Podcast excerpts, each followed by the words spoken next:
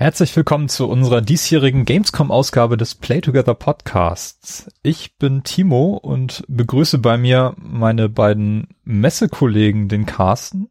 Guten Abend. Und den Robert. Hi. Hallo.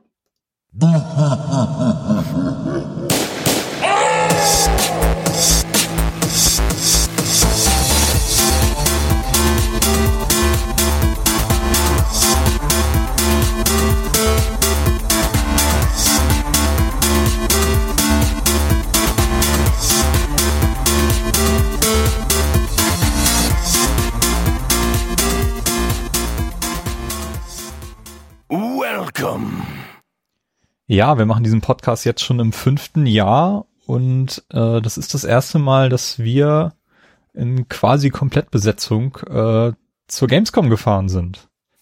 Carsten, das war jetzt für dich das erste Mal seit ähm, seit der letzten Games Convention. Convention, richtig. 2008. Also meine erste, meine erste Gamescom jetzt tatsächlich. Dein erster Aufenthalt in Köln. Wie war es denn für dich so der Eindruck mit ähm, sagen wir mal, ungefähr doppelt so viel Besuchern wie noch in Leipzig äh, war. Ähm, also dadurch, dass wir ja dieses Jahr Fachbesucher waren, äh, war es sehr gut, weil äh, hättest du gesagt, ja, ich habe mir ein Ticket gekauft für die Gamescom, hast du nicht Lust mitzukommen, hätte ich dir auf jeden Fall eine Absage erteilt, weil ich, ähm, ich habe das ja den Donnerstag dann auch gesehen, es war einfach viel zu voll ähm, für meinen Geschmack und ähm, ja, das macht mir dann nicht so viel Spaß, wenn ich irgendwie vier Stunden für ein Spiel anstehen muss und dann irgendwie auch nur ein oder zwei Spiele mitbekomme. Äh, deshalb war das dieses Jahr ganz cool, dass wir auch schon Mittwoch da waren äh, und relativ viel auch sehen konnten. Ja, äh, aber wie ist dein, dein Eindruck so generell vom, also von vom, vom Köln, vom Messegelände? Wir sind mit Auto hingefahren, sei dazu gesagt, ja. Genau. Äh, wir sind ja Mittwoch Nacht, morgen mit dem Auto hingefahren und Donnerstagabend dann wieder zurück. Ähm, so generell ähm, macht die Messe an sich aber einen ganz guten Eindruck auf mich. Also, ähm, wenn man jetzt nicht unbedingt ähm, dahin geht, um sich irgendwie vier Stunden in eine Schlange zu stellen, gibt es auf jeden Fall sehr viel äh, noch zu sehen, so abseits von diesen ganzen AAA-Titeln und so, dass äh, sich das auch schon so gelohnt hat, sag ich mal. Also war ganz cool, das Erlebnis. Das freut mich. Also insgesamt war dieses Jahr wieder dieselbe Besucheranzahl wie im letzten Jahr, 345.000 Besucher auf der Messe. Das ist dann quasi das Maximum, was sie sich derzeit zutrauen. Ich glaube, es sind doch fast alle Hallen im Moment genutzt, bis auf Halle 3, der untere Teil. Halle 1 glaube ich auch nicht. Halle 1. Die ist noch unten hinter Halle 3 irgendwie so ein bisschen abseits. Ich glaube, die ist auch dicht. Okay. Auf jeden Fall hat habe ich so das Gefühl, dass man das Optimum erreicht hat mhm. derzeit. Ähm, 30.000 Fachbesucher, da et etwas weniger als im letzten Jahr. Wir gehörten diesmal dazu. Und ähm, um trotzdem irgendwie mit einem neuen Besucherrekord äh, werben zu können, lief dann die halbe Million diesmal durch die mhm. Medien, indem sie das Stadtfest dazu gezählt haben, das wir genau. dieses Jahr allerdings äh, links liegen haben lassen. Habt ihr euch das schon mal angeguckt oder als es das, solange es das schon gibt, irgendwie wart ihr da mal? Also nicht direkt. Robert, wir waren da äh, die letzten Jahre in der Nähe Essen. Ja, ah. ähm, am, am Dingsbums-Tor, wie auch immer es heißt, ne? Am alten Tor oder so waren wir da im Joe Chumps Essen. So ja. quasi mittendrin, ja. Genau, das ist ja quasi dann der Teil, wo die ganzen Bühnen stehen und wo auch richtig was los ist. Äh, das haben wir dieses Jahr leider verpasst. Ähm, mhm. mhm. Werden da denn auch nur Spiele nochmal irgendwie gezeigt oder so? Oder ist da irgendwie so ein Programm mit einer Bühne, wo dann irgendwie Leute sind, die irgendwas sagen und. Ja, es ist richtig Musik da. Also das Aha. ist eher so Party. Okay. Teil. Mhm. Also generell ist ja ganz Köln zugepflastert mit Spielewerbung. Ähm, ich glaube, da entgeht, entgeht einem nichts. Also ich finde das schon sehr spannend, wie die ganze Stadt da mittlerweile dran teilnimmt. Aber ich glaube, das habe ich in den letzten Jahren auch schon bewundert. Mhm. Ähm, also man merkt wirklich, wie die Gamescom auf ganz Köln ausstrahlt. Ähm, was für einige Besucher natürlich ein bisschen schwieriger ist, weil die Hotelpreise absurd anmuten teilweise. Carsten, du hast ein bisschen Glück gehabt mit deinem Hotel. Ja, ich habe in Leverkusen übernachtet, direkt am, das hieß auch Hotel am Stadion. Ähm, das war direkt an der Bayer Arena und ich habe 45 Euro für die Nacht bezahlt plus irgendwie ein bisschen fürs Frühstück. Hm. Und ich fand, das war ein moderater Preis dafür. Ja, ich habe doch nie so viel, so wenig für ein Hotel bezahlt. Ich auch nicht. Vor allem Leverkusen, also das war halt auch nur 13 Kilometer von der Messe weg. Also mit dem Auto dann auch ganz gut und generell, also ähm, mit öffentlichen Verkehrsmitteln ja sicherlich auch sehr leicht zu erreichen. Von daher war das schon sehr, sehr cool. Ja, das, da hätte man zur Not auch zu Fuß gehen können. genau, so äh, anderthalb nach, Stunden nach oder so. 20.000 Schritten auf der Messe oder so. Mhm. Ja, oder man pennt gleich auf der Gamescom. Sollen ja auch einige Leute gemacht haben. Das geht? Ähm, ja. Weiß ja. nicht, wenn du auf irgendeine Party crasht und nächsten Morgen ah, ja. aufwachst. Achso. Ja, ich mein, ich, ich bin ja eingepennt vor ein paar Jahren am, am Bahnhof, äh, hab meinen Zug verpasst. ja, das war auch nicht schön. Ja, also viel Schlaf hatten wir dieses Jahr auch nicht. Ähm, mhm. Mussten ja dann doch, oder haben versucht, Donnerstag recht früh da zu sein, was als Fachbesucher natürlich ein sehr großer Bonus ist. Du kannst die speziellen Eingänge benutzen und darfst eine Stunde früher da sein als alle anderen. Ja. Mhm. Und gerade in diesem Jahr durch die Taschenkontrollen hatte ich so den Eindruck, ähm, war das auch sehr von Vorteil, obwohl das ziemlich ja. gut abgelaufen sein soll. Also ich ja. habe da mhm. jetzt eher positive Rückmeldungen bekommen als Leute, die sich irgendwie aufgeregt haben, dass das alles nicht hinhaut. Nee, ich, ich glaube, die haben tatsächlich einfach sehr viel Personal dafür ähm, angestellt. Ne? Also da waren vor jedem Eingang waren ein paar Leute mhm. und ähm, am Freitag habe ich es mir ein bisschen angeguckt am Südeingang, was eigentlich so ein bisschen der Haupteingang ist. Ähm, ja, und äh, das wirkte schon so, dass es ziemlich zügig äh, kontrolliert wird bei jeder mhm. Person, aber die gehen halt in jede Tasche hinein. Ähm, was ich ja. auch durchaus gut finde. Also. Ja, also das, das fand ich äh, eigentlich gut gelöst. Also ich hm. fühlte mich dann nicht irgendwie total unsicher.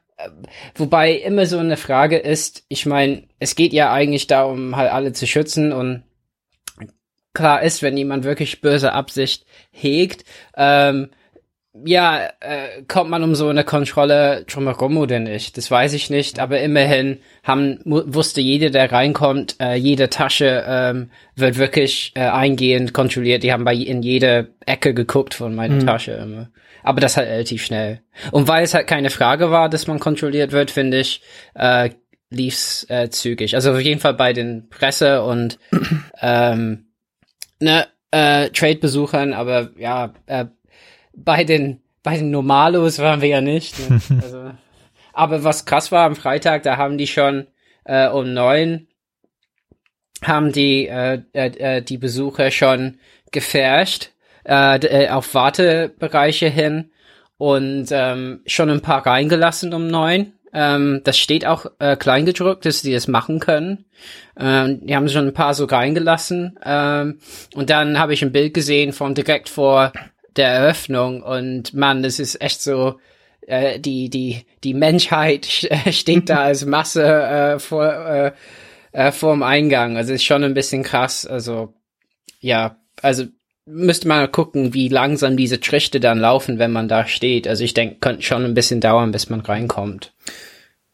Also für mich war das halt auch ein ganz neuer Blick sozusagen, wenn man da in diesen Durchgang kam, der die Hallen alle miteinander verbindet und man dann oben an der Treppe steht und einfach in dieses, in diesen Schlauch voller Menschen guckt. Das sah schon, sah schon echt irgendwie ganz cool aus, so mit diesen, mit diesen Massen an sich, aber ich fand jetzt auch von den Securities und wie dann nachher die, die Hallen, also einige Zugänge zu den Hallen irgendwie dicht gemacht wurden und dann so ein mhm. bisschen die Leute da so umgelenkt wurden und so. Ich finde, das ist von der Organisation her auch sehr gut gemacht. Ja, also dieses Jahr finde ich, verdienen die Veranstalter auf jeden Fall ein ziemlich großes Lob. Also die haben da besser als jedes Jahr zuvor die Massen äh, umgelenkt. Vielleicht, weil die auch die Karten einfach verkauft haben, wussten genauso viele kommen äh, weil in früheren Jahren, wo die noch verkauft haben, war manchmal so ein bisschen die Frage, wie viele lassen wir aus Gelände noch? Und hm. dann gab's auf einmal eine, eine, äh, eine Verkaufssperre bis um zwei Uhr nachmittags. Hm. Und ähm, ja, dass man jetzt für die Zukunft weiß, wenn man dahin möchte, muss man äh, eine Karte kaufen, ist es vielleicht einfach klarer, besser.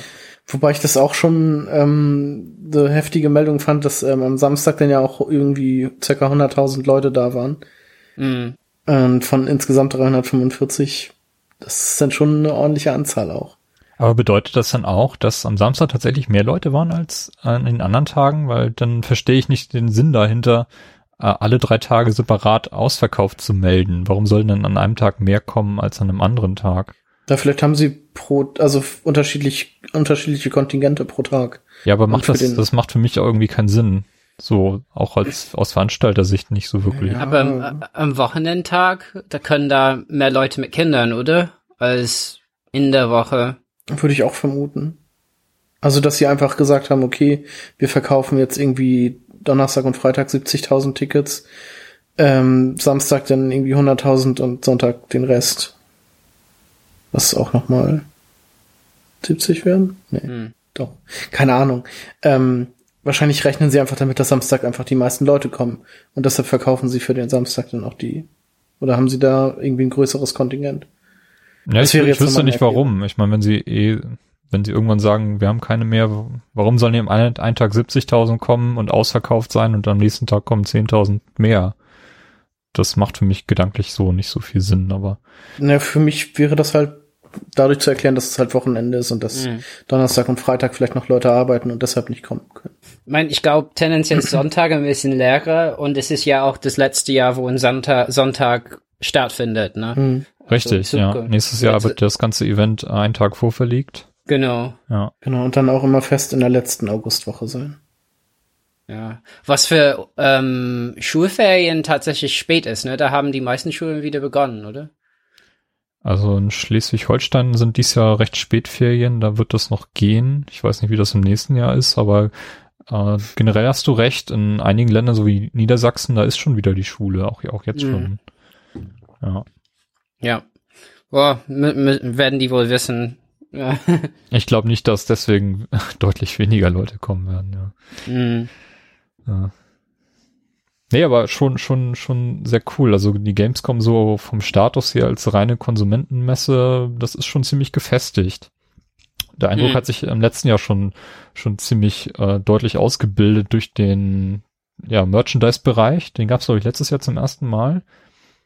Dieses Jahr relativ unverändert. Ähm, auch ja sehr, sehr gut besucht. Ihr beiden seid geflüchtet, als wir uns dann am ja, Donnerstag also noch rüber gequält haben. Ich bin nicht geflüchtet, aber also ich hatte einfach das Gefühl, nachher irgendwie alles gesehen zu haben. Also ich meine, ich muss mir dann nicht noch den, den 50. Stand mit T-Shirts angucken, wo dann so, ach, guck mal, da ist wieder ein Zelda-T-Shirt und ach hier, die sind wieder die DC und Marvel-Shirts. Klasse, muss ich mir halt nicht dreimal angucken. Auf dem 50. Stand oder so, dann bin ich halt, dachte ich mir halt, okay, ich habe hier jetzt alles gesehen. Ich gehe jetzt weiter in eine Halle, die ich noch nicht gesehen habe. Und ja, dann mal gucken. Und das habe ich dann ja auch gemacht. Ja, ihr habt, ich wurde dann, ich bin als kleine Person in der Masse untergegangen. Aber ich war einfach verloren. ich war, ich war Freitag äh, noch einmal da. Äh, ja. Äh, ich habe einen Schlüsselanhänger für meine Frau gekauft. Und die hat sich wie so eine materielle Beleidigung angeguckt. Oh. Soll ich damit? Ich hätte mir doch tatsächlich noch ganz gerne ein T-Shirt von den Rocket Beans gekauft. Jetzt hoffe ich, dass es irgendwann noch mal in, in, in den Shop bei denen kommt, dass man das dann nachträglich noch kaufen kann. Das Dark Souls Shirt. Nee, ah. das war ein Beutel. Ein die haben einen, das war so ein Turnbeutel. Ist halt kein Dark Souls. Und dann haben sie noch eine Tasse, wo irgendwie draufsteht, ist immer noch kein Dark Souls. Hm. hm. Aber das, ich bin nicht so der Fan von diesen Turnbeuteln. Kommt noch. Ich, nee. Wenn die wieder out sind, sind sie bei dir in und dann sammelst du Turnbeutel. ich sehe das schon kommen. Auf gar keinen Fall. Ah. Aber wie ist euer Eindruck so generell von der Gamescom so im Reihe, im Reigen der anderen großen Messen? Also da, das wird ja eigentlich mhm. eröffnet durch die E3, die wir ja auch schon in diesem Jahr sehr, sehr ausführlich besprochen haben, ähm, wo eigentlich die Weichen gestellt werden, vor allem, ähm, ja, eigentlich für das, für die nächsten folgenden zwölf Monate. Dann folgt die, die Gamescom, wo für die Öffentlichkeit viele Titel zum ersten Mal spielbar sind. Mhm. Und dann wird nochmal Asien mit der Tokyo Game Show aufgemacht. Das ist dann wiederum im September.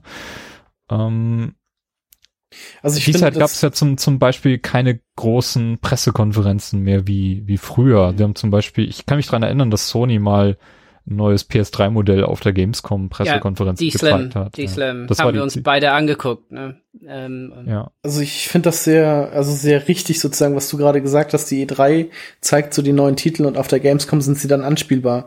Also weil ähm, das, das hat man irgendwie gemerkt. Also zum Beispiel die Detroit-Präsentation, die wir hatten, da, das war halt auch einfach die die, äh, die E3-Demo. Das stand halt auch im im Titelscreen sozusagen E3-Demo und so, dass dass dann halt alles den Europäern sozusagen noch mal gezeigt wird, der breiten Masse. Und also mehr ist die Gamescom irgendwie anscheinend nicht. So kam das dieses Jahr für mich so rüber. Mhm. Also keine großen Neuankündigungen oder Kündigungen oder sowas. Man konnte halt einfach alles, was auf der E3 irgendwie gezeigt wurde, angekündigt wurde, jetzt mal spielen oder selber mal sehen. Also man könnte ja irgendwie davon ausgehen, dass dass sich so gut wie jeder Entwickler darauf vorbereitet, auf der auf der E3 die Hosen runterzulassen. Aber wir haben ja auch in, speziell bei bei der Sony Pressekonferenz so ein bisschen spekuliert, dass einiges nicht gezeigt wurde aufgrund der der Anschläge zuvor. Mhm. Genau. Wie zum also Beispiel Rockstar. Und da könnte man ja vielleicht davon ausgehen, dass solche Dinge dann vielleicht auf die Gamescom Mhm. verschoben werden, die zwei Monate später ist, oder Ja, klar. Aber so ist war ja nicht halt- passiert. Ne? Genau, also es war halt dieses Jahr nicht der Fall. Vielleicht kommt das wieder, dass auf der Gamescom irgendwie, also nur auf der Gamescom irgendwas angekündigt wird, wo die hatten wir das nicht letztes Jahr? Ähm, dass irgendwie auf der E3 was nicht angekündigt wurde, was dann halt auf der Ja, ich, ich, ja, war das nicht bei Sony oder so? Ähm, Also ich habe jetzt im, im Dokument vom letzten Jahr steht halt unter Announcements Halo Wars 2, Mafia 3, WoW Legion und The Search. ja, Genau, ihr Microsoft hatte letztes Jahr noch so eine kleine Konferenz. Ne? Das ja, stimmt, Ja. stimmt, genau. Und ich glaube, da haben die Halo Wars 2 das erste Mal gezeigt. Hm. Ist das schon ein Jahr her, krass. Ich dachte nämlich, das wurde jetzt auf der E3 das erste Mal vorgestellt. Vorge ja, vielleicht haben die es nur angekündigt. Ach, ich weiß es Äh. nicht mehr. Aber hier Mafia 3 zum Beispiel, wenn das irgendwie angekündigt wurde, dann ist es ja eigentlich auch schon. Aber also wie schon gesagt, dieses Jahr wurde halt irgendwie recht wenig ange Neues angekündigt, beziehungsweise irgendwie so gut wie gar nichts. ja.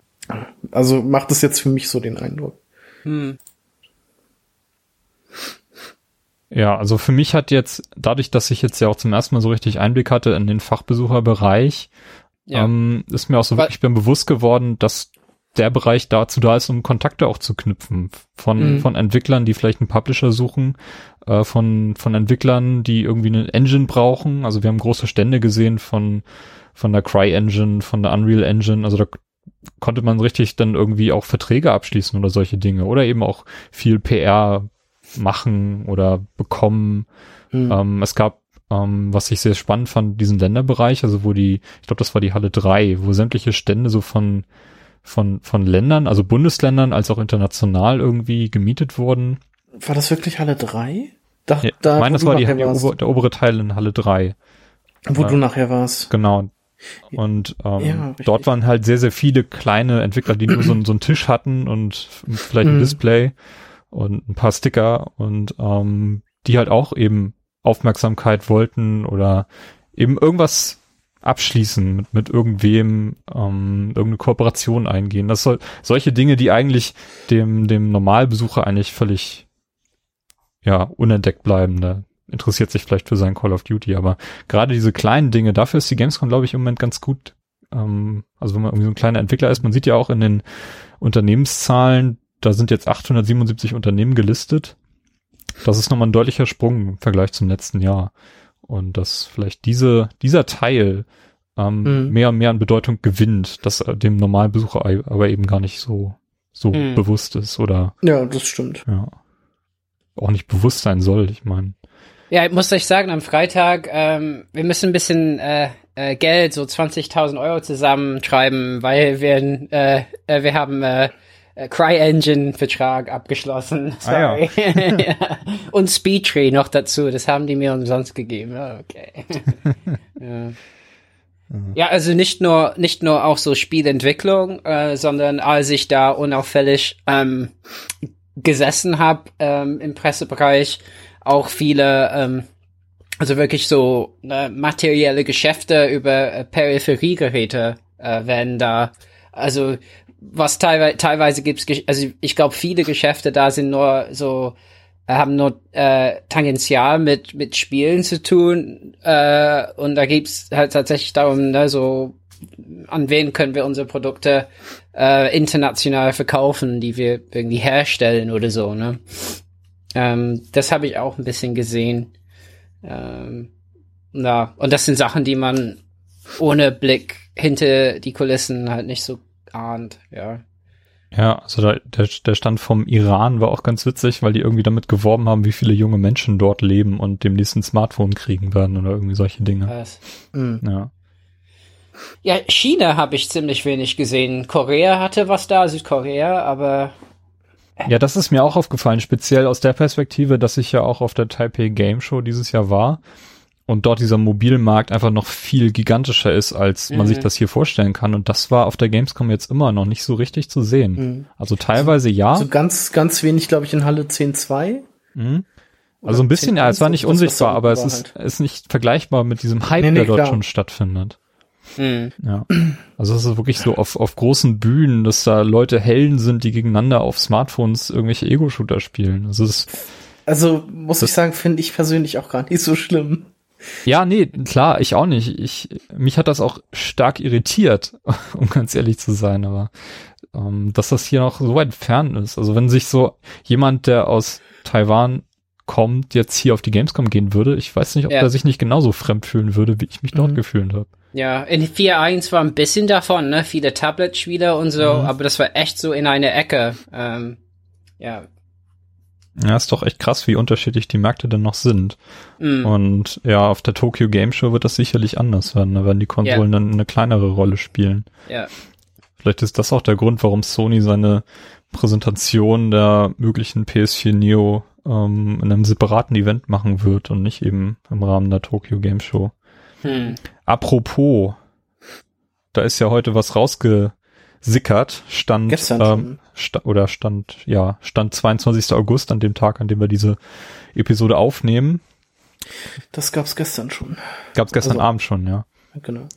Ähm, ein neues PS4-Modell oder ein, nennen wir es ein mögliches neues PS4-Modell ist ähm, ja gesichtet worden und auch schon in Betrieb genommen worden. Ich glaube, es war in UK. Ja, das wurde, äh, jemand hat versucht, das zu verkaufen über Gumtree, so eine Internet-Auktionsplattform. Ja. Ja, also es Eine- handelt sich um ein ähm, PS4-Modell, was äh, kleiner ist als die aktuelle PS4. Mhm. Also vor allem deutlich, deutlich flacher. Mhm. Ähm, das, das fällt auf jeden Fall auf. Irgendwie so einen halben Zentimeter schmaler, aber auf jeden Fall deutlich flacher. Ja. Aber immer noch so nach hinten geschoben, sag ich mal. Also die so, äh, ne? So Die Trapez, tra Ja, genau, trapezförmig. So, ja, Genau. genau, so ein bisschen gekippt. Ja. Mhm. Äh, die Füße sind äh, in der Form von ähm, Den den Knöpfen, also so, ne, äh, ja, ähm, matt, nicht glänzend, ähm, Mhm. nicht zweigeteilt, kein LED, ja. Was ich eigentlich auch ganz gut finde. Also ich finde sie eigentlich ganz hübsch. Timo, Hm. du bezeichnetest sie als absurd hässlich. Ja, ich finde sie echt hässlich, muss ich sagen. Die ist total unproportionell.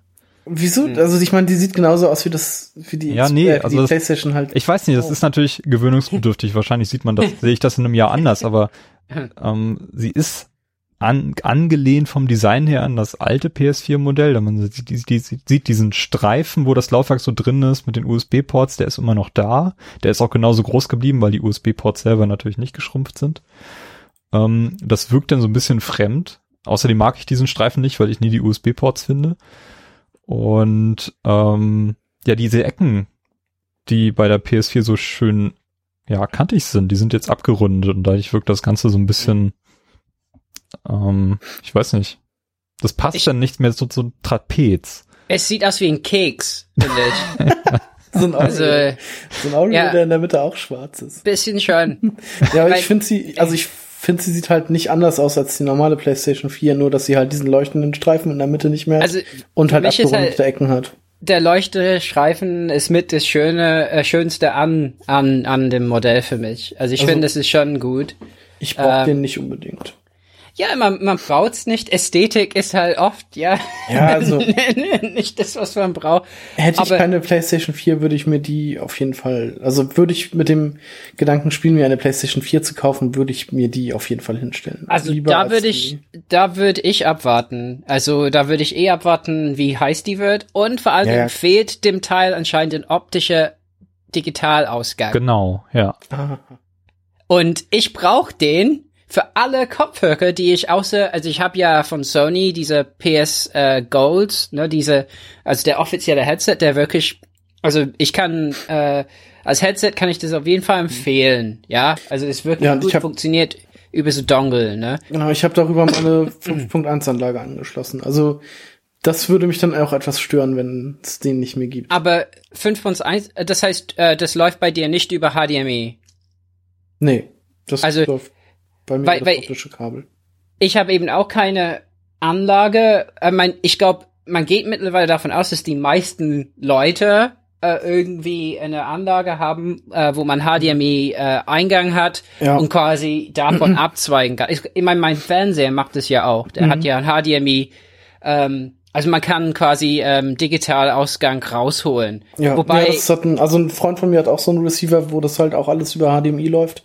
ja. Aber das hat, äh, kann mein Receiver halt nicht. Und deshalb Aber habe ich. Aber, aber natürlich, ich meine, wer möchte äh, Ton durch Geräte jagen, Mhm. äh, weil man immer vielleicht Latenz erzeugt, ein bisschen, wer weiß. Und ähm, was ich halt komisch dran finde, ist, dass alle ähm, Headsets, die auch letzten Endes mit den Herstellern sprechen von den Konsolen, ähm, Astro oder Turtle Beach, die haben alle nur einen digitalen Eingang und nichts anderes. Und die sind ja auch vermarktet, ähm, letzten Endes, die sind für so äh, äh, Turniere auch gedacht, also MLG oder so, ne? Und da will man nicht irgendwie mit Anlagen, das ist nicht wie bei jemandem im Wohnzimmer, da will man einfach ganz schnell, quick and dirty halt einen Ton rausbekommen aus dem Gerät, was sauber ist. Und dafür ist ähm, optisch immer noch, finde ich, ein gutes Signal. Klar, das macht nicht diese neuen Standards wie True HD irgendwas, ne? Also True Digital, bla bla bla. Aber ja, also Timo, du bist auch ein bisschen äh, nicht begeistert, oder? Vom Fehlen von digital. Ja, ich bin mir jetzt nicht ganz sicher. Also die Fotos, die ich gesehen habe, da gab es noch Diskussionen, ob da nicht doch irgendwo versteckt ist. Zum Beispiel Ja. in diesem, diesem Rand. Und das ist mir nicht ganz klar. Also ich würde das jetzt noch nicht als Gesetz ähm, festlegen. Ist nicht gesetzt, könnt, könnt noch auftauchen. Ja. Aber ähm, im Thread, da haben die nochmal nachgeguckt und meinten, das wäre nur eine Reflexion, so eine Spiegelung. naja, ich meine, es wäre nicht das erste Mal. Die Xbox 360, die äh, letzte Version, die auf den Markt gekommen ist, hatte auch keinen digitalen Ausgang. Richtig, da hatten die den auch weggenommen, ja. Ist oft eine Möglichkeit, glaube ich, ein bisschen was zu sparen. Und so habe ich den Eindruck, ähm, dass diese PS4 ähm, billig sein wird. Also billiger als die Xbox One S. Also dass die quasi sagen, die ist irgendwie 300 Euro. Ich tippe auf 300. Ja. Und Neo wird kommen für 450. Ah, da legst du dich fest. Ja. Okay. 450 für die Neo. Puh, Könnte ich auch so mit 500 rechnen.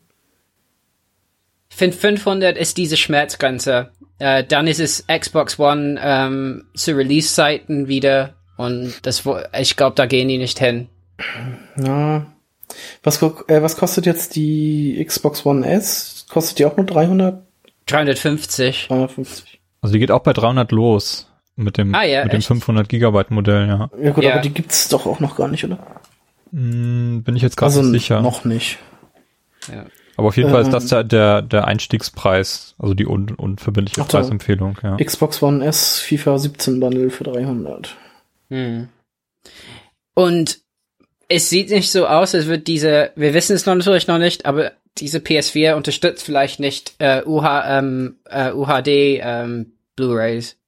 Das wiederum ist ein echter Verkaufspunkt für die, für die Xbox One S, die wir uns jetzt ja auch da auf der Messe mal ein bisschen inspiziert haben. Und ich finde es auch ein äh, sehr schönes Design, ähm, tatsächlich. Und die ist tatsächlich wesentlich kleiner, als ich, als ich erwartet habe. Also wenn man, Mhm. wenn man sich das Ding anschaut, ist das wirklich erheblich viel kleiner als der, der Xbox One Klotz, den ich da bei mir stehen habe.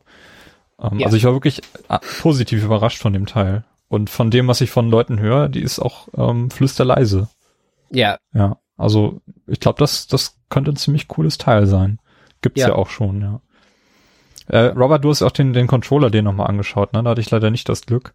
Ja, also das ist letzten Endes, ich glaube, das, was auch diese Custom Controller sind, die wir in Europa leider nicht noch nicht bestellen können, ähm, ne, die man bei Microsoft auf der Seite her herstellen lassen kann, mhm. zusammenstellen lassen kann. Und was neu ist, ist, dass die Bumper, also RBLB, sind wesentlich lockerer als die ähm, ersten, also Release Controller. Die Release Controller, die waren ziemlich steif.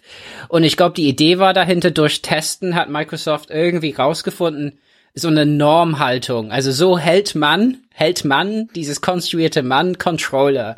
Und das ist halt, dass man die Trigger anfasst, indem man die äh, Zeigefinger über die Bumper legt.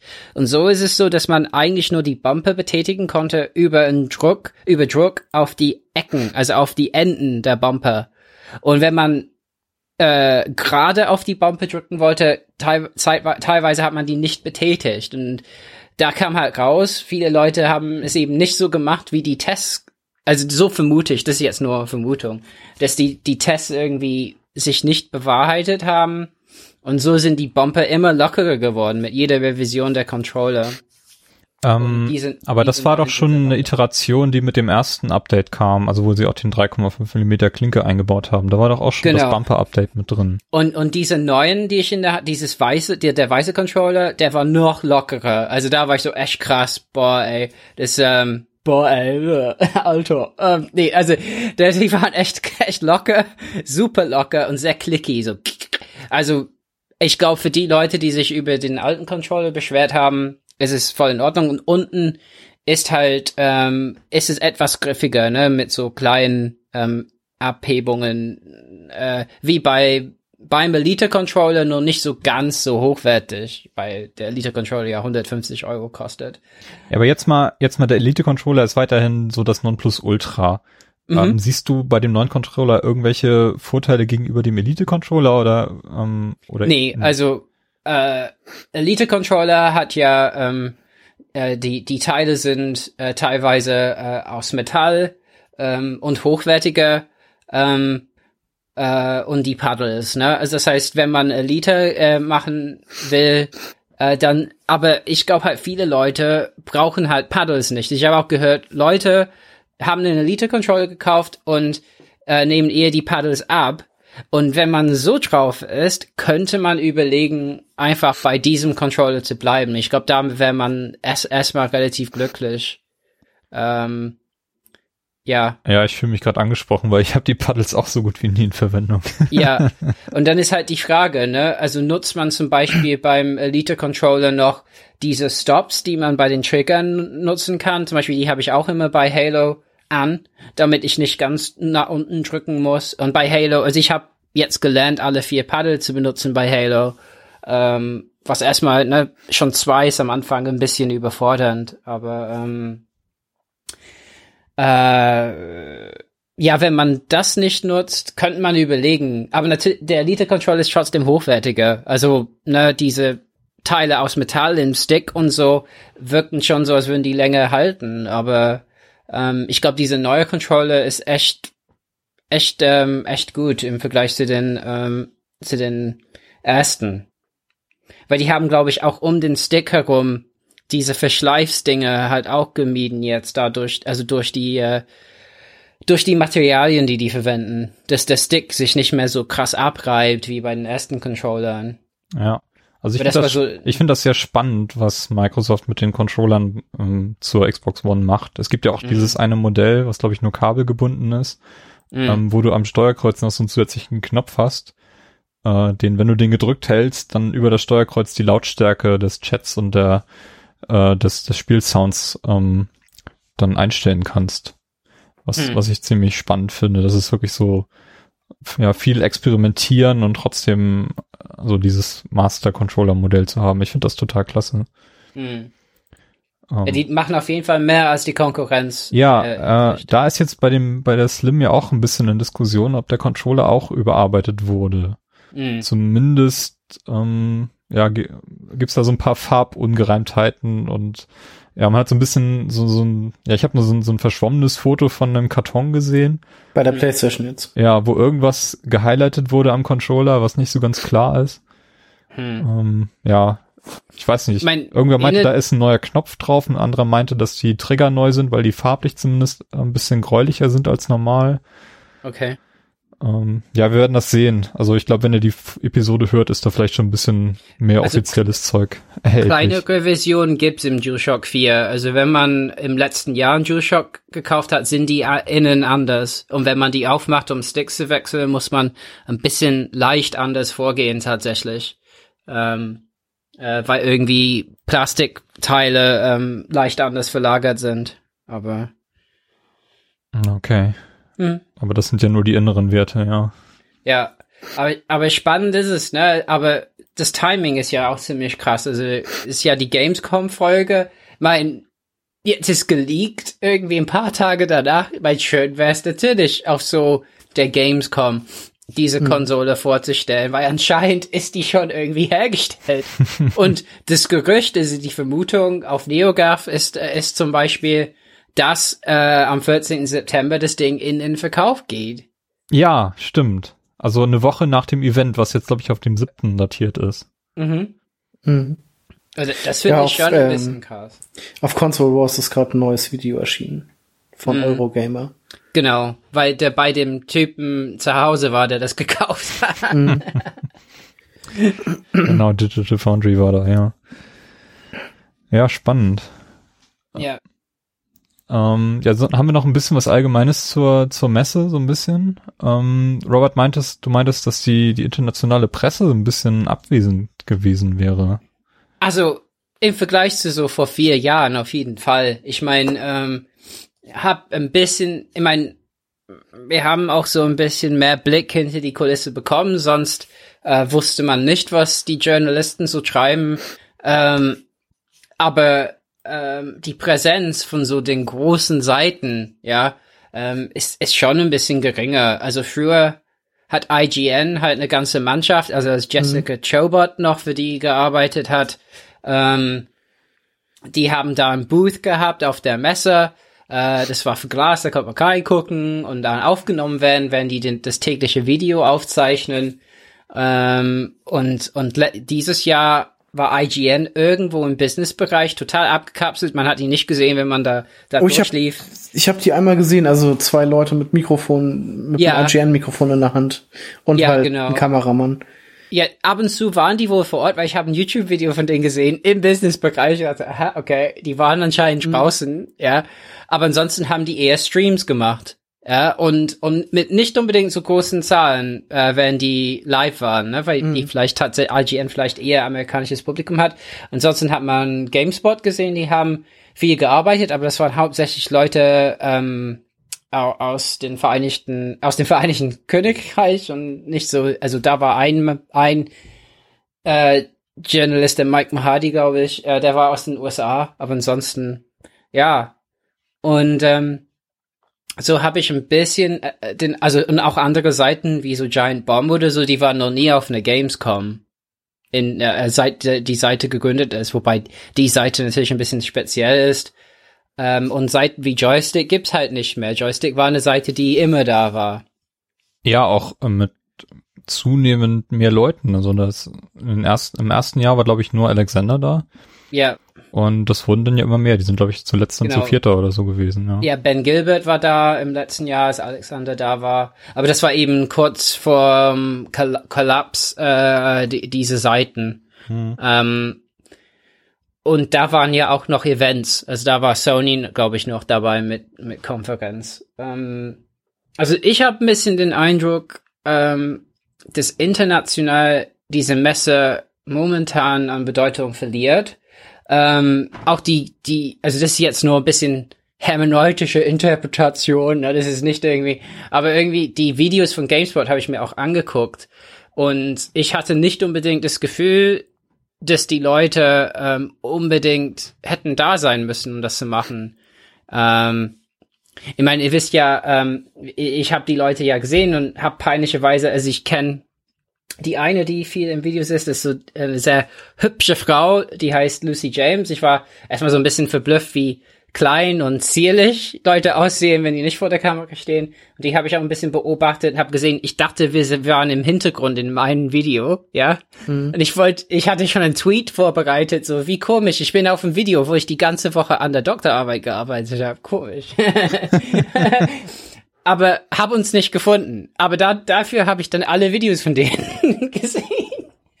Und ähm, das waren so eher so Gespräche darüber, war dieses Spiel gut oder nicht. Und ich habe ein bisschen den Eindruck, äh, also für so Content weiß ich nicht, ob das sich für die Leute lohnt, weil wir haben ja, ich mein, wir haben ja gesehen, also die, die Journalisten, wenn die da sind, die sind schon voll durchgeplant. Also ich glaube nicht, dass die viel, viel Zeit haben, ne, wenn die, also man hat da mitbekommen, hab, ich habe gesehen, wie die zum Termin laufen, zurückkommen, sich kurz hinsetzen, dann wieder irgendwo anders hingehen und abends haben die schon ein Video darüber produziert mit Schnitten und Einblenden mhm. ähm, äh, abends hochgeladen. Also das ist bestimmt äh, nicht unstressig. Mhm. Also ich, ich frage mich halt, wie viele, ja, also das so, und das geht ein bisschen zusammen für mich mit dem Trend des Gamescom halt, ähm, was so Neuigkeiten angeht und und und halt so das Journalistische, also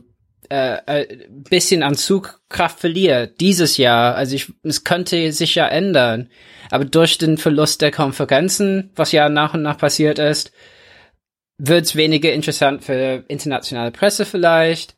Äh, mein klar, also GamePro oder so, also deutsche Presse und die deutschen Blogs äh, sind alle da. Ähm, mhm.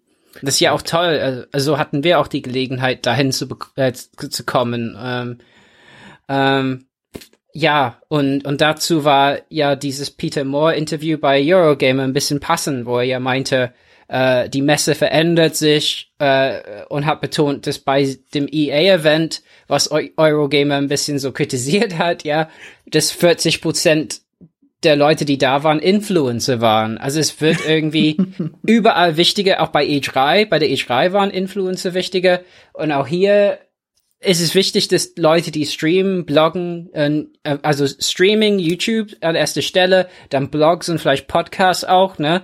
Sind Deshalb waren wir ja auch auf der Party. Ja.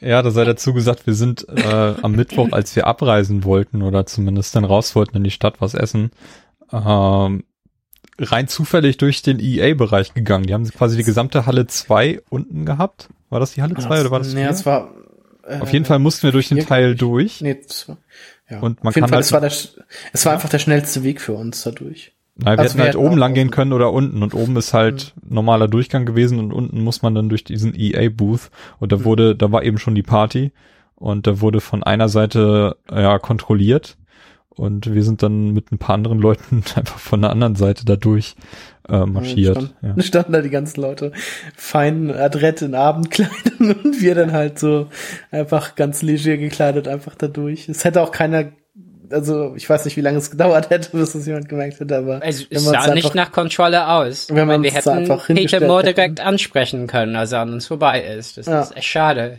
Also werde ich bereuen jetzt mein Leben lang. Vielleicht gab es auch Kont äh, Getränke umsonst. Vielleicht hätte man da noch ein bisschen stehen können und, äh, mm. sich auf EAs Kosten eingönnen Das waren auch Cocktails und so, habe ich gesehen, mm. ja.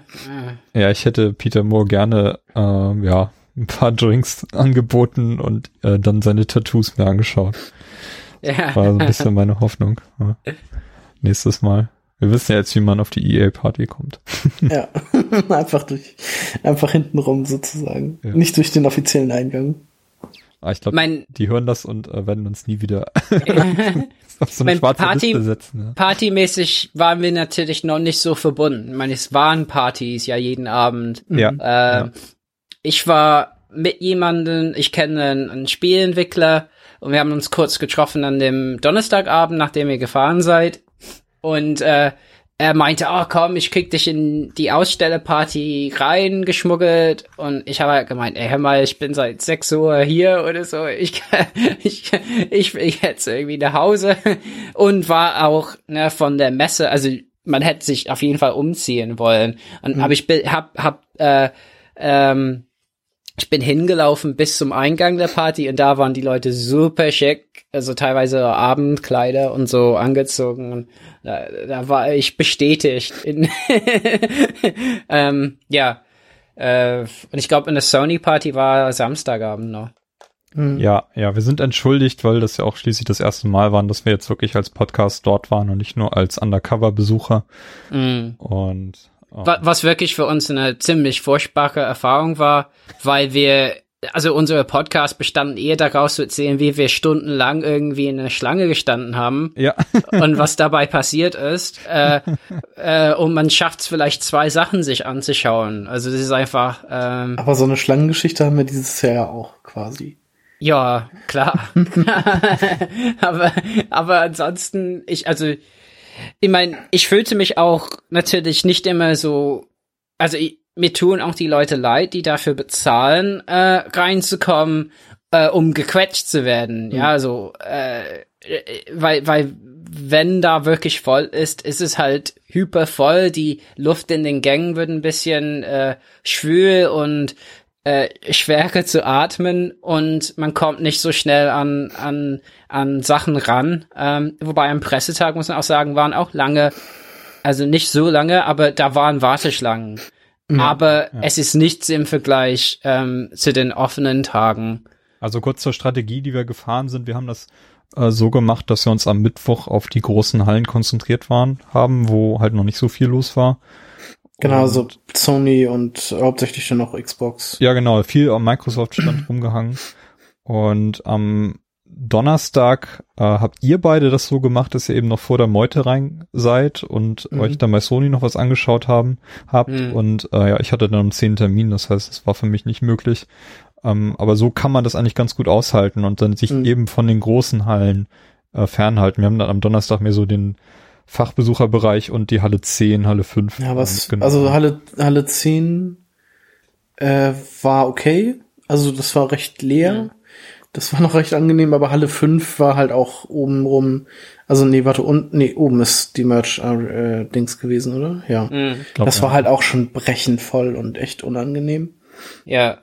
Äh, und die ging's ein bisschen, aber also Halle 10 war so irgendwie mit am angenehmsten wir waren in der Stoßzeit auch da. Also um mhm. zwei ist es am vollsten und man sieht auch viele Leute, die gehen schon um vier, fünf. Mhm. Ähm, und danach wird's wieder, da geht's wieder, ja. Wobei zum Beispiel, wenn man gehen will aus dem Südausgang, ähm, da wird's schon lange dauern. Also tatsächlich ist als Presse besser durch einen anderen Ausgang zu gehen. Ja. Mhm. Ähm, ja. ja, und was man als äh, Fachbesucher auch äh, mitnehmen kann, sind die Massagen. das ist eines der Messer-Highlights von Robert. ja.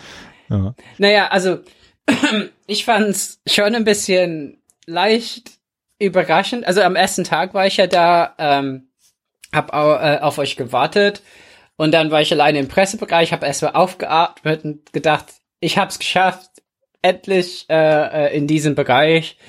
Ähm, ist ja auch als geplagter Mensch, der an der Uni arbeitet, sonst immer schön andere Arbeitsorte zu finden, ähm, äh, äh, um sich zu erholen von den Strapazen äh, des Alltags eines Doktoranden.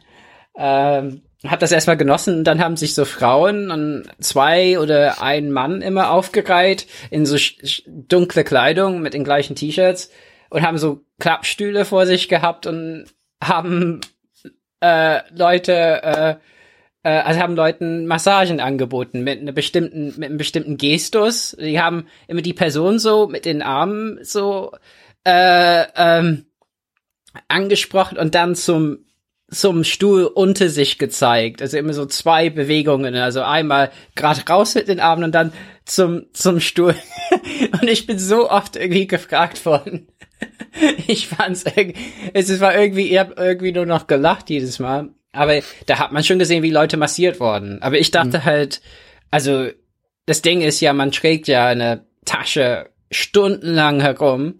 Ähm, und klar, bei jedem tun die Schulter oder so irgendwann weh.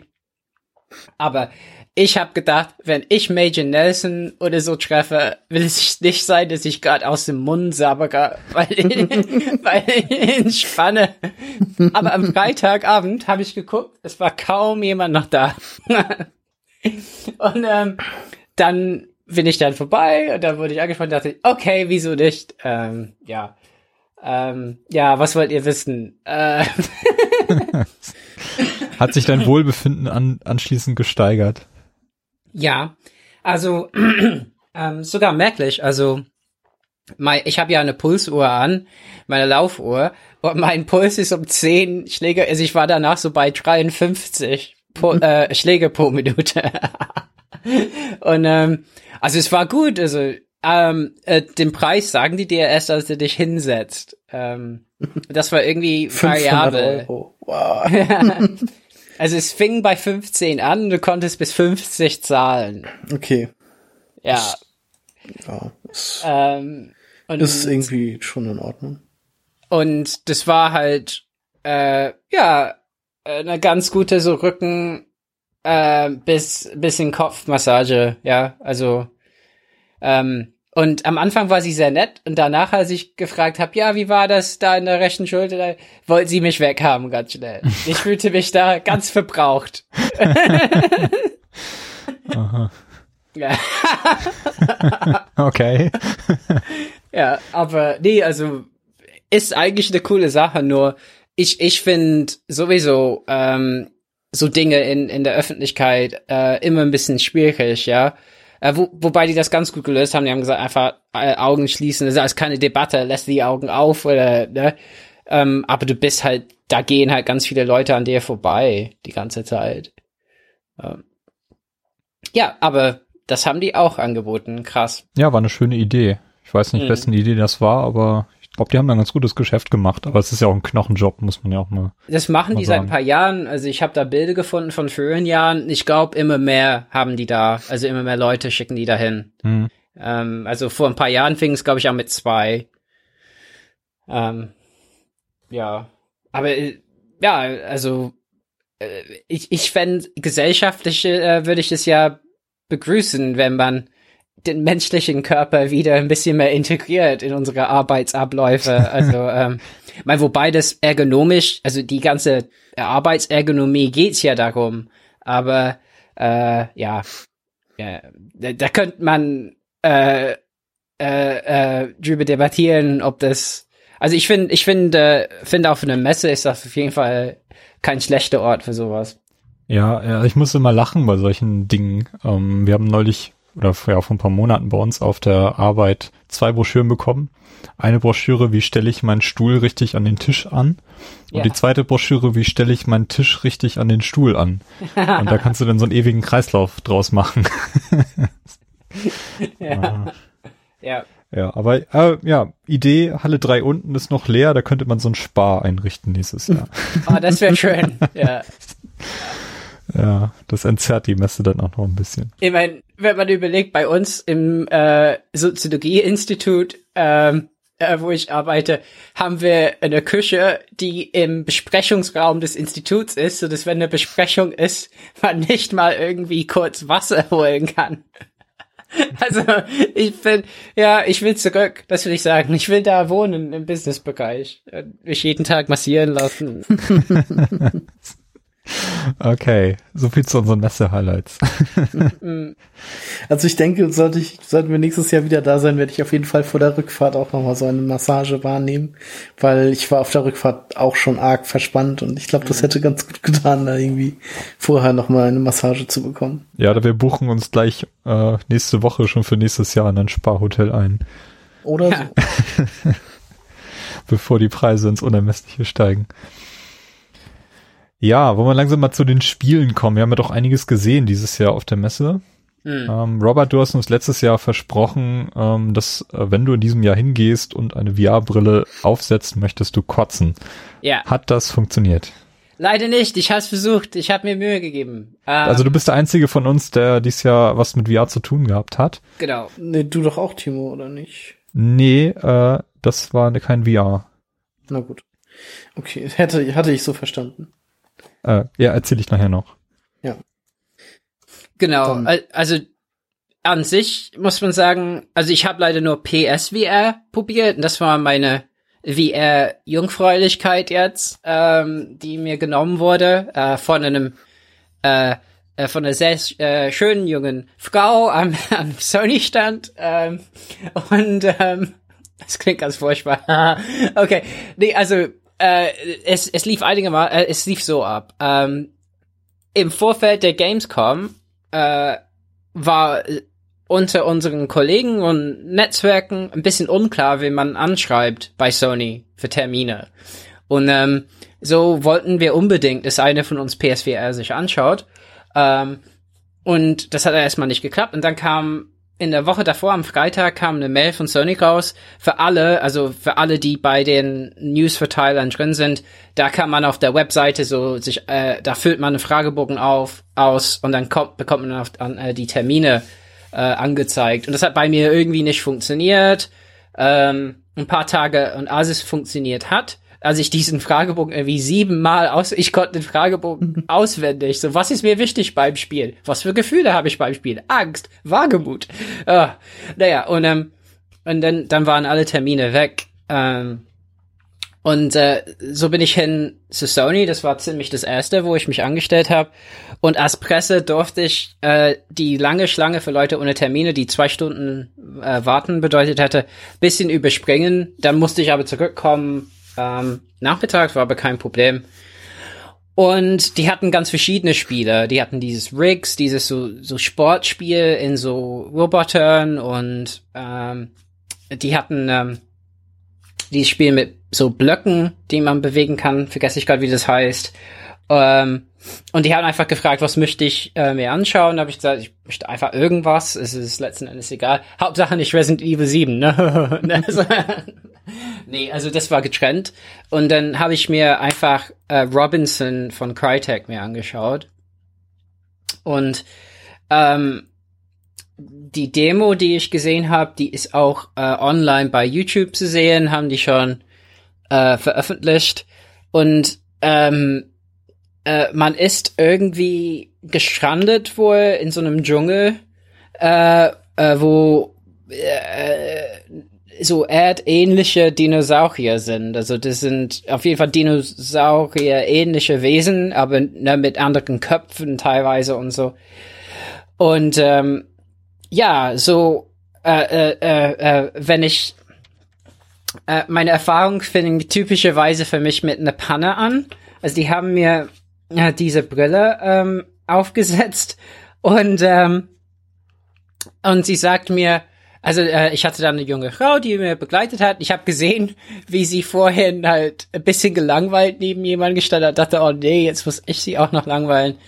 Okay. Ähm, aber sie war sehr nett und ähm, sie hat gemeint, ich soll mit dem linken Stick mich nach vorne bewegen. Ich dachte, ich konnte nicht sehen. Ja. Also erstmal habe ich die Brille aufgesetzt bekommen und ähm, der Mechanismus, äh, Mechanismus äh, hat meinen Kopf ganz gut so äh, irgendwie das, das hat ganz gut gehalten, ist sehr angenehm.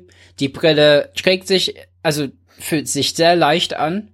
Dann kam ein Kopfhörer drüber und dann war ich erstmal sehr beeindruckt davon, wie ne, isoliert man ist. Ne? Also ähm, gerade auf einer Messe fand ich es leicht erschreckend erstmal. Ich habe nichts gehört äh, und es war stockdunkel. Und dann meint sie irgendwann, ich soll mich bewegen. Ich war so, okay, mach, geht's dann an oder wie? So, und dann, und dann als sie dann ein paar Mal meinte, nee, dahin. Und dann sagte ich, sie wissen schon, ich kann hier ne, gar nichts sehen. und sie so, oh, Moment. Und ähm, ich hatte meine Brille abgesetzt, weil ich nur mit so 1,2 oder was kurzsichtig bin, ne? Ähm, und dann, als der, äh, als der Bildschirm angeflackert ist, habe ich so ein bisschen PS4 Dashboard gesehen und das fand ich ein bisschen verschwommen. Und so habe ich wieder zur Brille gegriffen. Es kann ja auch daran liegen, vielleicht kann man bei der Brille ein bisschen die Nähe des Bildschirms zum Auge verstellen, womit ich so eine leichte Kurzsichtigkeit kompensieren könnte. Aber klar, wenn man Brillenträger ist, braucht man auch, und, die Brille geht auch sehr leicht unter äh, der, äh, der VR-Brille. Also das war überhaupt kein Problem. Äh, das gilt auch als die, äh, als, als, als, als der Headset, der am leichtesten mit Brillen geht. Mhm. Kann ich bestätigen, dass es sehr gut geht? Na gut. Und dann ging das halt an. Äh, und erstmal habe ich gemerkt, es wirkt ein bisschen verschwommener, als ich erwartet habe. Also ihr kennt es, äh, also früher hatte ich äh, bei der PS3, als 3D noch so ein Ding war, da gab es bei ein paar Spielen, zum Beispiel Uncharted 3, konnte man 3D einschalten, ne? Und ich fand es auch sehr verschwommen, ne? Ähm, so wirkte das auf mich bei 3D am Fernseher wenn, beim Spiel, was eigentlich nicht für beide Bilder so genug Auflösung kann. Und so hatte ich ein bisschen das Gefühl hier, ne? Also ich habe mich umgeguckt und war ein bisschen so erstmal damit beschäftigt. Und dann habe ich mich bewegt. Ich stand irgendwie auf einem Baumzweig und unter mir war dann ein Abgrund. Und ich habe mich bewegt und erstmal so, boah, dachte ich, nein, ich krieg halt, halt ganz schlimme so, äh, so Motion Sickness. Und die waren auch gut geschult, die Sony-Leute äh, am Stand, weil sie, sie hat auch gesagt, ich bin bei ihnen und wenn sie sich schlecht fühlen, ne, sagen sie einfach Bescheid. Also, ähm, also die, die wissen schon, dass es sowas auftauchen kann. Und so, da wusste ich erstmal nicht, halte ich es durch.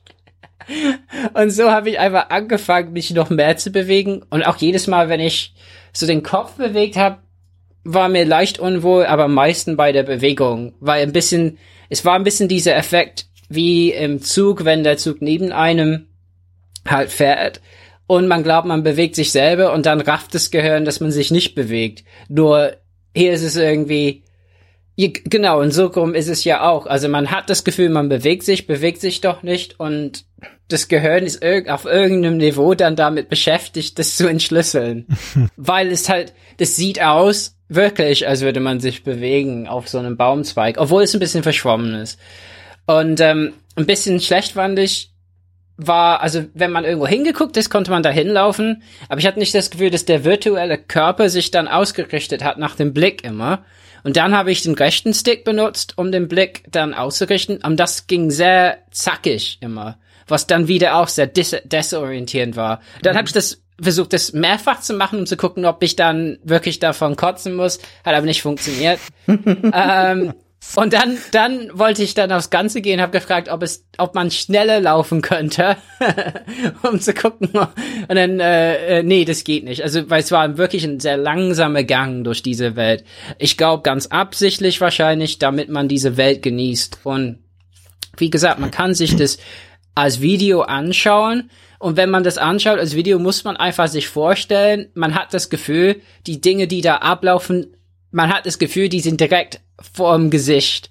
Also das heißt, äh, da sind, also äh, letzten Endes eine, sind ganz banale Dinge, die man tun muss. Erstmal ein bisschen Wrackteile wegräumen und dann klettert man. Und man klettert eben, man, man sieht halt die Stellen, wo man die Hände, äh, also die, die äh, Griffstellen und man greift aber nur dahin, wenn man mit dem jeweiligen Trigger für die Hand drückt und direkt dahin schaut. Was ich nicht so ganz so gut fand, weil im echten Leben, wenn ich klettere, schaue ich nicht ja direkt auf Sachen. Also da reicht reicht's, dass man ein bisschen peripher auf was guckt. Das fand ich ein bisschen erzwungen, ja. Hm. Und das wusste ich erstmal nicht, das musste sie mir erzählen, dass man direkt dahin gucken muss. Und ich, okay. Aber das Klettern ging dann eigentlich sehr flüssig. Ich dachte, ey, ja, das, das ist okay, das ist eigentlich ganz witzig.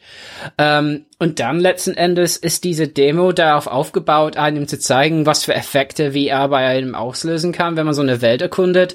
Und dann auf einmal kommen, fliegen ganz große Dinosaurier rein und das ist schon, also es löst schon mehr in einem, als würde man das auf dem Bildschirm spielen aus. Also das heißt, man hat echt das Gefühl, das ist ein riesiges Tier. Und dann, wenn ich durch den Untergrund so gelaufen bin und so Gras an meinem Gesicht vorbei ist und so, hat mein Gehirn angefangen zu spinnen und zu glauben, dass man das spürt. Und dann ist eine Stelle, wo Schmetterlinge vor einem fliegen. Und dann habe ich mein Gesicht so da reingesteckt. Ich echt hatte das Gefühl, Nerven zünden bei mir und sagen mir, die sind da. Und ähm, das fand ich sehr beeindruckend. Am Ende der Demo kommt man raus und da ist halt äh, ein, ein riesigen Ausblick auf die Welt und ja, äh, da bleibt, äh, stockt einem schon ein bisschen so der Atem, wenn man das sieht. Also von daher, Fazit war, ähm, ich glaube, für die meisten Leute gibt's diese Gewöhnungseffekte erstmal beim ersten Mal VR. Ähm, krank wurde ich erstmal nicht. Ich wusste nicht, ob ich ähm, anfänge, also ich, ich bei mir, wenn ich Kopfschmerzen bekomme, merke ich oft so leichte Anspannung. also wenn ich im Auto lese zum Beispiel und merke, dass es nicht geht an dem jeweiligen Tag, kriege ich so eine leichte Anspannung, die irgendwann in Kopfschmerzen, äh, sich in Kopfschmerzen verwandelt. Ich hatte ein bisschen den Anfang davon, glaube ich, so dass ich denke, lange, also länger als eine Stunde könnte ich das nicht, äh, was ich auch gehört habe, auch so nicht empfehlenswert ist ähm, bei VR. Ja und ähm, aber leicht verschwommen äh, man hört das von anderen Headsets auch. Ähm, der Effekt ist aber super toll. Ähm, und jetzt äh, kann ich schon sehen, dass man, ähm, wenn man einmal VR probiert hat, äh, dass, dass, ähm, dass man an den Wert äh, dieser Innovation halt glauben kann. Und ich bin mir nicht sicher, ob ich sagen würde, ob ich jetzt sagen würde, okay, wenn Vorbestellungen noch offen werden, oh, jetzt bestelle ich es mir vor, ja. Ähm, mein klar ist, der Sony-Headset ist äh, vergleichsweise ähm, kostengünstig für das, was man bekommt. Und es fühlt sich auch sehr hochwertig an. Ähm, aber ähm, ja, es ist schon eine, eine große Investition in etwas, wo man nicht weiß, wie lange kann man das machen. Ähm, Robinson war auf jeden Fall ganz witzig. Ich bin mir nicht sicher, wie, wie lang das ist insgesamt. Ähm, ja, aber das war erstmal Robinson. Mein von anderen VR-Spielen haben wir leider nicht probieren können. Das Batman Arkham VR-Erlebnis, äh, wo Leute so Batman-Öhrchen als Kopfhörer hatten, mhm. soll ganz beeindruckend sein, aber da kamen wir leider nicht hin. Also da sieht man die Welt irgendwie durch Batmans Augen. Das soll sehr toll sein. Also haben viele Journalisten von geschwärmt. Ähm, und das Star Wars Ding, was man, wenn man Battlefront gekauft hat. Ja, dieses X-Wing Ding. Ja, das soll auch, also letzten Endes ist das so ein äh, äh, Score Attack, also dass man TIE Fighter irgendwie abschießt. Ähm, das soll auch sehr, sehr gut sein. Ähm, also von daher, ich bin schon, ich habe versucht, ein bisschen neutral zu bleiben äh, in Bezug auf den Wert von PSVR und so. Aber ich glaube, da äh, könnte Sony tatsächlich die erste VR-Brille haben, die so ein bisschen massentauglich ist. Und dann wird sich halt zeigen, ne, wenn das erstmal äh, breiter verkauft wird, inwiefern wirklich Probleme sind mit, ähm, ja, man wird davon krank, äh, also einem wird davon krank oder so, ne? Mhm. Also äh, kommt halt darauf, darauf an, wie nachher der Software-Support so ist. Also, ja. ich sag mal, Sony hat zwar irgendwie, ich finde, so das hübscheste und günstigste Gerät, mhm. aber natürlich so von den Möglichkeiten her die äh, geringste Software zu bieten. Also mit einer Vive oder mit einer Oculus hast du natürlich dein PC irgendwie viel mehr, auf das du erstmal jetzt so am Anfang zugreifen kannst. Und mhm. da bin ich mal gespannt, wie sich das so entwickelt. Oder ja. ob sich das vielleicht nachher doch irgendwie totläuft. Ja. Ja, das mein, ist ein interessanter Punkt. Ich meine, ich erinnere mich da an Kinect das ja auch mhm. äh, 2010 eigentlich nur für die für die Xbox erschienen und dann auf dem PC aber eigentlich so, so eine wirklich einen, einen riesigen Nischenmarkt aufgemacht hat. Also ich glaube, ein Großteil der, der, des Kinect-Spaßes geht dann wirklich darauf zurück, dass Leute gemerkt haben, ah, das kann ich jetzt hier an meinem PC benutzen und damit rumexperimentieren. Und mhm. äh, die Anwendung sieht man ja immer noch. Das ist eigentlich das Einzige, wo man jetzt irgendwie noch mhm. Kinecte in der Öffentlichkeit sieht, äh, dass irgendjemand das nutzt, um irgendwelche Modelle in 3D einzuscannen oder keine Ahnung, so einen Staubsauger mhm. mit durch den Raum fahren zu lassen, der dann äh, die Wohnung scannt halt. Also solch, ja. solche Späße, ne? Das ist ja, ich weiß nicht, ob, ob Sony irgendwie in der Lage ist, seine Brille für den PC zu öffnen. Könnt ihr euch das vorstellen? Ha nee, das glaube ich nicht. Haben die nicht gesagt, also, das wäre eine Möglichkeit? Kann, kann natürlich sein, aber ich glaube nicht, dass sie das machen würden. Also jetzt zumindest am Anfang noch nicht.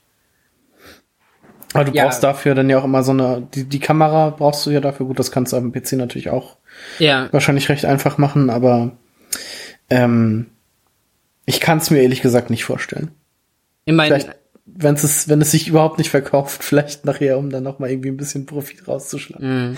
Aber äh, also, eher nicht dran. Ja. Habt ihr sonst so Fragen dazu, so PSVR, so wie es war und so irgendwas, was sich vielleicht ausgelassen haben? Also du hast angesprochen, dass, dass der, das Bild so ein bisschen verschwommen war. Mhm. Liegt das daran, dass der Bildschirm nicht gut genug aufgelöst ist? Also so wie, wie da, wenn du jetzt heute auf eine PSP schaust, ne, das ist total yeah. verschwommen. Das war, den Eindruck hatte ich früher nicht. Ähm, mhm. Ähm, das ist einfach nur das, dadurch, dass wir jetzt verwöhnt sind, so hochauflösende Displays zu haben. Aber äh, dadurch, ich habe noch nie so eine Brille aufgehabt, von daher kann ich das nicht beurteilen. Also, ich glaube, ich bin auch ziemlich schlecht in der ähm, Diagnose von so ähm, ähm, äh, von so Bild Bildeindrücken so ein bisschen. Ich denke schon, zum Teil liegt es einfach an der Auflösung, was jedes Auge so für sich bekommen hat.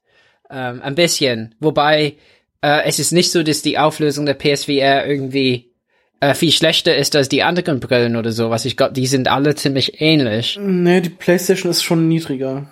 Ja, et, ja et, etwas niedriger, genau.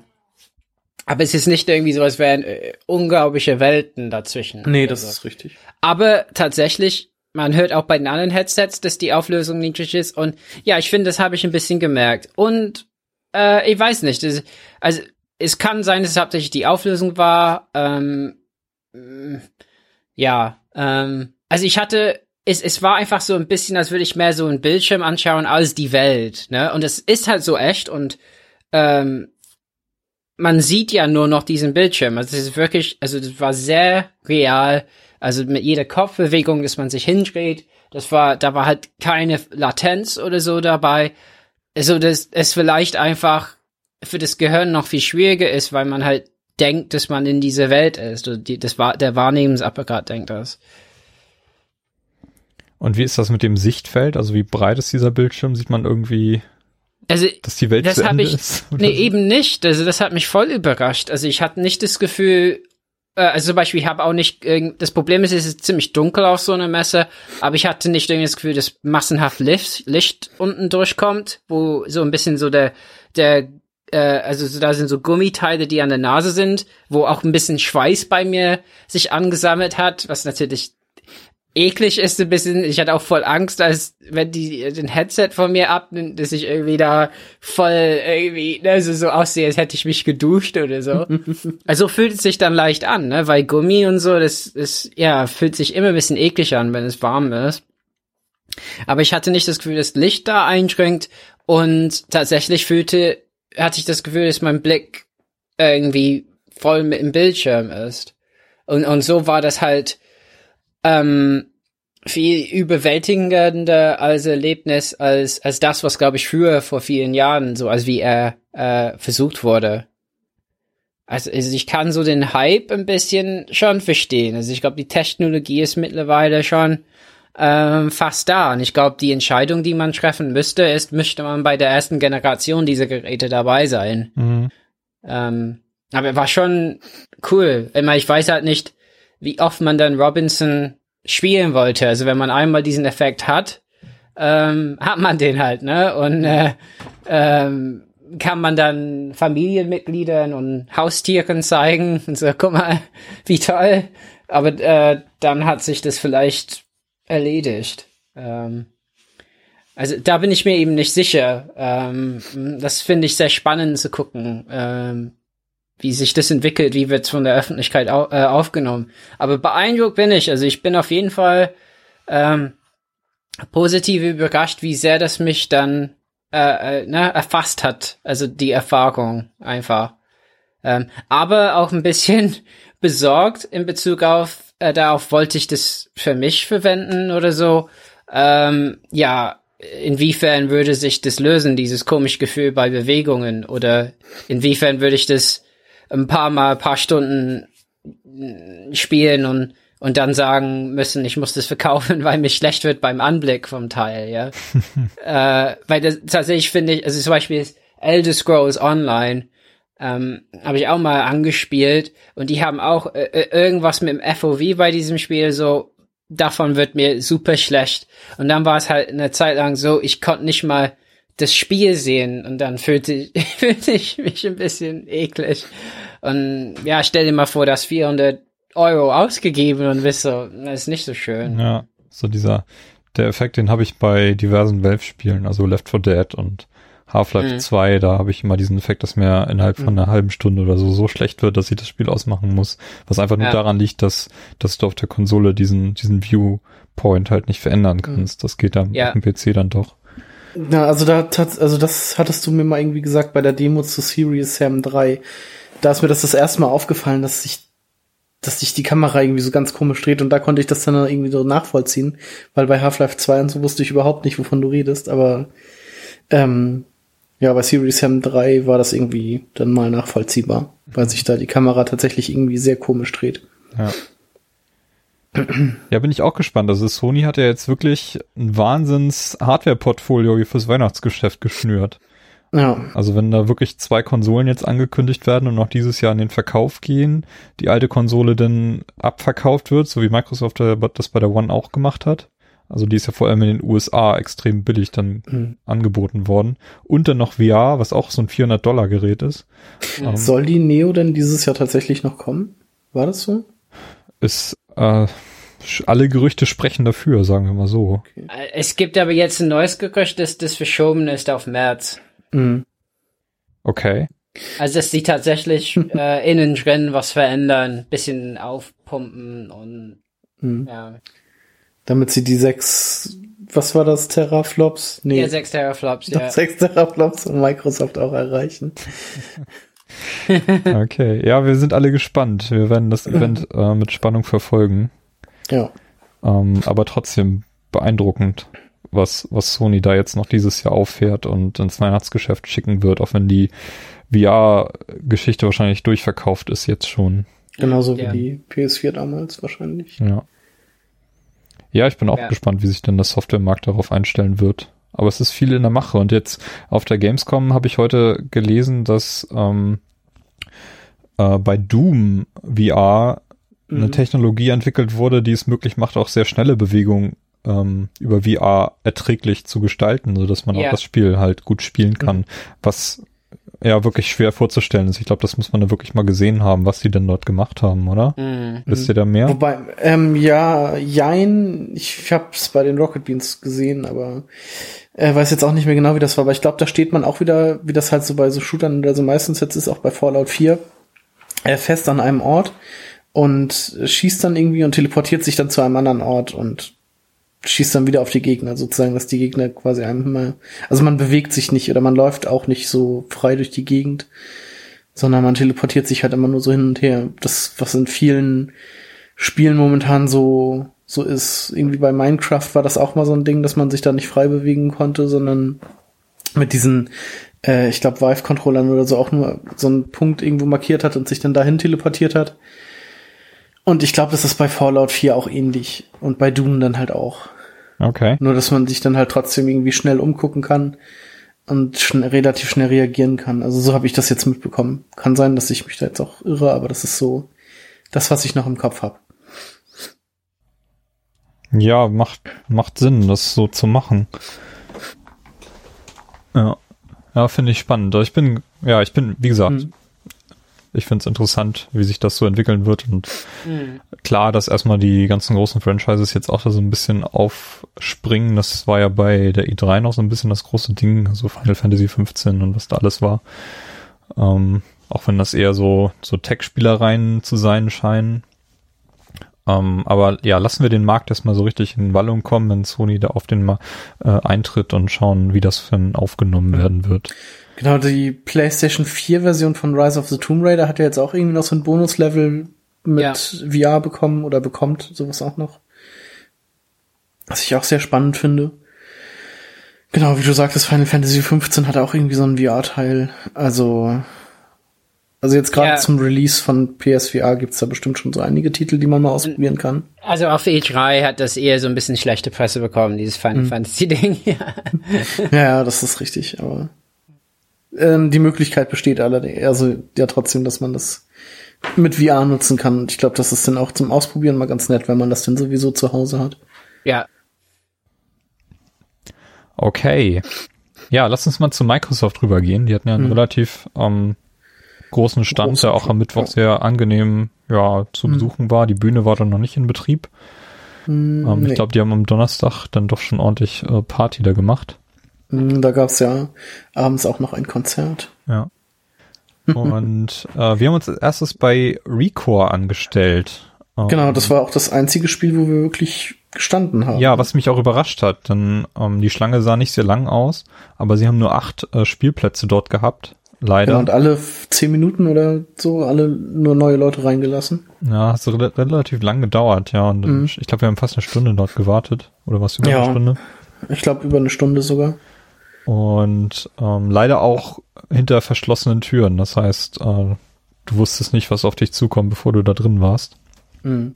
Aber ähm, es wurde uns erst die Steuerung erklärt, so ein bisschen, also so eine kleine Einführung gegeben. Genau, was aber auch recht äh, schlecht war, sag ich mal, weil man den Erklärenden nicht verstanden hat. Also ich vermute mal gerade bei euch beiden, weil ihr auch noch hinter ihm stand. Ja, also das war nicht, war das nicht ganz also ich stand einfach. so, ich stand so halb hinter, halb neben ihm und habe irgendwie nur die Hälfte mitbekommen. Ähm, Ja, bei mir aber- ging's, aber der hatte ja auch ein bisschen so einen Akzent wahrscheinlich auch, ne? Mhm. So. so ein bisschen, ja, war das ein britischer Akzent? Und ich weiß Nee, der, der war Amerikaner, ja. Ähm, Ähm, na gut. Auf jeden Fall, also ich musste auch recht oft auf die ähm, auf die Steuerung gucken, wie sie da auf dieser auf dieser Folie noch bei der Xbox dann nachher lag. Musste dann halt gucken, was was es macht und ähm, ja, aber das Spiel an sich war eigentlich ganz cool. Oder ähm, also es hat mich auf jeden Fall äh, positiv, haben wir schon gesagt, um was es ging? Um Recore. Recore, genau. Ähm, Genau. Also das Spiel von den von einem Entwicklerteam von äh, Metroid Prime, was man im Spiel Genau. auch wirklich sofort anmerkt. Und irgendwie so ein paar Mega Man-Macher sind da auch bei, ne? also War das so? KG Inafune ist dabei, glaube ich, ne? Ah, okay. Ist das so? Oder? Hat der nicht jetzt sein Mighty Number 9 gemacht? Äh, das kann auch sein. ähm, naja, auf jeden Fall. Ähm, ich war, äh, also auf der E3 hat man ja Gameplay, eine Gameplay-Demo gesehen. Und die hat mich so irgendwie überhaupt nicht ähm, überzeugt. Da dachte ich mir so, okay, das wird der totale Scheiß. Ähm, und habe mich jetzt auch irgendwie so nur mit widerwillig mit in die Schlange gestellt, aber ich dachte mir dann so, okay, bevor ich jetzt irgendwie was alleine mache oder auf euch warte, stelle ich mich halt einfach mal mit an und gucke mir das mal an. Ähm, nee, und ich muss sagen, mir hat das Spiel dann tatsächlich auch sehr viel Spaß gemacht. Also hätte ich nicht mit gerechnet. Es ist halt, ähm, also man, man, das ist halt irgendwie so ein Shooter, mit, also so ein Plattformer-Shooter, irgendwie sowas. Also Mischung aus Shooter und Plattformer. Und die Shooter-Elemente, da hat man irgendwie, kann man halt auf jedes Ziel, was kommt, irgendwie draufschalten, so dass man nicht unbedingt zielen muss. Ja, wie bei Metroid Prime halt, ne? Du hast, wenn du den Ja, genau. Trigger gedrückt hältst, hast du immer ein Ziel aufgeschaltet. Direkt. Genau. Dann gibt's halt auch vier verschiedene Schüsse, irgendwie blau, rot, gelb und weiß, mit denen man dann auf die Gegner schießen kann und muss dann halt auch gucken, was für eine Farbe die haben, damit man den Schaden macht. Und irgendwie, wenn Gegner Schilder haben, muss man den Schuss erst aufladen, um das Schild irgendwie wegzumachen. Und dann hat man ja irgendwie noch seinen Roboterbegleiter. Genau, in, dem, Mit- in der Demo, die wir hatten, waren zwei freigeschaltet. Ich glaube nur Genau. zwei Farben, gelb und blau, glaube ich. Ja, einmal dieser, dieser Hund, der aus der, also der aus der, dem ersten Trailer irgendwie schon bekannt ist. Mhm. Und dann noch irgendwie so ein, so ein Krakentier oder so eine Spinne, irgendwie sowas. War das, glaube ich? Also so ein vierbeiniger, äh, ja. Ja, ich habe das gar nicht so richtig erkennen können. Ich hatte auch auf dem PC gespielt, glaube ich, wo der Bildschirm Mhm. auch kleiner war als bei euch. Also es war relativ schwierig, dann im Gefecht zu erkennen, was das eigentlich war. Ähm, Okay, ich habe ihn dann noch ich- halt immer auf Gegner geschickt, also ich stand nie direkt neben Ja, dem. ich, also ich habe tatsächlich auch die Funktion von dem noch nicht so richtig durchschaut. Ich habe den einfach immer nur irgendwie eingesetzt. Und wenn dann irgendwie mal ein blauer oder mal ein gelber Gegner da war, ich glaube, das waren die Farben, die man dann mit dem hatte, dann habe ich irgendwie seine, seine Core-Attacke eingesetzt und war dann froh, dass irgendwas passiert ist. Also das habe ich noch nicht so ganz verstanden. Ähm, ja, und was ich auch das, wo ich auch das Problem hatte, ich hatte einfach seit Ewigkeiten keinen Xbox-Controller mehr in der Hand und es gab eine Stelle, wo man X drücken musste und ich die ganze Zeit auf A gedrückt habe, weil ja bei der PlayStation X quasi unten ist und nichts passiert ist und ich immer nur hochgesprungen bin. Und dann stand ich dann eine halbe Minute und wusste nicht, was ich jetzt falsch mache, bis ich dann auf den Controller geguckt habe, um zu sehen, ah, das ist ja der andere Knopf. Ähm, ja, und bei diesen äh, Sprungpassagen, das war, da meintest du, glaube ich, auch, Timo, so ein bisschen unübersichtlich, wo man landet. Ähm, Ja, ich fand die Steuerung ein bisschen zu direkt. Also ich mag das nicht, wenn, wenn, wenn eine Figur, wenn du eine Figur steuerst und die viel zu hoch springt. Mhm. Also ich mag das dann lieber so einen Doppelsprung zu haben, das kann ich besser timen. Und bei Ja, hier den hatte ich wirklich das Gefühl, dass sich die Figur ähm, nicht so verhält, wie ich es instinktiv erwarten würde. Das hat es ein bisschen schwieriger gemacht. Aber wenn man genau hinschaut, kann man schon genau sehen, wo die Figur landen wird und so. Da muss ich, glaube ich, ein bisschen darauf einstellen. Mhm. Also gut, du hattest ja, also du hast bei dem Spiel ja einen Doppelsprung und auch noch so einen Dash, den du in der Luft benutzen kannst. Mhm. Ähm, aber ich hatte nachher, da gab es einmal so eine Sprungpassage, wo man so über mehrere Plattformen springen musste, um zu einer anderen Tür zu kommen. Und da hatte ich halt auch Probleme, einfach zu sehen, wo ich nachher lande. Ähm, ja, da hatte ich eher so ein bisschen das Problem, äh, dass nicht so ganz klar war, äh, welches die nächste Plattform sein ist, äh, ja, sein kann, oder dass ich nicht abschätzen konnte, wie weit ich jetzt mit diesem, mit diesem, ja, Flug da kommen kann. Mhm. Ja, das war so ein bisschen ja, also schwierig das, für mich. Das hatte ich auch einmal das Problem und musste dann halt diese komplette Se äh, Sequenz nochmal neu machen. Ich glaube, ich habe die viermal gespielt, bis ich drüben war. nee, ich ja. habe es tatsächlich beim äh, zweiten Mal dann geschafft. Und aber ich fand es auch recht schwer. Also da gab es nachher so eine größeren Gegner, die ich, äh, die ich recht schwer fand, wo ich dann so meine Probleme hatte. Ich glaube, Robert, du bist von uns der Einzige, der die Demo durchgespielt hat, oder? Ich weiß nicht, ob War ich die so? durch hatte. Also ich kam auf jeden Fall an so einem Bossgegner vorbei. Mhm. Ähm, und dann war noch eine Tür. Also ich weiß nicht, ob das letzten Endes weitergegangen wäre. Ja, genau, ähm, in dem Kampf mit dem Bossgegner ist bei mir dann die Demo, hat dann die Demo aufgehört. Mhm. Und du hast ihn noch geschafft, oder? Ja. Ich habe ja, gar nicht gesehen. lange draufgehauen, ja. Mhm. Ähm, ja, genau. Ich dachte auch erstmal, die, die Ladezeiten waren noch recht lang. Ich hoffe, das wird irgendwie noch geändert. Ähm, als ich gestorben bin, dachte ich mir so nach einer halben Minute circa, okay, vielleicht ist die Demo jetzt einfach vorbei und hab dann ja ich hab, hab gesehen, wie es bei dir dunkel war. Ich dachte, oh, genau, hab dann gestürzt hab dann was? einfach den hab dann einfach den Controller weggelegt, Kopfhörer abgesetzt und dann kam irgendwie so eine Frau an und fragte dann irgendwie was los ist und dann meinte ich, ja, I just died. I think I think the demo's over now und dann meinte sie so, no no, it's, it's loading, you can keep playing. Und dann, ja, hat das irgendwie, habe ich die Kopfhörer wieder aufgesetzt und dann hat das irgendwie noch mal ein bisschen gedauert. Also ich glaube, die Ladezeit waren insgesamt irgendwie so ein bisschen knapp an der Minute.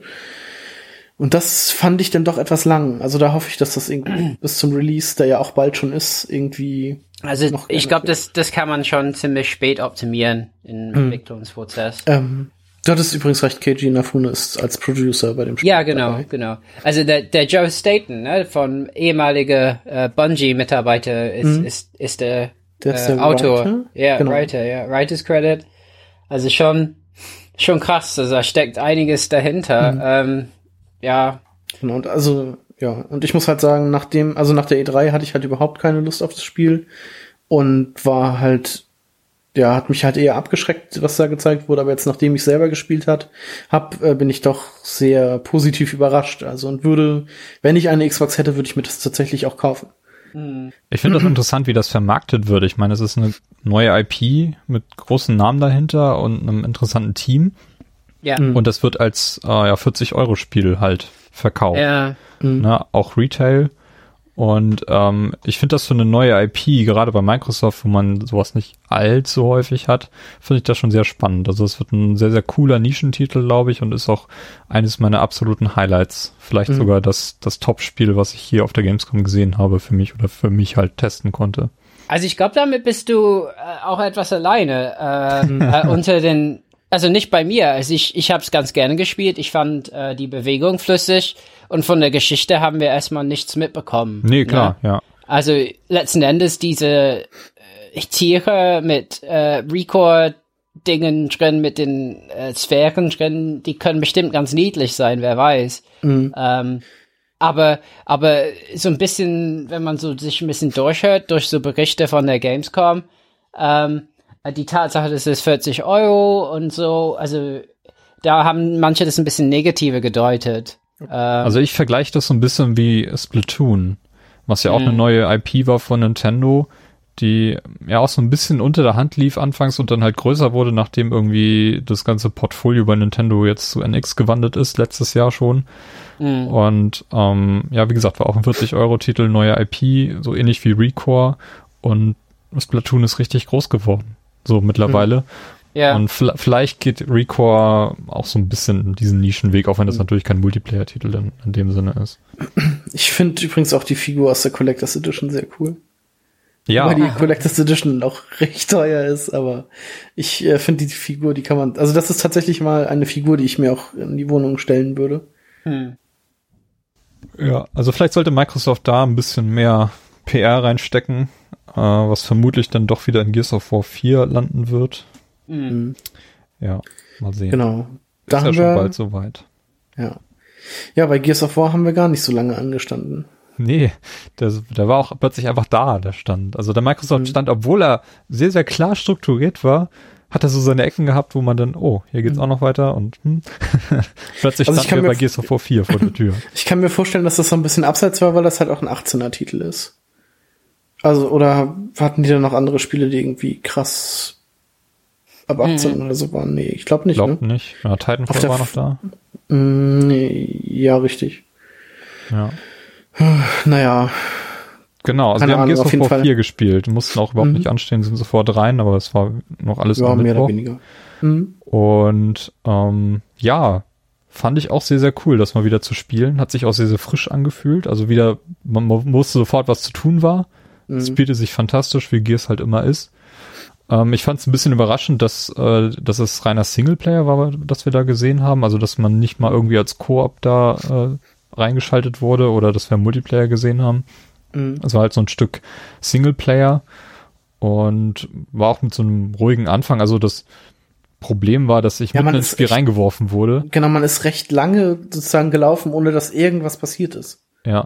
Also ich bin mitten im Gefecht gestartet und war dann schnell am Ende der Demo und habe dann nochmal den Anfang hinterher gespielt. Also nicht so, dass mhm. sie da irgendwas neu gestartet haben.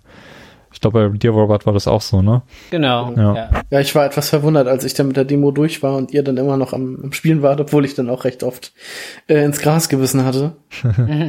also da muss ich dann nämlich äh, auch sagen, ich kam mit der, mit dem, mit der Steuerung nicht mehr ganz so gut klar. Also mit dem, mit dem Umgucken. Der rechte Stick war mir etwas zu schnell, glaube ich, und ich habe es nie äh, wirklich gut hinbekommen, irgendwie auf Gegner zu zielen. Ähm, nee, da war die, ähm, Einstellung bei, also wir haben, also muss sagen, die hat die Hälfte des Raumes mit Xbox One S und wir mhm. waren in der anderen Hälfte mit PCs und man hätte auch mit Maus spielen können. Mhm. Und ich habe das Gefühl, dadurch war die Einstellung irgendwie viel zu hoch. genau, ich hätte auch, glaube ich, mit Maus und Tastatur spielen können. Genau, und wir hatten, Richtig. das waren auch alles 4K-Fan-Bildschirme, äh, also Monitore. Also es sah, also PC sieht, glaube ich, noch ein Stück schicker aus. Ähm, aber ähm, ja, die, die Erfindlichkeit äh, des rechten Sticks war zu hoch bei allen. Ja, mhm. ja, das Gefühl hatte ich auch. Aber also, es hat mich nicht so sehr gestört. Also ich kam da ganz gut zurecht eigentlich. Mhm. Also mir fiel da tatsächlich das Zielen sehr schwer. Aber man hat so ein bisschen wieder Einblick in die Welt bekommen. Die Gegner sehen natürlich wieder aus wie die Locust, obwohl es die ja eigentlich gar nicht sein können. Ja, Aber es war, waren doch relativ bekannte Gegnertypen mhm. da, sind, sagen wir mal so. Genau. Ja.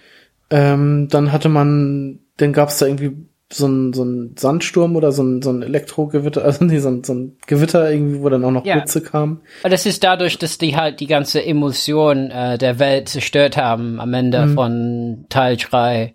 Das hat genau. irgendwie Auswirkungen in der Umwelt gehabt. Aha, okay. Also. Auf jeden Fall war dann da auch mal so ein Sturm. Ich glaube, das ist ja jetzt auch so ein neues Feature, dass man irgendwie auch mit Wind und so, so Physiksachen äh, ja.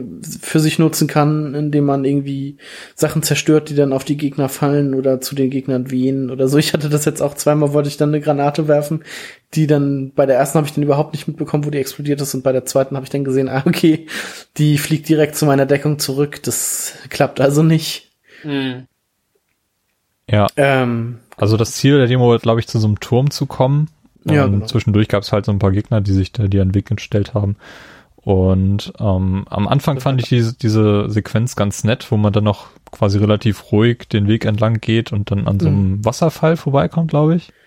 Wo sie dann so, dann nachher, so ein Denkmal also, ansprechen, so guck mal hier, das soll für die vier Elemente stehen. Damals hat die Menschheit noch nicht dieses fünfte, diese Emotion entdeckt als fünftes Element. Mhm. Genau. Und äh, das fand ich ganz nett. Ähm, das habe ich tatsächlich alles nicht mitbekommen, weil ich den, also ich bin am Anfang einfach nur so lange gerannt, äh, bis Gegner kamen, weil ich nicht wusste, wie lange wir an diesem Stand sind und ich wollte natürlich, ich wusste nicht, ob wir die Demo komplett durchspielen oder so, oder ob nachher einfach gesagt wird, okay, jetzt raus, jetzt sind die nächsten dran. Deshalb wollte ich halt, ähm, ich sag mal, so viel Gameplay mitnehmen wie möglich und hab dann, bin dann halt einfach zu den ersten Gegnern hingerannt und hab mir am Anfang einfach gar nichts angeguckt. Und also bin da einfach nur durch bis zum ersten Kampf und hab mich dann halt bis zum Ende durchgekämpft. Ich mein, Überraschend fand ich halt, dass Markus Teil deiner Gruppe ist. Ja. Also Markus Das, Phoenix. genau, das fand ich auch überraschend. Ein man, ja, älterer, ein bärtiger, ähm, weil man ja auch mit dem Sohn spielt. Also der Sohn ist ja Genau. der Hauptcharakter gewesen. ähm, und also ich glaube, wenn man Einzelkampagne spielt, man spielt nicht als er, ne, aber ähm, ja, der ist irgendwie dabei und leitet einen an, quasi. Mhm, genau, also man spielt ja als sein Sohn und dann gab es irgendwie noch so einen, ja, so einen, wieder so einen jungen Dominik sozusagen.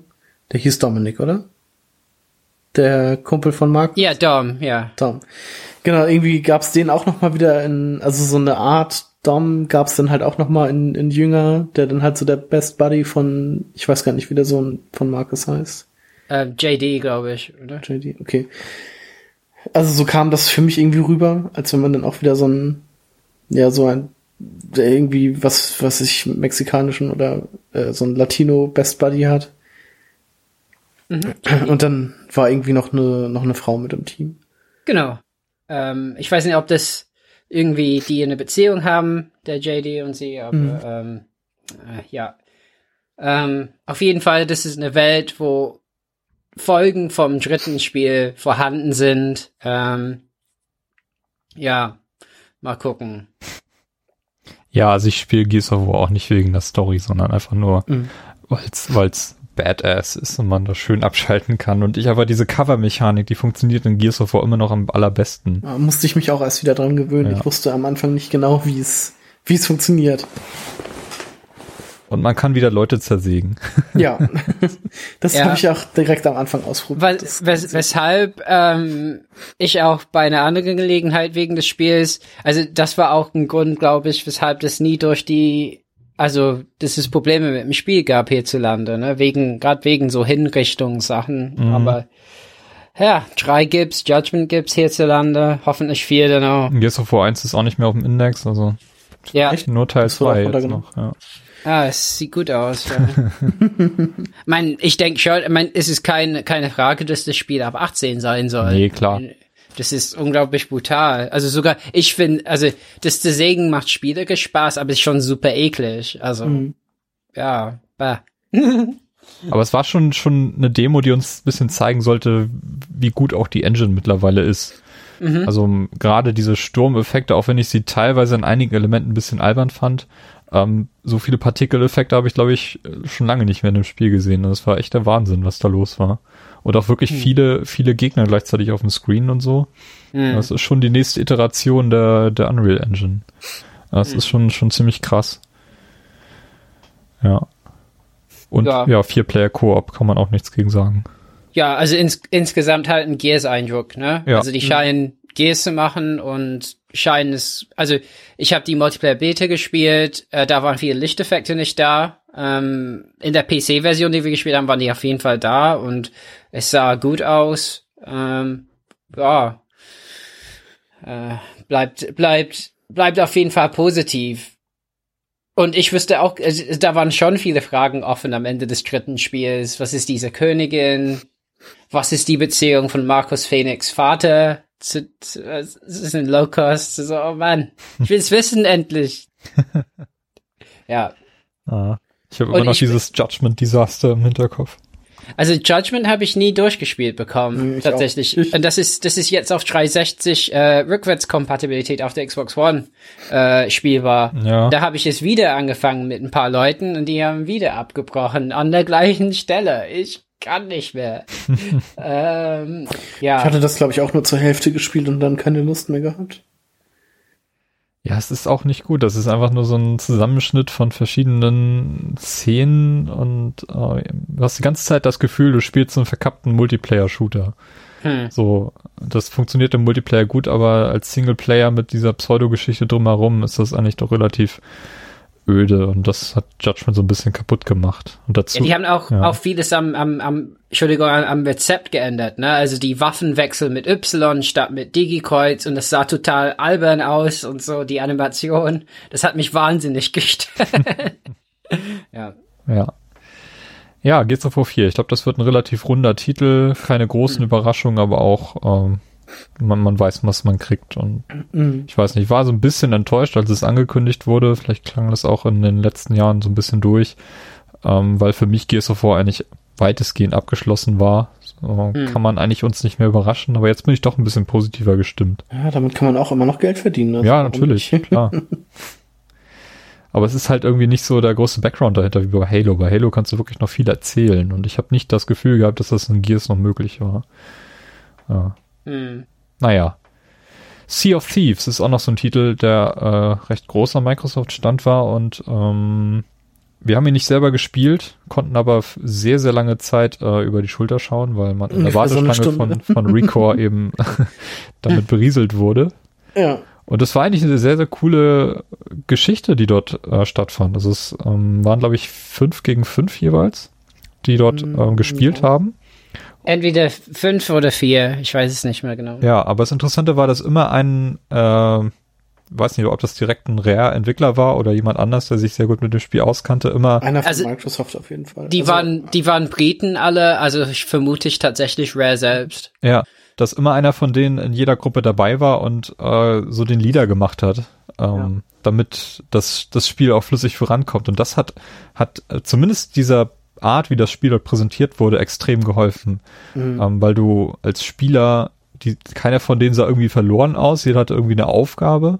Mhm. Ähm, die, das, das ganze Team hat, äh, wurde immer sehr gut angeleitet von dem, von dem Rare-Entwickler. Und ähm, dadurch hat sich das Spiel auch sehr, sehr schnell entwickelt. Also man hat richtig gesehen, wie die Leute dann da gestartet sind, so ein bisschen Teambesprechung gemacht hat, dann ging es aufs Schiff und dann wurde sich ja, gegenseitig gejagt, navigiert. am, am, Anfang hat jedes Mitglied irgendwie noch so ein, aus so einem Krug Bier getrunken, genau, um, sich, um sich anzuheitern. irgendwie wahrscheinlich ist das, um irgendwelche Buffs oder sowas zu bekommen. Ja. Ähm, und dann wurde der Anker gelichtet, dann stand einer daneben, entweder mit einer Laute oder mit so einer Quetschkommode, mit so einem Schifffahrtsklavier und hat da Musik gemacht, damit die auch nochmal irgendwie gebufft werden und schneller sich dann bewegen können.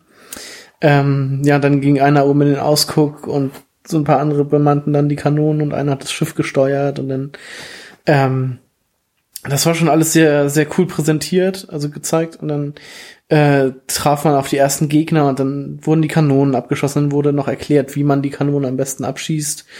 Ähm, genau, dann, dann haben sie dann noch so ein paar Manöver gemacht, wie es, wie ich es auch sehr cool finde in, im ersten Fluch der Karibik-Film, wo sie dann diese diese Wände machen, indem sie halt den Anker einfach ins Wasser schmeißen und dadurch das, also so eine schnelle Wende machen. Und das haben sie da halt auch gemacht. Das war sehr, sehr geil.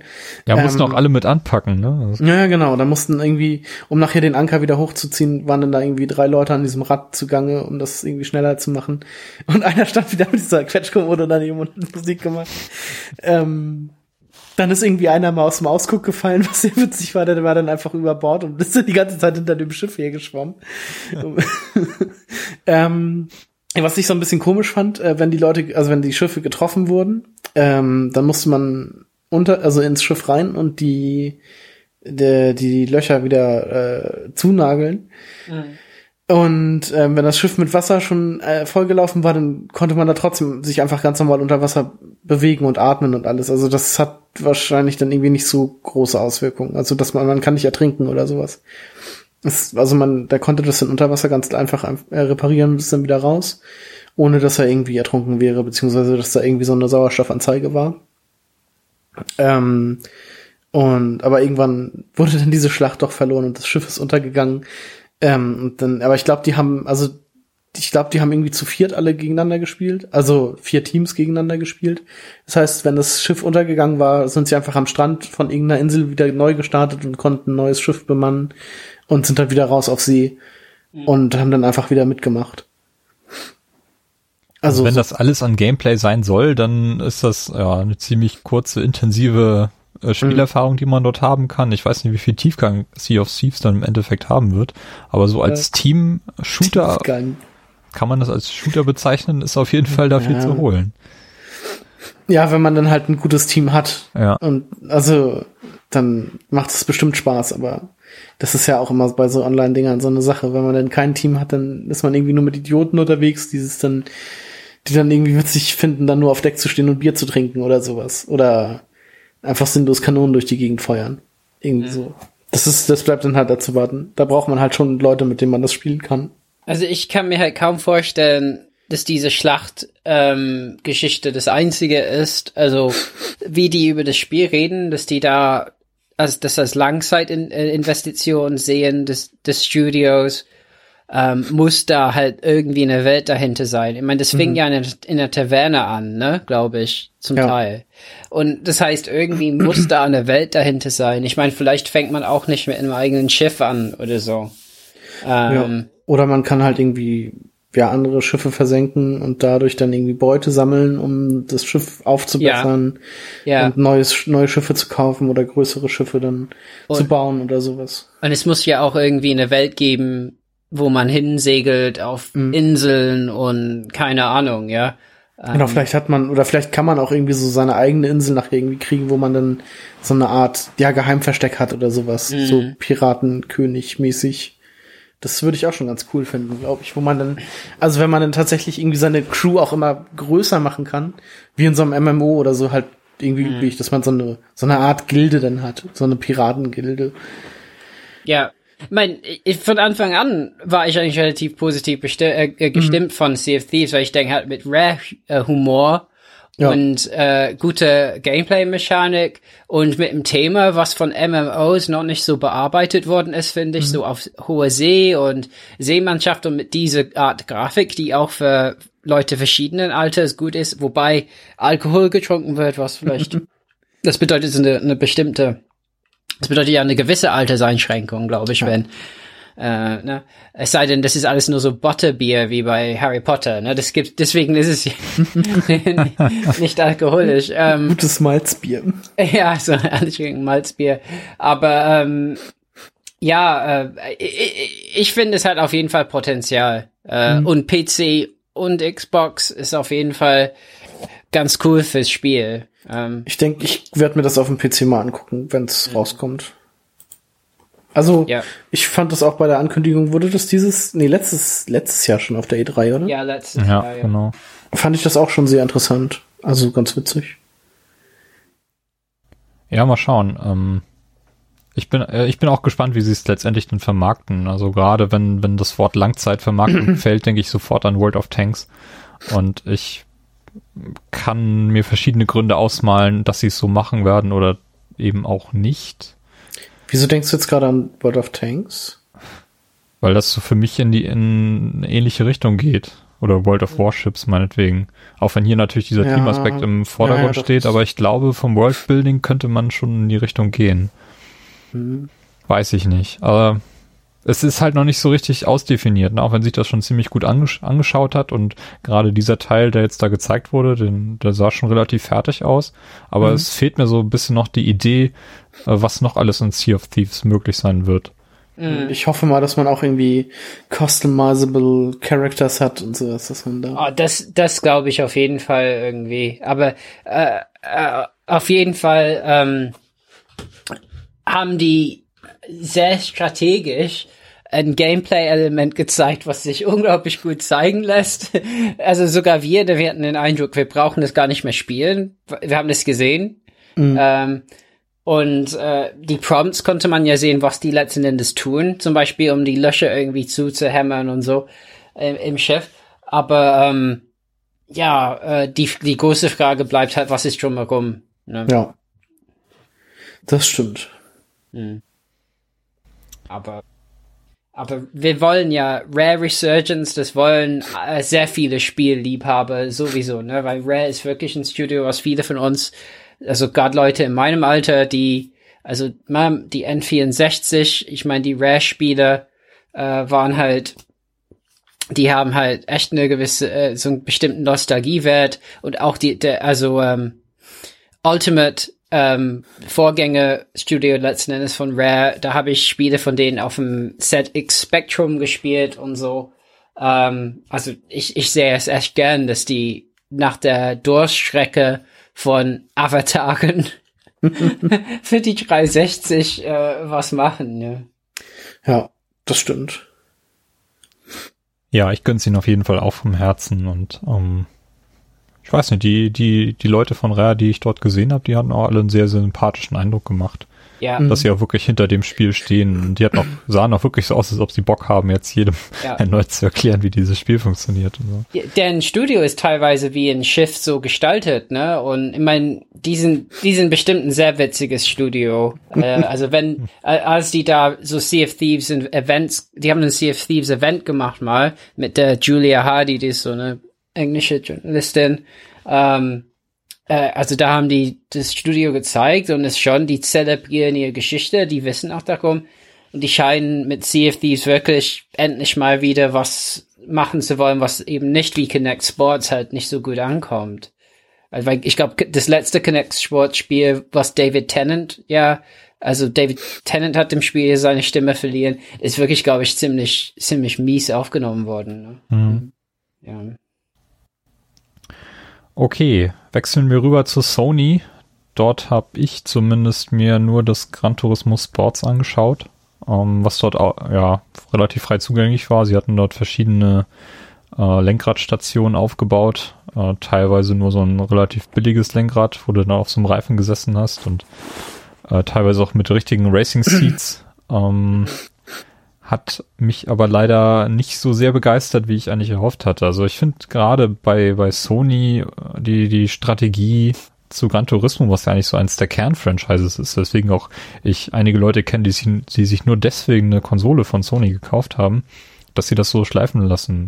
Das Problem war ja, dass äh, Gran Turismo 6 ähm, fast parallel zum Release von der PS4 noch auf der PS3 rauskam. Mhm. Ähm, und sie es nicht so gemacht haben, wie in den, wie in den letzten Jahren jetzt so, so ein Prologteil irgendwie rauszubringen. Ja. Ähm, sondern jetzt mit, mit Sports einen leicht neuen Ansatz versuchen. Und ähm, ich habe das so ein bisschen gespielt. Äh, es hebt sich leider so gar nicht ab von, von anderen Rennspielen. Gerade wenn man so verwöhnt ist, was, was Forza angeht, was wirklich wahnsinnige Fortschritte gemacht hat jetzt mit Forza 6. Ähm, mhm. Da fühlt man sich bei Gran Turismo Sport so ein bisschen verloren. Okay. Ähm, also ich war tatsächlich ziemlich enttäuscht, wie wenig Fortschritte Gran Turismo Sports oder Gran Turismo an sich gemacht hat seit Teil 6 und ähm, vielleicht liegt das ein bisschen daran, dass Polyphony gerade so eine kleine Krise durchmacht oder sowas, dass sie halt ähm, nicht so professionell aufgestellt sind wie Turn 10 Studios, die ja alles Mögliche ausgesourced haben. Also die ganzen Modelle erstellen sie ja fast gar nicht mehr selber, sondern hm. kaufen das ein oder lassen das halt extern machen. Ja. Und bei Polyphony, die machen halt alles noch selbst. Und gerade jetzt, wo, wo die Technik so weit ist, dass man wirklich extrem aufwendige Modelle erstellen kann, wo du dich ins Auto reinsetzt oder die Motorhaube aufmachen kannst und so. Da steckt wahnsinnig viel Arbeit hinter, um alleine ein Auto irgendwie umzusetzen. Und ich habe so ein bisschen das Gefühl, dass Polyphony da nicht mitgewachsen ist und dem nicht mehr Herr wird. Ja. Ähm, ich, also Gran Turismo Sports wird an sich ein ganz okayer Racer, aber es wird nicht mehr das Flaggschiff sein ähm, im Markt dieser Pseudo-Simulationen. Hm. Also da hat Forza die Krone auf, da gibt es mit Project Cars einen sehr, sehr guten ähm, Ableger, die auch ähm, wirklich extrem beliebt sind. Ich werde auch demnächst nochmal mit dem äh, Seppel, den wir hier vor ein paar Jahren mal in der Sendung hatten, zu, yeah. was war das, Gran Turismo 5 noch, äh, nochmal drüber sprechen, wie sich die Serie so weiterentwickelt hat. Ähm, aber ich muss sagen, Gran Turismo Sports, ähm, nee, ich glaube, ich würde bei Forza bleiben. Mhm. Tatsächlich. Würde ich auch als Nicht-Rennspiel-Fan auch tatsächlich lieber machen. Ja. Ähm, Forza Horizon 3 zum Vergleich, das habe ich leider nicht gespielt auf der Messe, das war aber auch spielbar. Ähm, das soll einen sehr, sehr runden Eindruck machen nach all dem, was mhm. ich gehört habe. Ja. ja. Also es sah super toll aus, auf jeden Fall. Ähm, als ich, als ich das lauf, hab laufen sehen. Aber bei GT Sports hat das ähm, so ein Rewind, eine Rewind-Funktion. Hab ich, haben nee, ich glaube nicht. Also das ist zum einen kein Element der Gran Turismo Serie und ich meine, ich habe das da auch nicht äh, nutzen ja. können, falls sie das Feature eingebaut ich mein, haben. Deswegen frage ich, weil tatsächlich, also für mich als jemand, also ich bin nicht, also ich bin nicht so gut in Rennspielen tatsächlich. Also zum Beispiel Drive Club hat mich ziemlich überfordert irgendwann. Ne? Mhm. Ne? Ähm, aber wir haben ja auch drüber gesprochen, dass da die Schwierigkeit, das Schwierigkeitsniveau sehr äh, ungleichmäßig ist bei dem Spiel.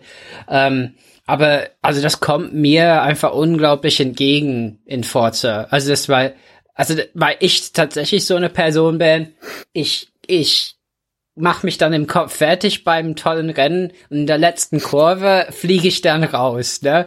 Und ich bin halt nicht so die Person, die sagt, okay, das war halt mein Rennen, so ist es im Leben, wenn man so ein Rennen fährt. ich muss, muss halt ein besserer Fahrer werden, sondern ich ärgere mich und sage, ich spiele dieses Spiel nie wieder. Ähm, und, und diese, diese Funktion halt, dass man zurückspult und so, finde ich einfach super toll. Ja, ähm, aber okay, ist halt klar, dann, dann machen die das nicht. Ja, meine, ich glaube, seit GT5 habe ich kein GT-Spiel gespielt. Ja, bei mir war es, ich weiß nicht, ich glaube, ich habe Gran Turismo 5 Prolog noch gespielt.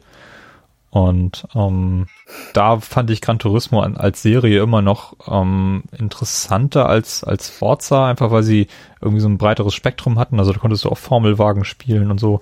Und das ist jetzt ja, hat sich komplett gewendet, das Blatt. Also du kannst jetzt auch in Forza 6 gibt's Formelwagen. Und mhm. du hast wirklich wahnsinnig viel Spielraum, auch deinen Wagen einfach zu designen oder die Designs runterzuladen und so ein Kram. Und ähm, das hat Gran Turismo lange Zeit nicht gehabt. Ich weiß nicht, ob sie es mit Sports jetzt einführen werden, dass du dir richtige Designs irgendwie runterladen kannst oder so. Aber einfach das Ganze drumherum, bis hin zur Organisierung eines Multiplayer-Renns, wo du wahnsinnig viele Sachen einstellen und vorgeben kannst. Und ähm, äh, ich weiß nicht, also Polyphony hatte echt den Anschluss verloren.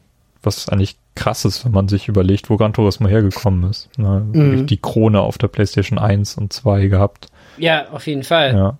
Aber, aber auch einfach die, wie schnell ähm, Turn 10 im Vergleich halt Spiele raushaut, ne? Ähm, also wir sind schon bei Forza 6 und Forza Reisen 3. Ja. ah, naja. Aber ansonsten ist an Rennspielen gar nicht so viel los im Moment, ne? Nee. Das ist echt Wahnsinn. Also kein Need for Speed irgendwie, kein äh, Burnout, so die ganzen Arcade Racer sind abwesend. Ja, Burnout ist ja auch tot. Ja, nicht. Mhm. Ähm, also die Reihe ist Formel, ja. Formel 1 2016 ja. scheint wieder ein bisschen besser zu sein nach dem Desaster der 2015er Version, aber das läuft gerade auch irgendwie so ein bisschen, also es ist gerade erschienen, kriegt irgendwie kaum jemand mit. Mhm. Ähm, ich glaube, Codemasters hat sich da auch so ein bisschen übernommen. Ähm, was haben wir noch? Dirt. Ja, so ein, ja Dirt, Dirt gab's Rally auch lange ist, nicht mehr. Ja, doch, das ist ja auch jetzt vor ein paar Monaten erst erschienen, so als fertige Konsolenversion. Äh, ja. Das, was als Steam Early Access gestartet ist. Dirt, Dirt, wie heißt das nicht Dirt Rally? Äh, ja, doch, doch, richtig. Habe ich zumindest auch noch auf meiner, meiner Liste, ist allerdings noch nicht so richtig im Preis in die Richtung gegangen, dass ich dass ich mir zulegen würde. Ja, nee, also Gran Turismo Sports war ich doch tatsächlich enttäuscht, das, hm. das so zu sehen. Ähm, ich bin dann noch bei Square Enix vorbeigegangen, habe mir Deus Ex Mankind Divided angeschaut. Mhm. Ähm, das ich jetzt auch mittlerweile schon zu Hause habe. Also ähm, was man dort spielen konnte, war einfach nur der, der Spielanfang ähm, mit sehr, sehr langem Intro. Ähm, das Problem war auch, dass ich dort in die Schlange gekommen bin. Da waren auch nicht viele Leute, aber ich war halt der Einzige, der irgendwie alleine dort war. Und äh, jemand aus der vorigen Gruppe ist früher gegangen und so konnte ich dann seinen Platz übernehmen. Ich glaube, das ist auch, war das auch diese... Ja, konnte deswegen diese, nicht so weit spielen. War das auch diese Prag-Mission? Weil die haben sie irgendwie im Vorfeld der E3 schon sehr ausführlich gezeigt. Nee, das ist nicht die Prag-Mission. Das ist ähm, in der Wüste gewesen. Okay. Ähm, das war hier Dubai. Dubai, genau. Da startet hm. das Spiel. Hm. Ähm, die Mission spielt man dort. Also wird am okay. Anfang gefragt, so welche Steuerung bevorzugst du. Dann kannst du auch irgendwie einen Steuerungsstil von Human Revolution dir einstellen. Würde ich aber nicht empfehlen. Also äh, Mankind Divided hat ein extrem komplexes Controller-Layout. Da wird jeder Knopf doppelt belegt. Und dann ist die, ist die Default-Steuerung, die das Spiel vorschlägt, schon ziemlich ausgeklügelt. Hm. Ähm, habe ich jetzt so den Eindruck, nachdem ich das Spiel jetzt schon drei, vier Stunden gespielt habe. Ähm, also, falls ihr das Spiel starten wollt, nimmt die Mankind-Steuerung. Um, man kann dann auch den Schwierigkeitsgrad auswählen und wird dann in der Mission auch gefragt, ob man eher äh, tödliche Waffen mitnehmen möchte oder mhm. eher Betäubungsgewehre und so. Und dann geht's halt auch los.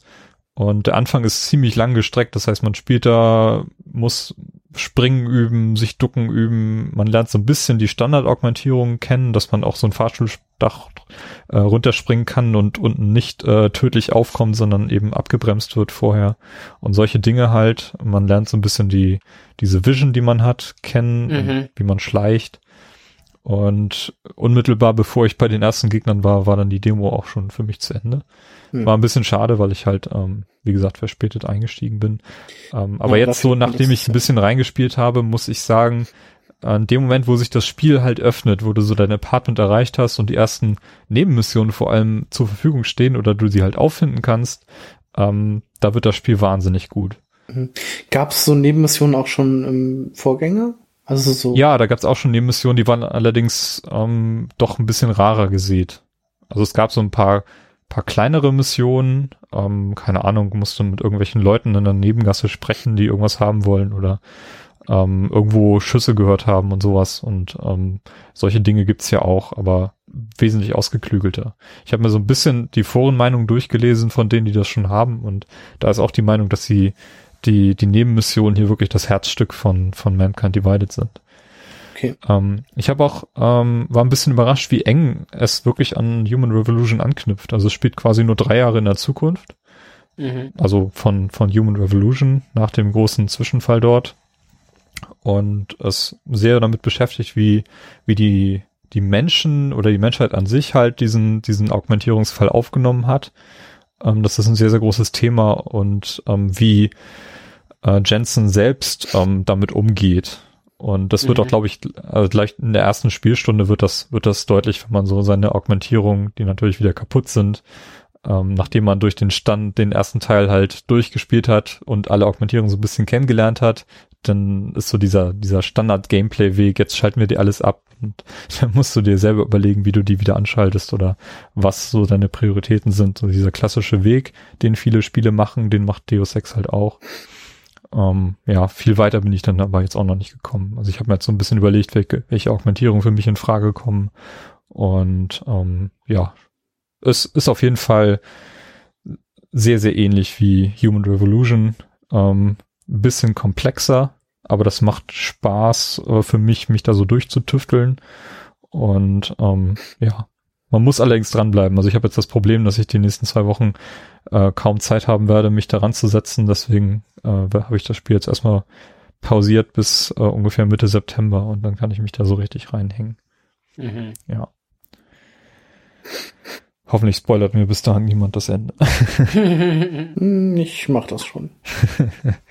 ja. Genau, und wenn man da äh, den Demo-Bereich wieder verlassen hatte auf der, auf der Gamescom, dann durfte mich, man sich noch an so einem Augmentierungsautomaten bedienen. Ja. Und äh, so eine Augmentierung bekommen. Ich habe da irgendwie was für die linke Hand bekommen. Was ich mir aber noch gar nicht angeschaut habe, ist noch eingepackt. Also das ist so ein Code, den du im Spiel benutzen kannst, oder? Nee, äh, in, in real. okay. Da war so ein, so, ein, so ein Automat, wo man eine Münze reinwirft, die man dann auch da bekommen hat von einem der Mitarbeiter und dann durfte man sich da irgendwas aus diesem Automaten ziehen. Okay. Also so eine Pseudo-Augmentierung. Wahrscheinlich kann man das aufpusten, wie früher diese Mass Effect-Waffen, mit denen sie auf der einen Gamescom alle rumgelaufen sind. Ja. das ist so, ein, so ein, so ein Elektrodruckknopf, den du dann anziehen kannst und Leuten mit einem Handschlag so einen Elektroschlag verpassen kannst. Genau. ja, genau. Solche Dinge. Ja, ich weiß nicht, muss ich mal angucken. Das ist, glaube ich, auch so, so ein Sammlerkram, den man da machen kann. Ja, ich ja. dachte, das wäre so eine Schachtel, wo dann irgendwie so ein Code drin ist, den du dann im Spiel einlösen kannst und irgendwie einen besonderen DLC bekommst.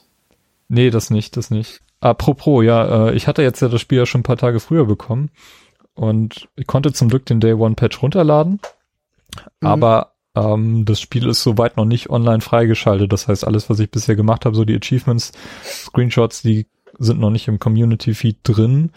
Ähm, dem Spiel liegt ein Code bei, den du bei Square Enix Online eingeben musst, um Zusatz-Download-Content zu bekommen, also den Standard von der Day One Edition. Der Code ist gerade eben per E-Mail hier angekommen, noch, also während wir die Sendung schon aufgenommen haben.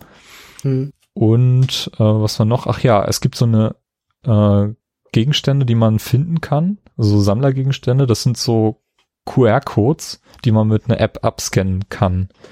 Und die App funktioniert auch noch nicht, was ein bisschen schade ist, weil ich schon einige davon mhm. gefunden habe. Ähm, aber das ist so ein bisschen die Begleitung. Und ich glaube, es gibt auch wieder einen Season Pass, wenn ich mich nicht irre. Mhm, die gibt's. Ähm, was bei Human Revolution ja noch, noch nicht äh, der Fall war. 30 Euro, glaube ich. Was krass ist. Ich vermute mal, das sind so relativ viele Nebenmissionen oder irgendwas, Also was wir ich, ans ich Ende habe packen. ähm, ich hab von zwei Missionen gehört und irgendwie äh, andere Dinge noch. Also bei aber Human jeden Fall Revolution haben sie ja einen relativ großen, auch recht guten DLC gehabt, äh, der irgendwie in einer Zeit spielte, wo das Spiel selber einen großen Zeitsprung gemacht hat. Ja. Ähm, ich weiß aber nicht, was sie jetzt bei Mankind Divided machen werden. Hm. Mal gucken. Ja, ich bin auf jeden Fall gespannt, wie das Spiel weitergeht. Und es war ja auch eines meiner Most Wanted Highlights für dieses Jahr. Und äh, ja, bin, bin froh, dass das Spiel zumindest jetzt da ist. Mhm. Ich werde es mir vielleicht auch nochmal angucken, weil ich auf diese Thematik auch recht viel Lust habe im Moment.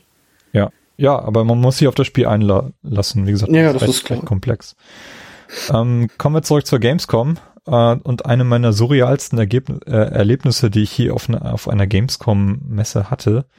Ich bin nämlich äh, relativ spät an dem Mittwochnachmittag nochmal über den Microsoft-Stand geschlendert. Und äh, da gibt es eine Möglichkeit, Titanfall 2 zu spielen. Und da standen so äh, sechs Leute vor diesem Stand und ähm, ich hatte gar nicht so viel Interesse an dem Spiel.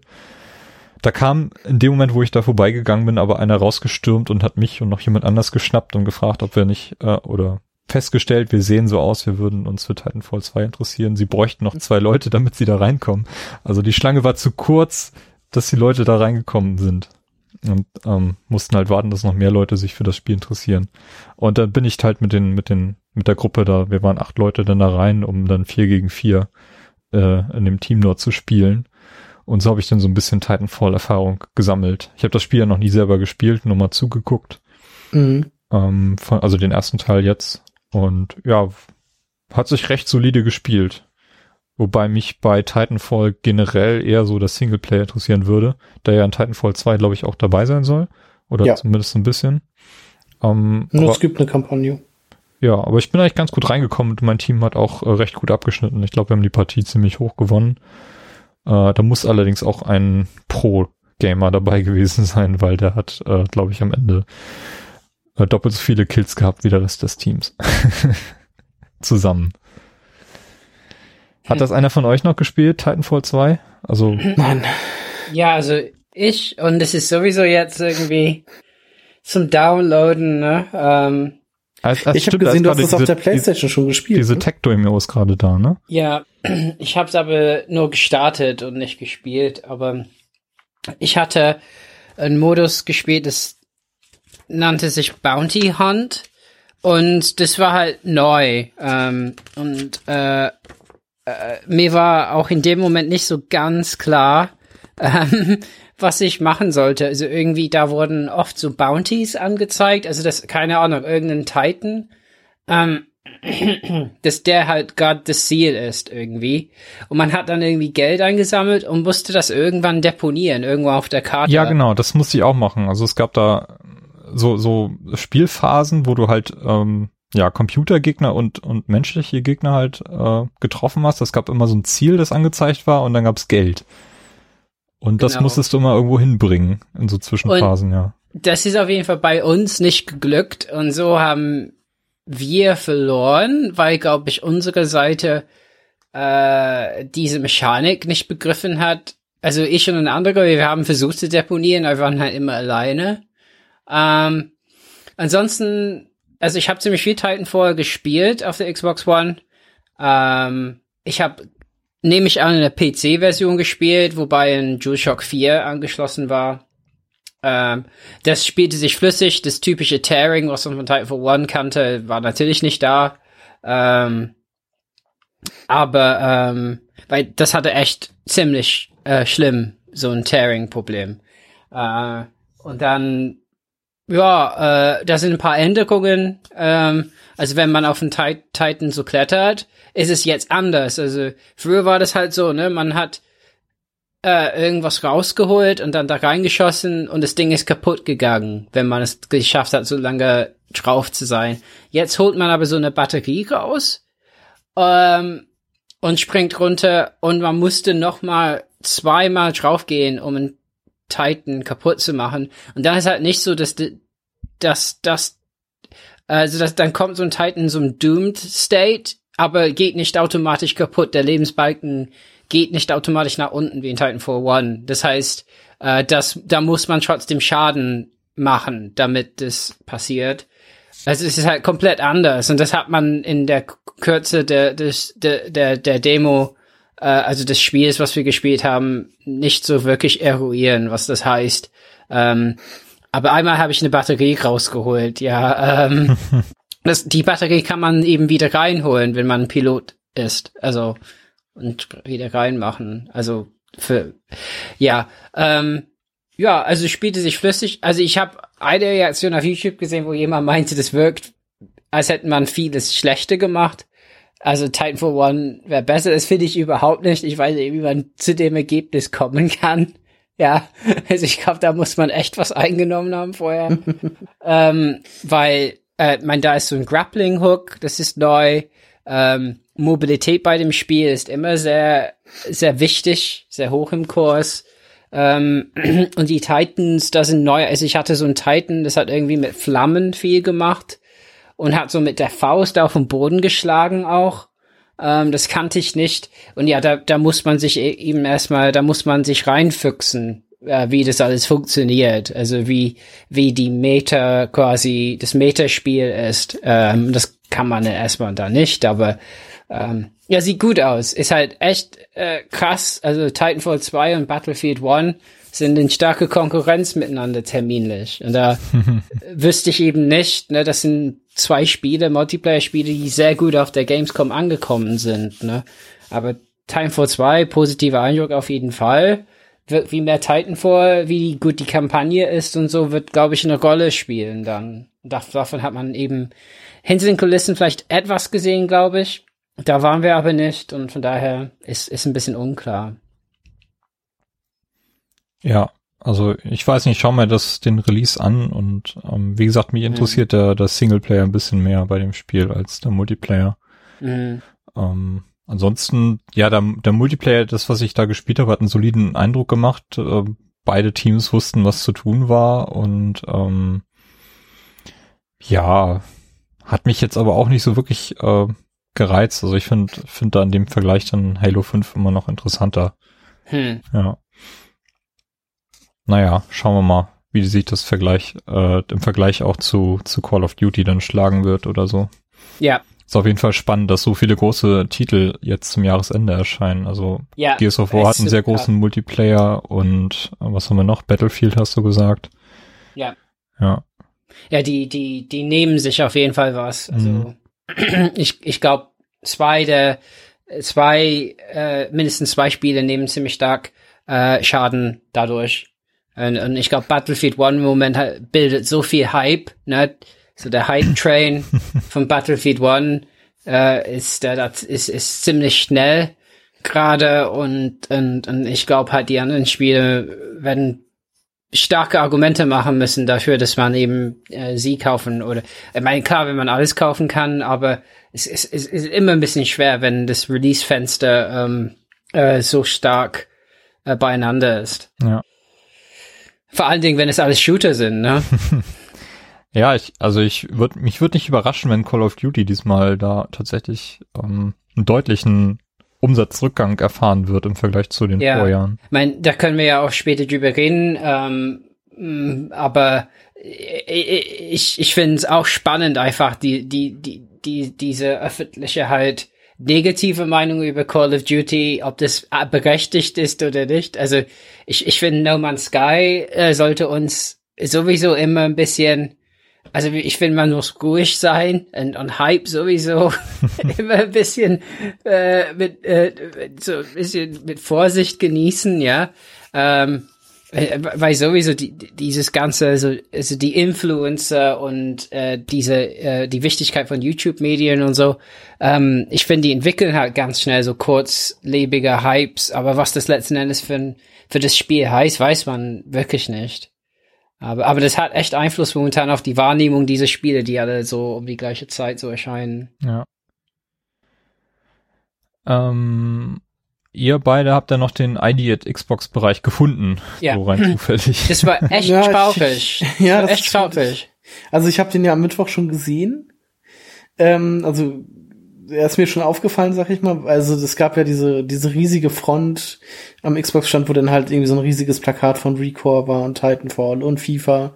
Und ganz in der rechten, hintersten Ecke war dann halt irgendwie so ganz klein noch oben dran so ID at Xbox. und ähm, wir beide waren, wann waren wir denn da? Bevor wir zu Sony gegangen sind oder nachdem wir da waren? Donnerstag. Nachdem, nachdem wir bei Sony waren, ne? Genau. Ja.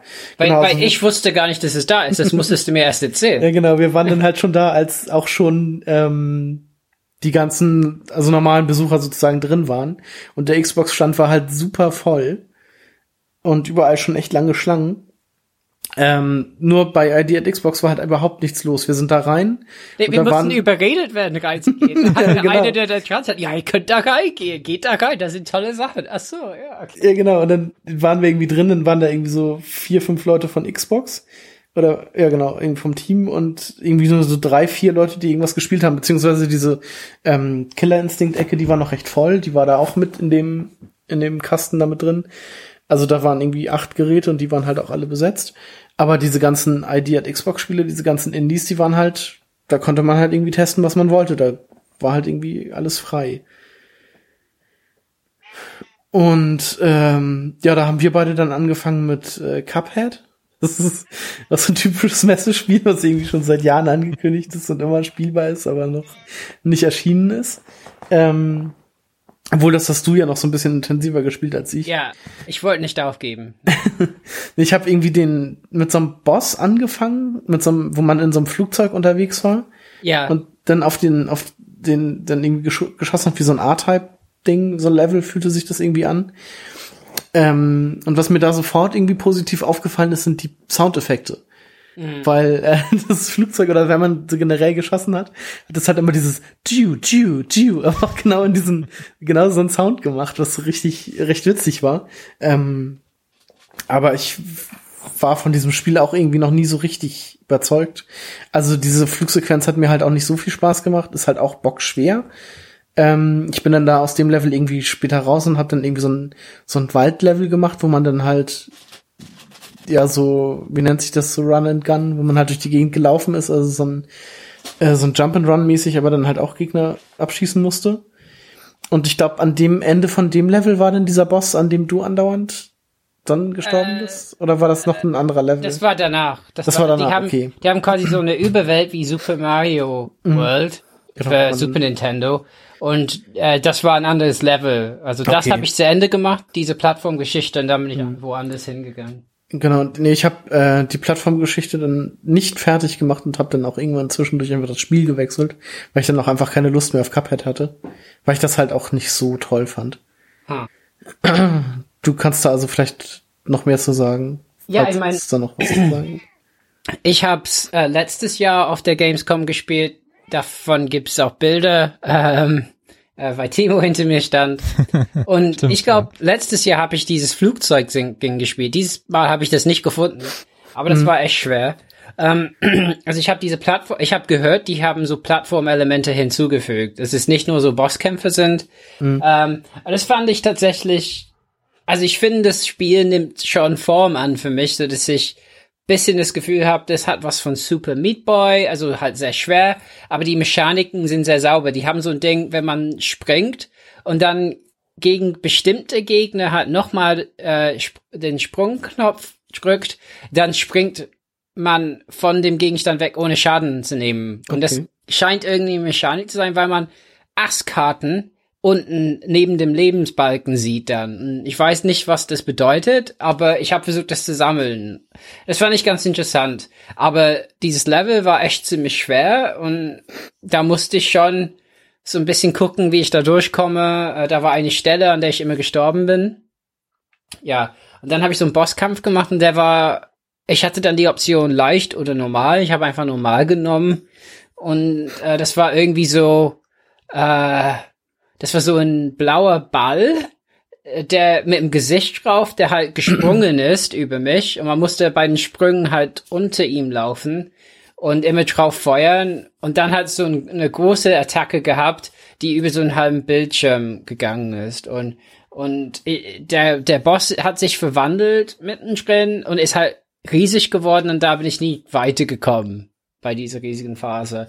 Also wirkt auf jeden Fall sehr schwer, aber ich habe dieses Mal einen positiveren Eindruck vom Spiel, weil eben sehr viel charmant ist. Die Grafik ist super cool, äh, die Soundeffekte sind super cool. Es hat alles so ein bisschen so, äh, das sieht alles ein bisschen leicht verschmutzt aus, wie so ein alter Film. Ähm, äh, also das ist ähm, schon cool, aber sehr schwer und äh, ja, wir wissen, glaube ich, immer noch nicht, wann das rauskommt. Nee, irgendwie nicht. Ihr werdet es nächstes Jahr wieder spielen, wartet mal. Vermutlich. äh, mein Below ist ja nicht da gewesen und da ist jetzt äh, rausgekommen, dass das äh, ohne Datum verschoben ist. Mhm. Ja, Genau, aber in richtig. kleinen Indie-Titeln weiß man mal nie, was dahinter so passiert. Mhm. Hm. Meine Copy Games, die wollen es halt perfekt machen, das glaube ich denen auch und finde es auch okay.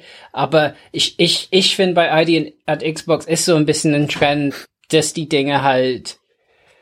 Mal, es ist schon spannend einfach, das sind gegensätzliche Entwicklung. Sony hat halt unglaublich viel Hype hinter so ein Indie-Spiel, No Man's Sky, irgendwie äh, ge gesetzt und das hat einerseits unglaublich viele Verkäufe produziert, andererseits auch im Moment ziemlich viel negative Presse, ja.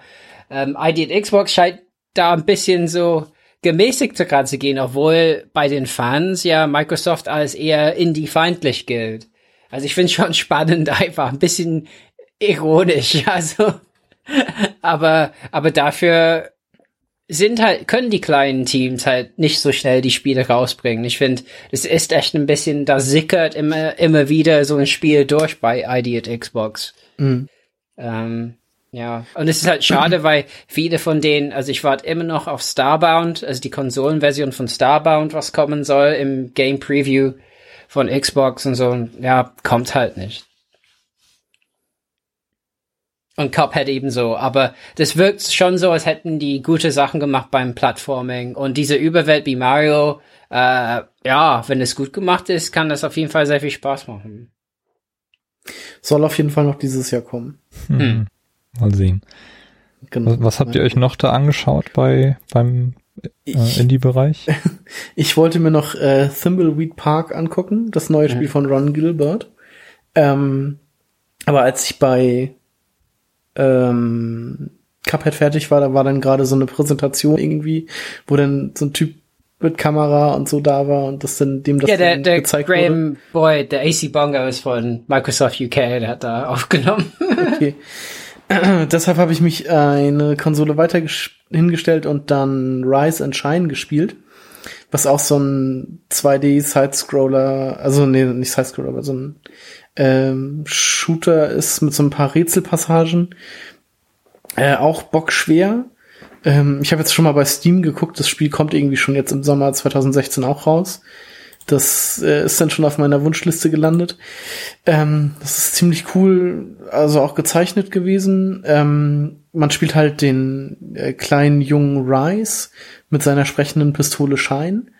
Ähm, und muss sich dann in so einer ich, ja, postapokalyptischen Welt gegen riesige Maschinen und Roboter wehren. Ähm, und mit dieser Pistole kann man dann nachher halt auch so, so Rätsel lösen. Man hat nachher so äh, Munition, die man fernsteuern kann und muss damit dann halt durch so Häuser, Labyrinthe fliegen und irgendwelche Schalter treffen und irgendwie dann noch Schalter umlegen, um Selbstschussanlagen, die die Patronen wiederum kaputt machen können, irgendwie zu abzuschotten, damit man an denen vorbeikommt, um dann irgendwelche Türschalter zu treffen. Und das machte irgendwie schon einen ziemlich coolen Eindruck. Aber man ist halt auch ziemlich schnell gestorben, weil man auch nicht viele Schüsse aushält. Es hat einen sehr eigenen Humor, äh, was ich auch ganz witzig fand. Ähm, da bin ich auch mal gespannt, wenn das dann draußen ist, werde ich mir das auf jeden Fall auch nochmal angucken. Genau, und dann ja, wurden da halt auch noch so Spiele gezeigt wie ähm, Outlast 2 oder so ein irgendwie so ein Ra Weltraumspiel noch, was ich jetzt, wo ich den Namen vergessen habe. War das Ever Everlast oder so? Ever, ja, irgendwie Everspace, Everlast? Ever, Everspace? Nee, Everspace ist, glaube ich, noch ein anderes Spiel. Ja. Das auch schon etwas älter ist, glaube ich. Oder? Ähm, ich guck mal, er geht einfach weiter. genau, und dann, also sowas gab's da Outlast 2 wollte ich mir jetzt nicht angucken, weil ich den ersten Teil auch schon nicht spielen konnte, weil mir das zu gruselig war. Ähm, aber dann gab's da halt auch noch so andere Sachen wie, es könnte, ne, es ist Everspace gewesen. Ja. Ähm, und dann gab's da noch so Sachen wie Oceanhorn, äh, diesen, diesen Zelda-Klon, den es ja auch schon seit Ewigkeiten für einen PC gibt. Ähm, ich weiß gar nicht, was sonst noch gezeigt wurde, aber We Happy Few war, glaube ich, auch noch da zu spielen. Ja. Ähm, so ein paar ganz coole Titel. Ähm, wir haben jetzt leider nur, also ich habe leider nur zwei spielen können. Also dieses Thimbleweed Park hätte mich noch sehr interessiert, aber das ging dann ja leider auch nicht. Ähm, ja, aber ich fand's halt auch sehr schade, dass da sonst irgendwie gar nichts los war. Dass das auch nur so, so klein am, am letzten Ende des, des Microsoft-Stands irgendwie. Ja, die Platzierung war blöd. Also ich hoffe, Ja. dass an den anderen Tagen mehr Leute das gefunden haben. Ja. Also ich muss auch ganz ehrlich sagen, ich habe, wir haben ja wirklich viel Zeit da an dem Stand verbracht. Ich habe das nicht wahrgenommen, dass dieser Indie-Teil da auch noch irgendwo dran ist. Mhm. Obwohl Ja, der, der, halt- der auch sehr gut strukturiert war, dieser Microsoft-Stand an sich. Mhm. Ne? Ja, du hattest halt ein riesiges Schild von Recore, dann hattest du ein riesiges Schild von Titanfall 2, dann hattest du ein riesiges Schild von FIFA 17 und dann war halt wirklich irgendwie so ein Meter breit daneben ID at Xbox. Das war halt auch so von oben nach unten geschrieben, weil es halt quer, für quer wäre es halt zu klein gewesen. Und ganz klein daneben noch Killer Instinct. Und so, das war dann ja beides in einem Bereich. Aber das hat man, das war halt ganz am, am rechten Ende des Standes. Und wenn man das, wenn man sich das halt, ja, wenn man da irgendwie so nur vorbeigegangen ist, dann hat man das halt einfach nicht bemerkt. Was halt wirklich so ein bisschen schade ist dafür, dass Microsoft das irgendwie auf der E3-Pressekonferenz und so immer so groß irgendwie mit in der, mit in der Pressekonferenz mit drin hat. Ja. Oder auf jeden Fall immer da drauf hinweist. Und da war das dann wirklich so, wir sind da hingekommen und dann war das so, ja, wollt ihr euch nicht, wollt ihr hier nicht rein, wollt ihr euch das nicht angucken? Hier sind ganz tolle Spiele und so. Ja, ja, wir wollen da gerade rein. Ja, das ist ja super. das war wirklich so ein bisschen okay. Ja, wir spielen eure Spiele. Nur die Ruhe. Oh, oh. Ja, kommen wir mal zu was ganz anderem. Ähm, ich habe äh, eine Präsentation zu Civilization 6 bekommen. Ist ja auch so äh, eigentlich die Spielereihe, äh, mit der das PC-Spielen bei mir so richtig angefangen hat. Also Civilization 1 war, glaube ich, wann war das? 1996, 97 so, als meine Eltern sich den ersten PC angeschafft haben und ich als zehnjähriger äh, Bub noch so richtig äh, aufgeregt war über der tollen Dinge, die da jetzt äh, möglich sein Mhm. könnten. Ja, haben wir uns damals mit Freunden ähm, Civilization 1 selber beigebracht und ähm, dann auch relativ schnell dann Teil 2 gespielt und solche Dinge. Und das, es ist halt eine Reihe, die bis heute in meinem Herzen ist. Und ähm, 91. genau, das war, also war zu dem Zeitpunkt schon relativ alt, aber es lag halt eine Spielezeitschrift bei. Ja, klar. Ähm, genau, das letzte Civilization, was ich gespielt habe, ist Teil 4. Ähm, das hab, ist auch so ein Spiel, was ich glaube ich dreimal gekauft habe oder so. ähm, danach lief kein Teil mehr auf meiner Hardware und ähm, genau, ich habe halt keinen PC, nur so einen, so einen ollen Mac, der auch äh, gerade noch so in der Lage war, Civilization 4 abzuspielen. Ähm, deswegen habe ich Teil 5 auch so gar nicht gespielt und war jetzt ein bisschen interessiert daran, wie sich Teil 6 denn so spielt, ähm, wo ja der Fokus auch darauf liegt, äh, dass diese Städte jetzt äh, so riesig groß werden, sich über viele Felder erstrecken können. Und das wurde in der Präsentation noch hervorgehoben, dass man selber bestimmen kann, wie man diese ähm, Tiles, die man Districts nennt, also wie die, wie man die halt ähm, nutzen kann. Äh, man muss sich dabei festlegen, zum Beispiel, wenn man irgendwie einen Teil für äh, Universitätsgelände nutzen möchte, dann muss man das klar definieren und dann kann es auch nur dafür äh, benutzt werden. Da gibt es auch unterschiedliche Boni, je nachdem, was für einen Untergrund es dort gibt. Und man muss die Städte auch relativ strategisch planen, da ähm, so ein Weltwunder, wenn man das in einer Stadt baut, auch meistens einen Teil dann äh, verwendet. Und man kann zum Beispiel das Weltwunder Oxford nur direkt neben dem Universitätsteil District ähm, bauen. Ähm, da muss man halt so ein bisschen strategisch dann planen, wenn man vorhat, solche, solche Weltwunder zu bauen. Ähm, in der Präsentation war, wurde noch ein bisschen Neues an, äh, angekündigt. In dem Fall war äh, ja die deutsche, äh, der deutsche Leader angekündigt worden. Das ist nämlich Barbarossa. Und so ein bisschen von, von den, ja, von der deutschen Gruppe, was, was so die Besonderheiten sind. Zum Beispiel können, äh, kann man als, als, wenn man als Deutscher spielt, ähm, so einen District-Bonus in jeder Stadt bekommen. Ähm, U-Boot ist so das äh, äh, Spezial, die, die Spezial äh, zu Wasser, die man haben kann. Und ähm, ja, das haben sie ein bisschen rausge rausgehoben. Konnte man leider nicht spielen. Also wir wurden danach noch, äh, konnte man noch eine halbe Stunde lang Civilization 6 anspielen. Da standen die Deutschen äh, nicht zur Auswahl. Da habe ich dann mit äh, mit den Engländern gespielt, Robert, mit Victoria. Aha. War leider ein Fehler, weil ähm, das Spiel so eingestellt war, dass es so ein bisschen die Welt nachbilden soll. Und äh, was ist das Problem von den Engländern? Sie sitzen auf der Insel. Das heißt, ich konnte in dieser kurzen Zeit, in der ich das Spiel gespielt habe, schon die gesamte Insel erkunden und ähm, bin dann nachher so ein bisschen ziellos gewesen, weil ich zum einen äh, nichts Böses auf meiner Insel hatte und zum anderen nicht gecheckt habe, wie man irgendwie Boote entwickelt. Äh, das heißt, ja, ich habe meine Einheiten dann letztendlich nur im Kreis rumgeschickt. Ähm, war vielleicht nicht so schlau. Hätte ich aufgrund meiner Civilization-Vergangenheit durchaus wissen können. Aber man hat sehr, äh, ich habe einen recht guten Eindruck bekommen von dem Entwicklungstree, den man haben kann. Also man kann zum Beispiel nur ähm, ja Wasser oder ich weiß nicht, wie ist das? Ähm, ja, Seeforschung betreiben, wenn man Städte am Wasser hat. Ähm, das, das würde bei den Engländern natürlich helfen. Ich hatte auch eine Seestadt in dem Moment. Mhm. Ähm, und äh, Religion ist eben der andere große Teil, der, der auch sehr viel Fortschritt äh, dir verhelfen kann. Es gibt auch neu einen Religionssieg, den gab es vorher noch nicht.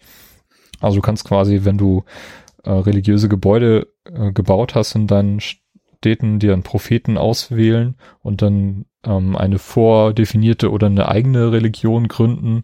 Und wenn diese Religion in 50 Prozent aller Städte der Welt ähm, ähm, ja so die vorherrschende Religion ist, dann kannst du den Religionssieg quasi anstreben. Das ist eine von den vielen Siegformen, die man in einer Partie haben kann. Ein bisschen unklar war mir so der Teil, was äh, zum Beispiel die Stadtverteidigung angeht.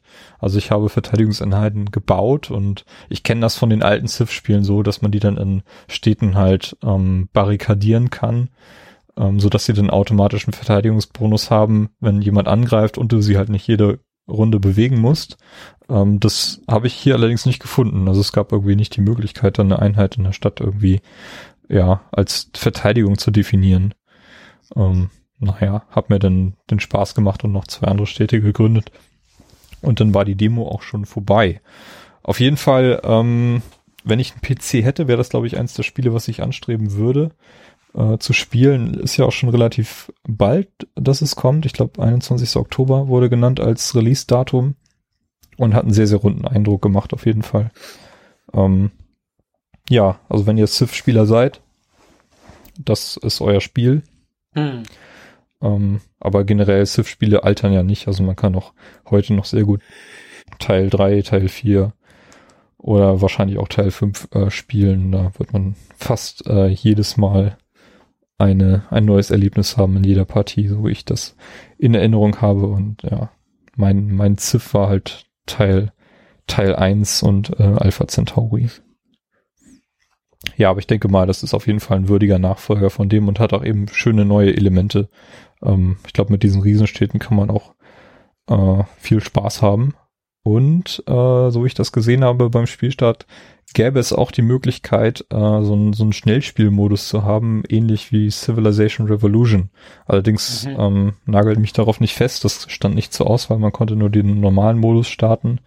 Ähm, aber das wäre natürlich auch eine nette Option, wenn man äh, wissen kann, dass man so ein Spiel auch in einer halben Stunde beenden kann und nicht äh, tagelang an so einer Partie sitzt. Wie das ja bei Civ übrig ist. Ja, also Civ 6 hat mich sehr, sehr positiv, ähm, war nicht überrascht, aber schon einen sehr positiven Eindruck hinterlassen. War flüssig so vom. Ja, absolut Laufen flüssig. Her. Allerdings hatte ich bei, wahrscheinlich. Also zwischen den Zügen auch und so. Ja, nee, das war alles kein Problem. Also da habe ich überhaupt nichts gemerkt, aber vermutlich war das auch eine ziemliche Maschine, auf der das Spiel lief. Mhm, ja. ja. Aber das konnte ich nicht, no, konnte ich nicht erkennen, auf was für eine Hardware das lief.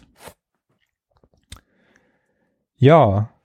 Äh, Carsten, du hast auch ein äh, Strategiespiel dir angeschaut. Genau, ähm, ich war bei CD Projekt Red und habe mir Gwent angeguckt. Ähm, beziehungsweise mir wurde Gwent präsentiert. Ähm, was auch sehr cool war. Vor allem das erste, was gemacht wurde, als wir alle saßen und uns das Spiel, diese Präsentation anfangen sollte, war dann, wurde gefragt, ob wir alle ein Bier hätten und ob die Leute, die dann noch kein Bier hätten, sich dann noch gerne ein Bier holen würden, wollen würden, weil jetzt war so der letzte Zeitpunkt dafür. Äh, ja, dann gab's das gute Gwent Ale, das sie extra für dieses Event dann äh, hergestellt hatten, beziehungsweise belabelt hatten. Äh, ja. Nee, das äh, Spiel an sich ist ja das Kartenspiel aus der Witcher, aus Witcher 3. Ähm, was jetzt als Standalone kommt, im Oktober als Beta schon mal, wenn man sich angemeldet hat für Xbox und PC, dann äh, zu einem noch nicht genannten Termin dann etwas später auf der PlayStation 4 auch noch, was mich etwas verstört hat, als ich das hörte. Wieso? Ähm, ja, weil ich mich für die Beta auf der PlayStation angemeldet habe. Okay. Oder meintest du jetzt, wieso das später kommt? Nö, wieso dich das verstört hat. naja, weil ich halt noch länger warten muss. Ach so, ich meine, Um du das bist doch, bist doch Gwent-Veteran. Ja, ja, das ist richtig. Aber dazu muss ich jetzt auch sagen, ich habe es halt auf dem PC, äh, auf dem PC, äh, auf der PlayStation im Witcher 3 schon echt oft gespielt. Ähm, hab mir auch den Kartensatz und so hierher, also habe ich, hab ich mir auch gekauft und alles. Bin großer Fan von Gwent, aber jetzt durch dieses, ja, durch dieses Standalone-Ding ähm, muss man halt doch noch mal sehr viel neu lernen. Also ich sag mal so 50 Prozent des Spiels irgendwie kann man und 50 Prozent muss man nochmal neu lernen, weil äh, einige Karten, wie zum Beispiel die Spione, die haben sich ähm, geändert. Einige Karten haben jetzt ganz neue äh, Fähigkeiten. Es gibt generell neue Karten und so. Ähm, da muss man sich also sehr, also erstmal wieder reinlernen, bis man dann das Spiel wieder kann. Ähm, was einerseits gut, beziehungsweise andererseits vielleicht auch so ein bisschen schlecht ist, äh, das Spiel ist Free-to-Play oder wird Free-to-Play sein. Das heißt, es wird eine, natürlich wieder durch irgendwie Microtransactions irgendwie äh, finanziert werden. Äh, was mir persönlich etwas sauer aufgestoßen ist. Ich hätte dafür lieber irgendwie einen festen Betrag gezahlt und das Spiel komplett gehabt. Aber das wird sich dann auch zeigen, wenn das Spiel dann draußen ist. Ähm, es wird einen Singleplayer-Modus geben, irgendwie eine Kampagne mit mehreren Charakteren, soweit ich das mitbekommen habe.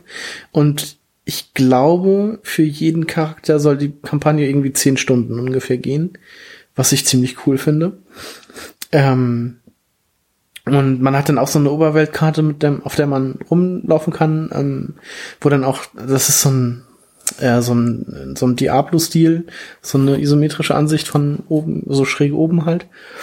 Ähm, und der Weg zum nächsten Ziel ist halt irgendwie immer eingezeichnet, aber man kann halt auch so links und rechts der Wege so ein bisschen erkunden und trifft dann auf ähm, ja auch so Nebenquests, sag ich mal, in denen man dann auch wiederum, also wenn man da auf, auf Gegner trifft oder so, muss man, also in der Demo wurde das jetzt präsentiert, dass man irgendwie in so einem alten Grab auf Skelette getroffen ist und konnte dann da nicht wie Witcher üblich halt irgendwie so kämpfen, sondern musste diese Kämpfe halt auch in, als, als Kartenspiel sozusagen bestreiten und hat dann seine, seine Streitkräfte sozusagen als Karten gelegt und musste dann halt so gegen die Gegner kämpfen. Ähm, und hat dann auch Karten für, für den Multiplayer-Modus irgendwie freigeschaltet, für das Deck für den Multiplayer-Modus. Und ich, also ich glaube einfach mal, dass man dann durch den Singleplayer-Modus irgendwie sich Karten verdient dafür. Ähm, es wird von Anfang an vier Decks geben. Einmal die durch die letzte Erweiterung in Witcher 3 neu dazugekommenen Skellige, dann die nördlichen Königreiche, die Monster und die äh, Skoyatel, also die Elfen. Das heißt, die Nilfgaardische Armee, die fehlt noch als fünftes Deck sozusagen. ähm, ja, was gibt's noch zu sagen? So viel ist, glaube ich, das, was ich erstmal dazu weiß. Ähm, als die, als uns der Singleplayer-Modus sozusagen erstmal vorgestellt wurde, durften wir dann noch so ein bisschen gegen den uns gegenüber sitzenden dann im Multiplayer-Modus spielen. Ähm, da habe ich dann auch drei Partien gemacht und das, da hat sich halt wirklich gezeigt, dass das Spiel also sich schon sehr von der Witcher 3 Version unterscheidet. Also es wurde natürlich grafisch alles etwas aufgehübscht. Ähm, die Karten sind jetzt alle so ein bisschen in 3D, so ein bisschen hologrammmäßig, was sehr cool aussieht. Äh, diesem, die, die Motive haben sich alle etwas geändert und es gibt halt Karten, es gibt jetzt eine Plätze-Karte, also Plätze ist das Pferd von Gerald, ähm, die irgendwie, wenn man sie im Deck hat, kann es sein, dass sie auf, also plötzlich gespielt wird, wenn der Gegner eine Heldenkarte legt, was mich auch sehr verwundert hat, weil man mit solchen Mechaniken halt auch erstmal überhaupt nicht klarkommt, beziehungsweise nicht gerechnet hat.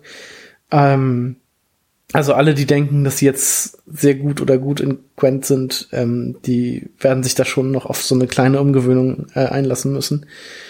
Ähm, aber ich bin sehr zuversichtlich, dass das echt ein richtig gutes Spiel wird. Und dadurch, dass es Free-to-Play ist, kann man das auch gerne nachher, dann äh, kann das auch jeder gerne mal ausprobieren. Wenn es auf dem iPad kommt, finde ich super. ja. Also ich weiß nicht, ob ich Lust hätte, so ein, so ein Kartenspiel am der, am Fernseher zu spielen. Naja, dadurch, dass es halt, also doch, das macht tatsächlich, also ich habe da sehr viel Bock drauf. Dadurch auch, dass es ähm, halt einen Singleplayer-Modus gibt, das sah schon alles sehr, sehr rund aus. Also ich habe da, ich bin da guter Dinge. Hm. Und ich glaube, wenn es eine iOS bzw. Android-Version gibt, dann dauert das erstmal noch ein bisschen. Aber ausschließen kann man das natürlich nicht. Na, ich meine, dieses, dieses Gwent steht ja auch ähm, in direktem, direkt gegenüber zu Hearthstone und dem, was jetzt von, von Elder Scrolls kommt. Die haben ja auch jetzt so ein Kartenspiel. Legends. Das habe ich auch schon, das lieb war auch auf der Gamescom, glaube ich, sogar spielbar. Mhm. Wobei ich finde, also Elder Scrolls Legends war jetzt von der Präsentation eher wie Hearthstone. Und ich finde, Gwent hebt sich dann noch so ein bisschen ab. Mhm. Also das ist vom Spielsystem halt noch mal leicht anders. Also, ja weil es da halt, ähm, ja, bei Grant hat man ja halt so drei, äh, drei Angriffsreihen, beziehungsweise drei Reihen, in denen man legen kann. Einmal irgendwie Nahkämpfer, einmal Fer Fernkämpfer und einmal Belagerung, ähm, mit denen man dann halt gegeneinander kämpft. Und also das, das ist schon was anderes im Gegensatz zu Hearthstone dann. Obwohl es klingt, klingt total also es, anders. also es bleibt halt ein Kartenspiel, aber es ist halt ähm, es ist halt schon irgendwie was anderes. Also es sticht da schon so ein bisschen aus dieser, dieser Masse heraus, sag ich mal. Ich glaube, da ist auch hohe Nachfrage, weil Leute das halt viel in The Witcher gespielt haben, ne? Mhm. Ja. Und wenn man, also ich habe das jetzt irgendwie von, ich glaube, Fabian Döhler hatte das gesagt, der, es war, ich glaube, in Witcher 2 gab es Würfelpoker als, als Spiel und das hätte es fast auch wieder in, in Witcher 3 geschafft. Aber dann wurde halt gesagt, nee, denkt euch da mal was Neues aus. Irgendwas Cooles und dann ist es halt Gwent geworden. Also, wenn es wieder Würfelpoker gegeben hätte, dann, ja, wäre das halt einerseits cool gewesen, aber andererseits hätte man halt nie so ein geiles Kartenspiel gehabt. Ja, ich finde auf jeden Fall cool, diese Idee, sowas auszukoppeln. Das sieht man ja schon so ein paar Mal. In Fable 2 gab's äh, auch so eine, so eine Begleit-App oder so ein ganzes Arcade-Spiel damals zu, zu diesem, äh, was war das? Ich weiß gar nicht mehr, was das für ein Spiel war. Ja, kann was ich mich auch, gar nicht mehr dran erinnern. Würfelspiel. Ja, das war ein Kartenspiel, so ein bisschen. Nee, das waren verschiedene Spiele. Da war was Roulette-artiges und äh, ja, ja. Ich habe äh, ich habe ähm, Schulden gehabt beim Anfang von Fable 2, weil ich alle Erfolge haben wollte in dem Ding. Ja. Kann mich da gar nicht mehr dran erinnern, dass es da irgendwie Minispiele gab. Ja. Aber ja. Und ja, ich weiß nicht, kann man, kann man äh, Captain Todd auch so als Auskopplung sehen von, von einem größeren Spiel, vielleicht. Ähm, aber ich finde find die Idee auf jeden Fall witzig und mhm. bei Gwent hat sich das ja nur wirklich angeboten. Und die, ja. ja. die nutzen, also die vermarkten das auch ziemlich geschickt. Also dieser Gwen-Strand war ja wirklich mhm. riesig da im Businessbereich. Ja. Und ähm, machen einen guten Job auf jeden Fall. Finde ich super. Ich hoffe ja dann immer noch, also die konnten es halt nicht bestätigen, aber die meinten halt auch so, ja, never say never. Ähm, ich hoffe ja immer noch, dass die, äh, dass die Spielkarten irgendwann mal als Komplettbox irgendwie erscheinen. Ja. So dass man sich die mal kaufen kann. Das wäre natürlich das Optimale. ja. Robert, dein Auftritt zu Destiny.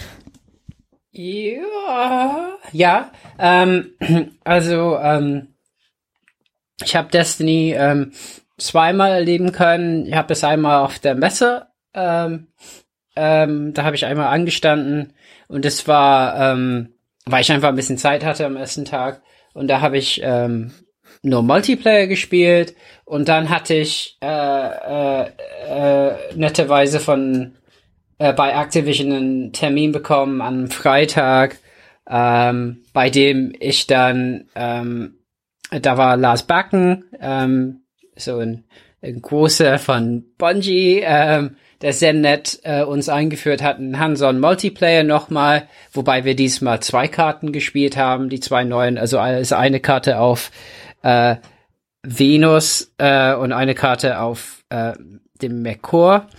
Und dann haben wir auch noch einen neuen Strike gespielt, The Wretched Eye. Ähm, ja, also worum geht's in Destiny? Bei denen kommt ja ähm, ein neues Add-on im September raus, Rise of Iron.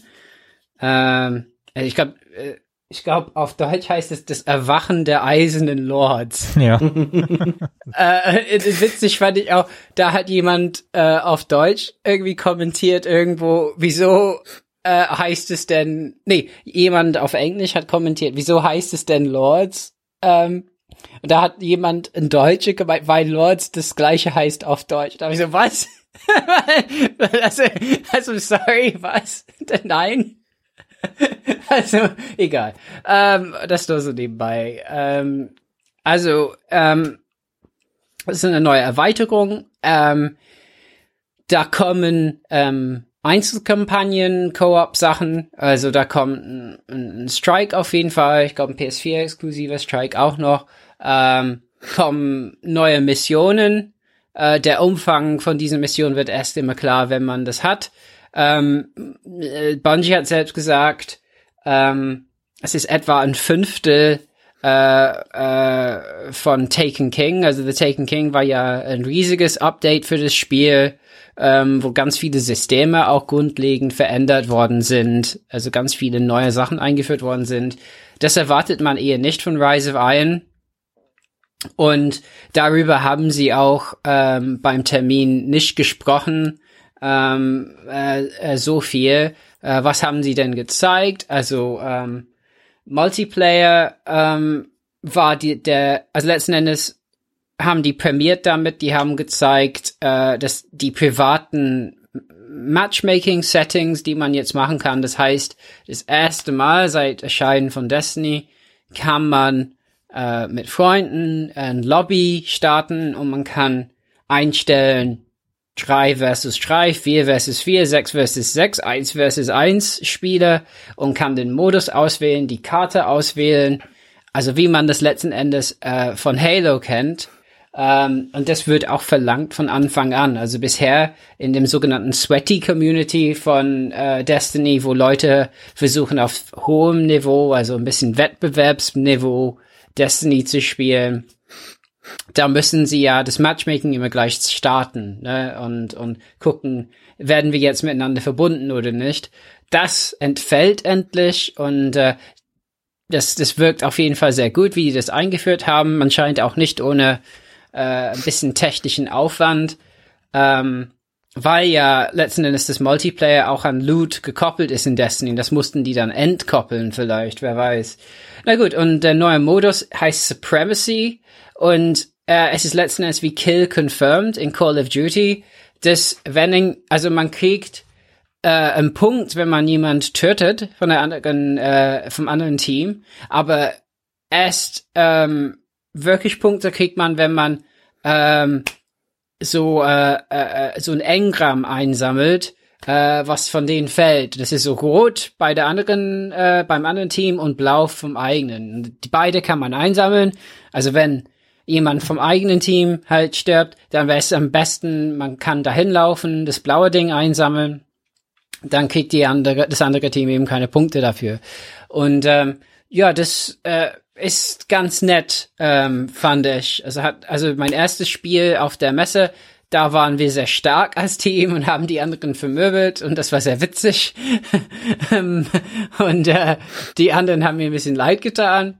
äh, beim zweiten Mal beim Termin war es äh, die äh, gegenteilige Erfahrung, dass ich und andere irgendwie Wache versuchen haben, versucht haben äh, zu gewinnen, aber unsere äh, Kameraden haben es anders gesehen und irgendwie keine Ahnung. Ähm, äh, wobei bei so einem Pressetermin also manche, die da waren im letzten Termin, hatte ich das Gefühl, haben das nicht ganz verstanden. Es nicht darum geht zu sagen, oh, ich habe einen Doppelkill gemacht.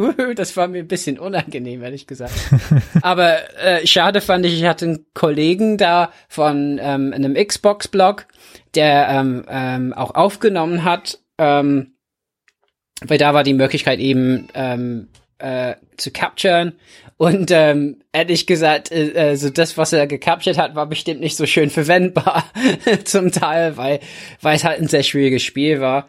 Und das nächste Spiel war auf eben diesem äh, PS4-exklusiven Karte, auf der PS4-exklusiven Karte ähm, auf, äh, ähm, auf dem Mercor.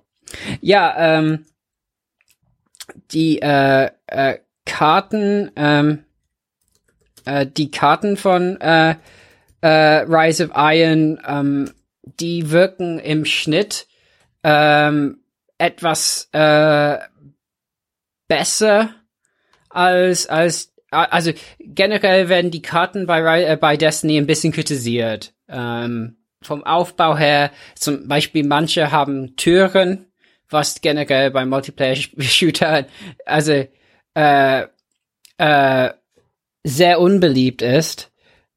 Ähm, genau. Und ähm, also die, die, der, die Venus-Karte, die ich gespielt habe, heißt Schwe Schwebende Gärten. Und Icarus ist tatsächlich PS4 exklusiv. Und ähm, äh, ich fand, äh, die Venus-Karte erinnerte mich schon an eine andere Karte, die es schon gibt. Ähm, äh, äh, war aber sehr eng. Also das war, da waren ein paar Ebenen, Brücken. Es war ein bisschen so wie ein Labyrinth. Und das hat unsere, unser Team auf jeden Fall nicht kapiert, weil es eben so eng ist. Und es führte dazu, dass sehr viele Gegner aufeinander knallen gleichzeitig. Also wenn das das Ziel des Kartendesigns ist, hat sehr gut funktioniert. Und Icarus ähm, hat halt ein Tunnel mittendrin mit Türen. Das wird, wird irgendwie der Tunnel des Todes sein, ja.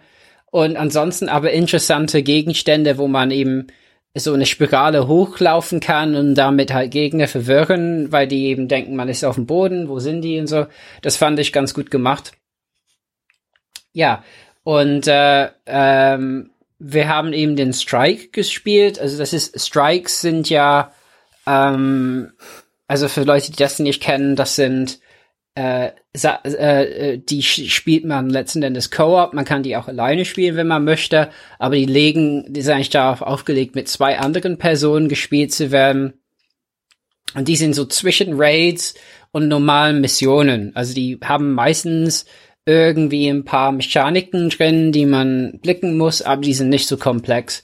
Und in diesem Strike war es halt so, dass es auch auf YouTube äh, zu sehen. Ähm, äh, da hat man gesehen, es gibt neue Gegner. Also es ist ja im Cosmodrome Rise of Iron und irgendwie geht es darum, dass irgendeine Plage ausgebrochen ist. Und das hat dazu geführt, dass Gegner, die man kennt, die kriegen neue Skins. Ähm, und das hat man gesehen und die haben auch teilweise neue Fähigkeiten. Also da waren Fallen, die irgendwie grün leuchten. Da bin ich reingetappt und kam erstmal nicht raus und, und so Dinge. Und ähm, das ist mit ein bisschen mehr Schnee alles, ähm, um das vom sonstigen Spiel zu unterscheiden. Ja, und dann sind wir halt so durchgelaufen und am Ende war ein Gegner, ähm, der halt so ein riesiges Biest geholt hat, so ein Ogre, äh, und das Auge entnommen hat und damit auf uns schießt. Also ist eine interessante Idee letzten Endes. Also war ganz nett, auf jeden Fall. Also hat einen guten Eindruck gemacht. Ich meine, ich bin sowieso investiert äh, bei Destiny und wieder, ne, ich habe ja eine Pause gemacht und, und fand es sah alles sehr positiv aus. Also ich glaube, man sollte nicht, also die, die, wirklich bahnbrechenden Änderungen werden erst im Jahr bei Destiny 2 kommen, was ja nach hinten verschoben wurde. Und es ist halt ganz klar ein bisschen, also die wollten das bestimmt nicht so sagen, äh, aber er wirkt ein bisschen wie eine gewisse Überbrückung. Aber ich denke, für Leute, die Destiny spielen, äh, kommt auf jeden Fall viel Inhalt Äh, da kommt ein neuer Raid, da haben die nichts gezeigt vom Raid. Ähm, ja, Strike wirkt interessant, äh, war aber, also wenn man gut im Destiny ist, wenn man geübt im Destiny ist, äh, also ich würde nicht sagen, ich bin gut im Destiny, aber geübt, ähm, dann kommt man da durch erstmal. Ähm, die, die neuen Multiplayer-Sachen sind sehr positiv. Also ich glaube, für die Community um dieses Spiel ist das unheimlich wichtig, was die da machen. Ähm, die Bungie-Leute wirkten auch sehr gut drauf, sehr nett. Also der Lars Backen war e echt ein, ein, ein äh, äh, sehr witzig, ähm, äh, wie er das, äh, wie er uns angeführt hat. Ähm, ja, äh, und man hat auch gesehen, dass alte Waffen wiederkommen mit äh, äh, neuer Aufmachung. Also ich hatte den berühmten Yellowhorn äh, bei mir im Gepäck und ähm, das war auch sehr schön, so Dinge zu nutzen. Aber ich glaube, für Leute, die von außen kommen, ist das nicht so ganz verständlich, dass man da Waffen gut findet. Aber was neu ist, ist, es kommt Rise of Iron als Add-on alleine für 29,99 Euro. Das kann man jetzt schon vorbestellen. Ähm, wie gesagt, äh, das ist nur noch neue Konsolen, also PS4, Xbox One, äh, nicht mehr alte Konsolen. Die sind jetzt abgekoppelt und auch Spielstände äh, äh, kann man nicht mehr übertragen. Also früher war es so, wenn man auf einer alten Konsole gespielt hat und dann ähm, aufsteigt, zu PS4 zum Beispiel von PS3, dann konnte man alles übernehmen, ab jetzt nicht mehr. Ähm, und äh, äh, das erscheint eben auch nicht, also dieses Add-on erscheint nicht. Und die haben angekündigt Destiny The Collection, ähm, was für 69,99 jetzt rauskommt im September. Also jetzt, glaube ich, und im September kriegt man dieses neue Add-on auch dazu. Und Destiny Collection hat alles. Also das heißt, es hat Destiny 1, House Quasi wieder wie Taken King. Genau, also es hat bis Taken King alles plus äh, Add-on jetzt. Ähm, ja, also äh, äh, und, und wenn man nichts hat von Destiny, lohnt sich das auf jeden Fall. Ansonsten hätte man gucken müssen, da war alles im Angebot bei PSN äh, letzte Woche. Äh, also da hat man was verpasst sonst, wenn man das teilweise hat. Ja. Das ist natürlich auch ein Verkaufsmodell, einfach immer noch mal so eine äh, komplett Complete Edition rauszuhauen, wenn ein neues Add-on kommt. Ja, ja ist, ist gut. Also die, ich meine, die machen das richtig. Leider, also was ich von diese Gamescom halt gelernt hat, also wir waren ja auch ein bisschen spät dran, ist aber ein bisschen schwer, wenn man auch gleichzeitig äh, an der Uni arbeitet und versucht so nebenbei ähm, mit Podcasten und so klarzukommen. Natürlich wäre es auch schön gewesen, ein Interview zu machen. Also ich habe Deej gesehen, ne, den Community Manager von Bungie, der ist direkt an mir vorbei. Äh, und hat Interviews gegeben. Ja, da hätte ich sicherlich jede Menge Fragen gehabt eben dazu und wie diese sehen und inwiefern die die Spielebasis wachsen lassen wollen oder erstmal konsolidieren und Leute behalten wollen. Weil ich denke, wenn ich gucke, die Clans und so auf Bungie.net, ähm, sind viele Clans, in denen ich, also zu denen ich Kontakt hatte, äh, hab, hab kann sehen, dass viele von denen seit einem Jahr nicht gespielt haben. Also ein bisschen Spieleschwund war sicherlich da. Ähm, was ja nicht schlimm ist bei so einem Spiel vielleicht, aber die müssen die Leute bei, beim nächsten Add-on natürlich wieder gewinnen, wenn die Geld verdienen wollen, ja. Also da bin ich mir nicht sicher, wie die das sehen, ne? Weil The Collection natürlich, das ist für Leute, die äh, noch gar nicht dabei waren. Ähm, und ich würde davon ausgehen, dass viele Leute, die eine PS4 oder eine Xbox One haben, irgendwie, also viele schon Destiny haben. Ähm, und von daher, ja, mal gucken, ähm, wie das wird. Ähm, bisschen Sorgen mache ich mir um die Größe dieses Add-ons. So, also ich, das könnt, könnte mir vorstellen, dass manche äh, äh, große Webseiten äh, das ein bisschen negativ auslegen könnten. Also die Ansage mit dem Fünftel und so. Also ich glaube, für Destiny-Spieler ist Content Content, das ist egal.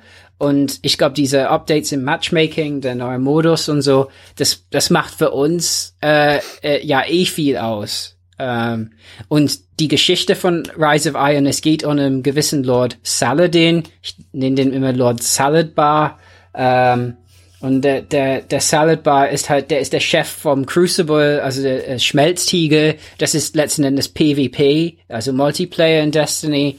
Ähm, und äh, es geht um seine Geschichte. Also seine ehemaligen Wächterkollegen sind alle gestorben bei einer Mission im Cosmodrome. Und da geht man wieder zurück und letzten Endes ist es eine geschlossene Abzweigungsgeschichte über Lord Saladin und seine Geschichte. Und äh, die Vorschau, die ich davon gesehen habe, sah sehr gut aus. Es wirkt sehr rund. Natürlich wäre es mir lieber, mehr zu erfahren über die Figuren, die die im ersten Destiny-Spiel angeführt haben, also eingeführt haben. Und da, da äh, kommt das wahrscheinlich erst in Destiny 2. Also ich finde, die machen das ganz klug. Also wenn die ja zwei Teams haben, also ein kleineres Team haben, was an Ryzen eingearbeitet hat, und dann alle anderen bei Destiny 2, dann haben die vielleicht eine optimale Lösung gefunden. Ja, also wenn man Destiny spielt, dann soll man sowieso Rise of Iron vorbestellen. Also nicht, nicht warten, weil man wird's bereuen, wenn man sieht, dass alle, die vorbestellt haben, so eine Yellowhorn-Version schwarz-weiß haben und da rumlaufen mit und so. Ähm, aber, äh, und wenn man Destiny noch nicht probiert hat, ich halte das Spiel immer noch für äh, den besten Ego-Shooter dieser Generation. Äh, auch wenn ich, und die Frustration, die ich am Spiel habe hab ich geäußert ab und zu. Also ich finde manche Modi sehr unfreundlich und äh, manchmal, ich finde es manchmal zu schwer äh, für normale Spiele. Ähm, ähm, also die Raids und so sind teilweise sehr, also ich habe erlebt, wie Freundschaften gebröckelt sind bei Raids, also weil weil man halt sich so auf den Leim gegangen ist und so. Ähm, andererseits gibt's nichts, also ich habe dann wieder ein Raid gespielt in letzter Zeit, ähm, weil es gibt so Leistungen, die man erbringen sollte im zweiten Jahr, äh, um so eine gewisse Geschichte voll zu haben und dann hat man auch ein T-Shirt-Rabatt bekommen und so, ja. ähm, ich habe mir das T-Shirt aber nicht geholt, keine Angst. Und, äh, ähm, aber äh, so ein Raid zu machen wieder, ich meine auch einfach die Dimensionen äh, in denen das alles spielt und, und die Leistung mit sechs. Also ich habe erlebt quasi wie ein Team von Leuten, wir waren zu sechst, wir kannten uns nicht so gut, wie wir zusammengewachsen sind über die Aufgabe und, und jedes, jedes Mal, jede Iteration immer mehr gelernt haben, was wir machen müssen. Und das ist im Ego-Shooter-Bereich, im Konsolenbereich, äh, non, ich meine, klar, wenn man World of Warcraft gespielt hat, dann sagt man ja, das kennt man doch seit Jahren. Na natürlich, aber äh, äh, für Konsole ist das ziemlich einzigartig noch und Destiny macht's äh, immer noch am besten. Und die Verbesserungen, die die da bringen mit Matchmaking und so, die verbessern nur das Spiel und hoffentlich äh, verlängern die genug, äh, damit äh, das, das klappt bis Destiny 2 kommt und dass die Community nicht wieder halt frustriert äh, ist. Weil das war auf jeden Fall ein bisschen der Fall in letzter Zeit. Super. Ihr seid sehr schweigsam. Ja, das ist. Ja. Das, ja, ich spiele halt äh, Destiny auch nicht so. Ja. Nein, aber ich höre dir gerne gebannt dabei zu. ja. nee, ist wirklich ja. so. Also ich finde, wenn man, wenn man jemandem über so ein Thema reden hört, wo er wirklich richtig vertieft ist und man kann in unserem gemeinsamen Destiny Podcast hier bei Play Together auch nachhören, ähm, was dir dieses Spiel bedeutet. Und mhm. ähm, ich glaube, das haben wir kurz nach, nach dem letzten Add-on aufgenommen. War das so? Ja, kann, kann sein, ja. Mhm. ja. Ja. ja, genau, weil da bin ich äh, viel zu detailliert auf die ganzen Systeme eingegangen. Ja. ja. Und, und es ist auch, es ist auch ein bisschen überwältigend. Also die haben wieder Sachen geändert. Also seit meiner Pause. Also ich kam zurück und war selbst aufgeschmissen. Ne? Hab auch nicht gedacht, dass es passieren kann. Und war so, Moment, wie mache ich das jetzt? Und ähm, ja, so ist es. Ähm, ich glaube, man lernt auch viel über sich, ne? Also im Umgang mit so Spielen. Also wie kann man, wie muss man Abstand nehmen? Wie hat man noch Spaß dran? Und wann hört man auf, wenn es keinen Spaß macht? äh, um eben nicht ja nur genervt zu sein dabei. äh, mein klar, letzten Endes, äh, wenn mein Doktorvater das hören würde, würde er ich kann dir sagen, wie du damit äh, aufhörst. so, äh, ja, ähm, ja, aber auf jeden Fall, also vom Spielgefühl her ist es gut und da haben die nichts dran geändert und neue Waffen kommen hinzu, die die die schmeißen alles immer ein bisschen äh, um also das Metaspiel. Ja. Ja. Ähm, ja, womit machen wir, machen wir weiter? Äh, am besten entfernen wir uns ein bisschen von Destiny. Mhm. Äh, Carsten, möchtest du kurz was über Detroit erzählen? Äh, ja. Also ihr habt ja nur die quasi die E3-Präsentation nochmal noch mal persönlich gezeigt bekommen, ja? Genau. Das war also das, was man in diesem E3-Trailer, also der E3-Trailer war tatsächlich auch noch ein bisschen ausführlicher. Da hatte man ja diesen, äh, diesen Connor gesehen, also da waren die Enden etwas ausführlicher. Die Demo, die man jetzt gesehen hat, die war natürlich für uns ausführlicher. Die wurde uns von dem Co-CEO von, wie heißt die Firma? Quantic Dream? Quantic, Quantic Dream, ja. Genau, vorgestellt. Ich weiß nicht, wie er ausgesprochen wird. Ja. äh, irgendwie sowas. ähm, ich kenne seinen Namen leider nicht. Ähm, Nee, das war irgendwie das, der Beginn des Spiels, sagte er, diese, diese also Apartment-Szene. Von der Meer, glaube ich, ist es, genau. Diese Apartment-Szene, ähm, wo man diesen, diesen Androiden Connor spielt. So ein äh, Ermittler oder so ein, so ein, so ein Roboter-Mensch-Kontakter. ähm, der da irgendwie so einen Fall lösen soll, wo ein ähm, so ein Haushaltsandroid irgendwie äh, durchgedreht ist und den seinen Besitzer erschossen hat und jetzt irgendwie das Kind als Geisel genommen hat und auf dem Balkon steht und kurz davor ist auch das Kind irgendwie zu töten und man soll da jetzt äh, reingehen und das quasi Friedrich Friedrich Friedrich genau friedlich lösen beziehungsweise man soll um jeden Preis das Kind retten. Ähm, ja, und dann äh, sieht man halt dieses Apartment und kann da so ein bisschen äh, ja investigieren, Sachen untersuchen und so. Man kann irgendwie, wie war das, die Zeit anhalten und so ein, dann öffnet sich so ein, so ein Wireframe-Modus, wo dann angezeigt wird, irgendwie, ähm, was für Interaktionsmöglichkeiten man hat mit der Umgebung, mit äh, Sachen, die auf dem Boden liegen also, oder so? Das hieß Mind Palace. Also Mind da haben die, da haben die ähm, bisschen, also na so, das ist ein sehr äh, äh, trendiger Begriff momentan. Mhm. So auch Sherlock Holmes hat so ein ja, Mind genau. Palace und so. Ja. Genau. Ähm, wo man sich dann halt, also wo dann halt auch nichts weiter passiert ist, man konnte sich dann die Umgebung angucken ähm, und Informationen sammeln. Und irgendwie so, dann hat man irgendwie gesehen, wie so dieser Vater erschossen wurde. Das konnte man dann auch irgendwie so anhand von äh, mit Untersuchung der Leiche konnte man das dann auch irgendwie so nachvollziehen, wie das passiert ist oder wie das abgelaufen sein soll. Und dann konnte man irgendwie sehen, dass er irgendwie auch so ein Tablet oder sowas in der Hand hatte. Und aufgrund dieser ähm, dieser Nachbildung des dieser Tat wurde dann auch gezeigt, wo irgendwie dieses Tablet irgendwie hingeflogen ist in der Wohnung und dann konnte man da auch wieder weitere ähm, ja, Indizien und so sammeln. Und dann hat er uns halt beim ersten, also er hat uns die Demo zweimal gezeigt.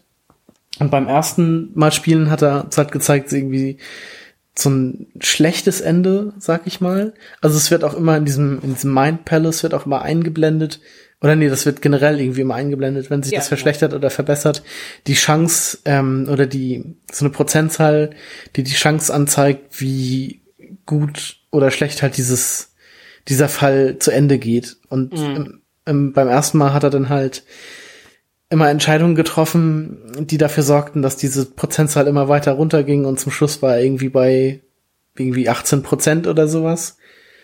Ähm, als er dann bei diesem Android war. Sind das eigentlich Androiden? Ich weiß gar nicht, wie man es Ja, doch, nennt. ja, ja. ja. ja. genau. Ähm, und hat dann, hat dann gezeigt, dass er halt irgendwie so am Ende der Demo das, das Mädchen zwar gerettet hat, aber dass der, dass dieser Connor, also dann hat er halt den Androiden vom Dach gestoßen, aber der Connor ist dabei halt auch gestorben. Was irgendwie in dem Spiel auch wieder passieren kann, dass jeder Hauptcharakter irgendwie sterben kann. Ähm, und dann wurde uns die Demo halt nochmal gezeigt, wo man dann halt irgendwie mehr untersucht hat und mehr Indizien gefunden hat und so und ähm, dann auch schon so einige Sachen im Vorfeld herausgefunden hat, die dann bei der Verhandlung mit diesem, wie hieß der, David, glaube ich, äh, diesem wild gewordenen Androiden dann irgendwie hilfreich waren. Ähm, und da war das Ende aber dann auch wieder irgendwie so, dass er den auch vom Dach gestoßen hat, aber das Mädchen und er dann selbst überlebt hatten. Und in der, ich weiß noch, in der E3-Demo konnte man das irgendwie, gab es noch irgendwie mehr Enden, dass auch dieser David überlebt und all mögliche sowas. Ähm, aber ich fand das schon sehr interessant und ähm, diese Thematik, dieses, das ähm, so Androiden unter Menschen leben und dann auf einmal merken oder so Gefühle entwickeln oder sowas. Ähm, diese Thematik, das finde ich schon sehr interessant. Deshalb bin ich auch etwas, etwas gespannt auf das Spiel. Wobei ich an sich eigentlich nicht so ein großer Quantic Dream Fan, Spielfan bin. Ähm, ja, Robert, fällt dir noch irgendwie was ein, was du noch ergänzen möchtest zu dem? Also, ich kann nur sagen, ich bin da ziemlich äh, neutral reingegangen und mhm. ich war sehr begeistert. Also, ich meine, so typisch wie so ein David Cage Spiel ist, das, das Spiel ist halt reif mit so äh, Spiel, also Filmzitaten, also angefangen bei Alien und bis Blade Runner und so. Ähm, und diesmal, also ich finde, es hat aber auch gut, ganz gut funktioniert. Also ich finde auch Motion Capture von Connor war echt einzigartig mhm. gut. Also die, die Grafik Mimik war auch, so. also die Grafik komplett war auch sehr schick, fand ich. Genau, also von der Mehr hat auch betont, es ist ein neues Engine, was die da benutzen. Und mhm. wenn das wirklich so auf der PS4 funktioniert, also oben war ein Schwimmbecken und da war ein Hubschrauber drüber und mhm. die Wellen im Wasser von äh, der Wirbelung der Luft und so sah echt gut aus. Oder auch so äh, wie die wie der Hubschrauber nachher diese die Gart äh, die die Liege und so diesen Sonnenschirm und so weggeblasen hat, das sah alles sehr mhm. ja sehr cool aus. Und ähm, ja, Probability of Success hast du ja schon und mein, was ich, was ich echt spannend finde bei Quantic Dream, das hatten ja schon bei Heavy Rain. Also erinnerst du dich dran, Timo, diese Interface von dem einen Detektiv, äh, wo, was so eine virtuelle Welt um sich halt aufgebaut hat. Ich habe Heavy Rain nie gespielt. Ah, okay. Hattest das du das nicht mal angefangen? Ah, Hattest nee. du das selber nicht mehr gehabt? Nee, habe ich nicht. Ich hab's ja jetzt auf der PS4, ich hab's noch nicht angefangen. Achso, also, ich dachte, du hättest das für die PS3 mal gehabt. Nee. Also was ich geil finde, sind halt die Details, also die Zukunftsvision von denen, die in naher Zukunft sein soll. Ich meine, die haben da so ein Smart Desk gehabt im Kinderzimmer und da war auf jeden Fall ein Ablegeplatz, Ablageplatz für so ein Tablet und so. Mhm. Also da denkst, wow, die, die machen sich echt viele Gedanken. Und ähm, also spannend fand ich schon einfach, äh, vorgeführt zu bekommen von jemand von Quantic Dream, wie man halt schlechte, einmal schlechte und einmal gute Entscheidungen machen kann. Diese äh, also äh, Erfolgswahrscheinlichkeit ist, glaube ich, eine gute Mechanik, mhm. äh, um nochmal, weil bei Heavy Rain oder so ist ja immer ein bisschen das Problem, man weiß manchmal nicht, was man machen soll. Da, so kriegt man es immerhin mit. Mhm. Ähm, und äh, ähm, es sind auf jeden Fall mindestens zwei Figuren, äh, die man spielen wird, wahrscheinlich mehr. Ähm, also die genau, also Kara hat man kennengelernt im Tech-Demo. Mhm. Genau, also beziehungsweise in dem ersten Trailer dann für das Spiel, wo sie da durch die Stadt gingen und alle anderen Androids so hinter ihr hergeguckt hatten und so. Ja. Und ähm, dann jetzt halt den Connor. Ich glaube, also ich, ich würde tatsächlich vermuten, dass da irgendwie noch menschliche Charaktere zukommen. Ich weiß nicht, also ich habe irgendwo auch gelesen, dass man nur Androiden spielen wird. Okay. Ähm, aber spannend finde ich halt immer diese Idee, dass Androiden da sind, die sind allgegenwärtig mhm. und dann fangen die halt an, komische Sachen zu machen. Ja. Ähm, also Geschichte packt mich sofort. Mhm. Ähm, und es wirkt halt, also da sind die Mechaniken von Heavy Rain, also das, das heißt, äh, dass man da ähm, ne, äh, bei einer Entscheidung mal verschiedene Optionen, die auf den äh, Knöpfen des DualShocks verteilt sind. Also das ist letzten Endes gleich geblieben. Mhm. Ähm, und er hatte auch gezeigt, dass so die, dass man sich halt auch nicht ewig Zeit lassen kann, um da irgendwie diesen ganzen genau. Tatort zu untersuchen, genau. weil das Geschehen geht so weiter. Da wurde dann irgendwie auf einmal auch wieder von dem David, weil er eine Waffe hat, wurde halt auch wieder ein Polizist angeschossen. Mhm. Er hatte irgendwie auch schon zwei Polizisten getötet. Ähm, Mit, genau, also das, das ist ja auch ein großer Unterschied, ne? Weil im, beim ersten Spiel ist er einfach sofort raus ja, genau. auf, aufs Dach. Und beim zweiten Mal ist er halt hin und hat rausgefunden, dass der Androide, der Fehl, äh, den Fehler hat, ähm, eine emotionale Bindung zum Kind hat des. Hauses. Und so kann man das halt dann ausnutzen und ja. Genau, da hatte man den, den Namen dann irgendwie in Erfahrung gebracht, hat dann irgendwie genau. rausgefunden, dass er durch ein neueres Modell ausgetauscht werden sollte und so. Und ähm, das lief im ersten Versuch halt nicht so gut. Da kam man dann, da hatte man auch irgendwie mit dem Einsatzleiter gesprochen und der hatte einen auch nur so ein bisschen angeschnauzt und ist dann aus dem Raum gegangen. Hat einem also auch nicht geholfen. Ähm, aber das äh, würde mich auch mal interessieren, ob man das nachher im Spiel auch kann, weil er sprang jetzt einfach, oder hatte er die Demo einfach neu gestartet oder sprang er einfach in der Zeit zurück? Zum ähm, Anfang der Demo. Das weiß ich gar nicht mehr genau. Ich glaube, die Demo war so gebastelt, ja, dass, doch, es, das, äh, äh, das ist einfach neu. Weil der ist nicht, mhm. weil, weißt du, beim ersten Mal, da ist er erstmal da rein und da lag der Fisch aus Ja, genau, das hat er nachher alles übersprungen. Äh, das war nicht mehr da, ja. Nee, das stimmt. Ähm, das wird man wahrscheinlich im fertigen Spiel nicht können. Ähm, ja, aber ich fand das auch sehr interessant und diese, diese Mechanik, also diese, beziehungsweise diese Welt, die, das finde ich halt auch sehr interessant. Warum ich jetzt äh, auch schon wieder so ein bisschen, also was ich ja vorhin sagte bei Deus Ex beim neuen, ähm, da ist das ja ähnlich, dass so Leute mit Augmentierung irgendwie so ein bisschen ähm, äh, verrückt werden oder so, beziehungsweise diese Thematik aufkommt, so ab wann ist ein Mensch noch ein Mensch, beziehungsweise was gehört zum Menschsein dazu und so. Und das ist da ja auch so ein bisschen Thema. Mhm. Und deshalb finde ich das von der Story her auf jeden Fall schon mal sehr interessant und hoffe, dass sich das nachher auch über das ganze Spiel irgendwie trägt und nicht wieder so ein bisschen irgendwie komisch wird, wie es bei anderen äh, so Heavy Rain oder ähm, Beyond halt irgendwie war, dass sich das so ein bisschen verliert nachher. Hm. Also für mich war das, ich denke, es könnte das David Cage Spiel sein, was man spielen muss. Ja, wenn es so, wenn es so bleibt, auf jeden Fall, dann, dann wird es echt ein Kracher. Ja. Ja, ich bin auch sehr gespannt. Ich konnte die, die Präsentation leider nicht, der Präsentation leider nicht beiwohnen. Ähm, ist auf jeden Fall auch eins meiner wahrscheinlich Most Wanted Titeln fürs nächste Jahr, wenn das dann kommen wird. Ja. Ja. So, wir haben jetzt noch vier Spiele, fünf Spiele auf der Liste. Mhm. Vier Spiele, oder? Äh, nee, Halo, Halo, Wars 2. Hm. Robert, vielleicht mhm. ein paar kurze Worte dazu. Ja, Halo Wars 2 ist Halo Wars 2. Ja, ähm, danke. Eine Tautologie. äh, ja, also wer in der Multiplayer-Beta war, ähm, kennt es bereits. Äh, was soll ich sagen? Wir haben Multiplayer gespielt äh, in der, äh, im Xbox-Stand und ähm, ähm, das war halt, glaube ich, äh, 3 versus 3 oder 2 versus 2. Und ähm, Halo Wars Multiplayer, da kann man eben, man wählt Figuren aus von Covenant oder ähm, UNSC und die haben verschiedene Fähigkeiten. Die scheiden die Fähigkeiten. Es gibt mehr Fähigkeiten, die man hat. Ähm, also einmal konnte ich Leute heilen, das war im alten Spiel. Ich konnte aber Minen irgendwie hinlegen äh, auf die Karte. Und ich konnte auch eine große Zerstörung anrichten. Ähm, ja, und letzten Endes, die haben viele Justierungen gemacht bei Einheiten. Es gibt neue Einheiten, da muss man raus. Also zum Beispiel, ich habe hab dann fragen müssen, wer ist dann noch mal äh, äh, gegen Flugzeuge gut, ne, weil ich neue Sachen gesehen habe, da wusste ich es nicht mehr.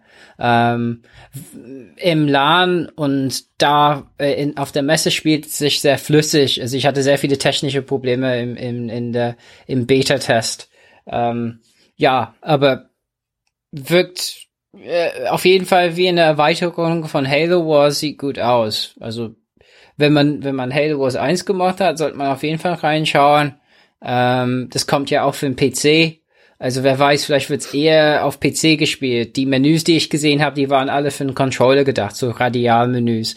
Also weiß ich nicht, wie es auf PC sein wird. Ich glaube, das wird auch eine große Rolle spielen, ob es da ankommt, weil Radialmenüs braucht man ja nicht, wenn man einen Controller nicht nutzt. Mhm. Ja, aber ja, wirkte ganz gut. Cool. Äh, ich habe mir Mafia 3 äh, zeigen lassen ähm, bei 2K. Nee, doch. Take Two? Mm, Take Two, ne? 2K, oder? Ja, doch. ich bin gerade verwirrt, weil die haben den gleichen Stand gehabt. 2K und Take Two waren auf demselben Stand jetzt. Kann ich es gerade nicht zuordnen.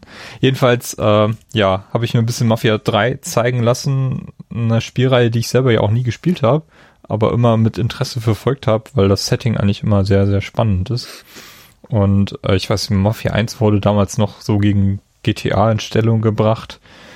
Ähm, Mafia 2 ist meiner Erinnerung nach so ein bisschen untergegangen in der letzten Generation. Ist, glaube ich, auch nicht so sehr gut angekommen. Und der dritte Teil, der steht nun, nun vor der Tür, spielt in, in New Bordeaux 1968. Und ähm, ja, was wir da gesehen haben, sind eigentlich hauptsächlich die beiden Trailer. Ein Trailer wurde extra für die Gamescom angefertigt. Und äh, dazwischen gab es noch eine kleine Spielszene.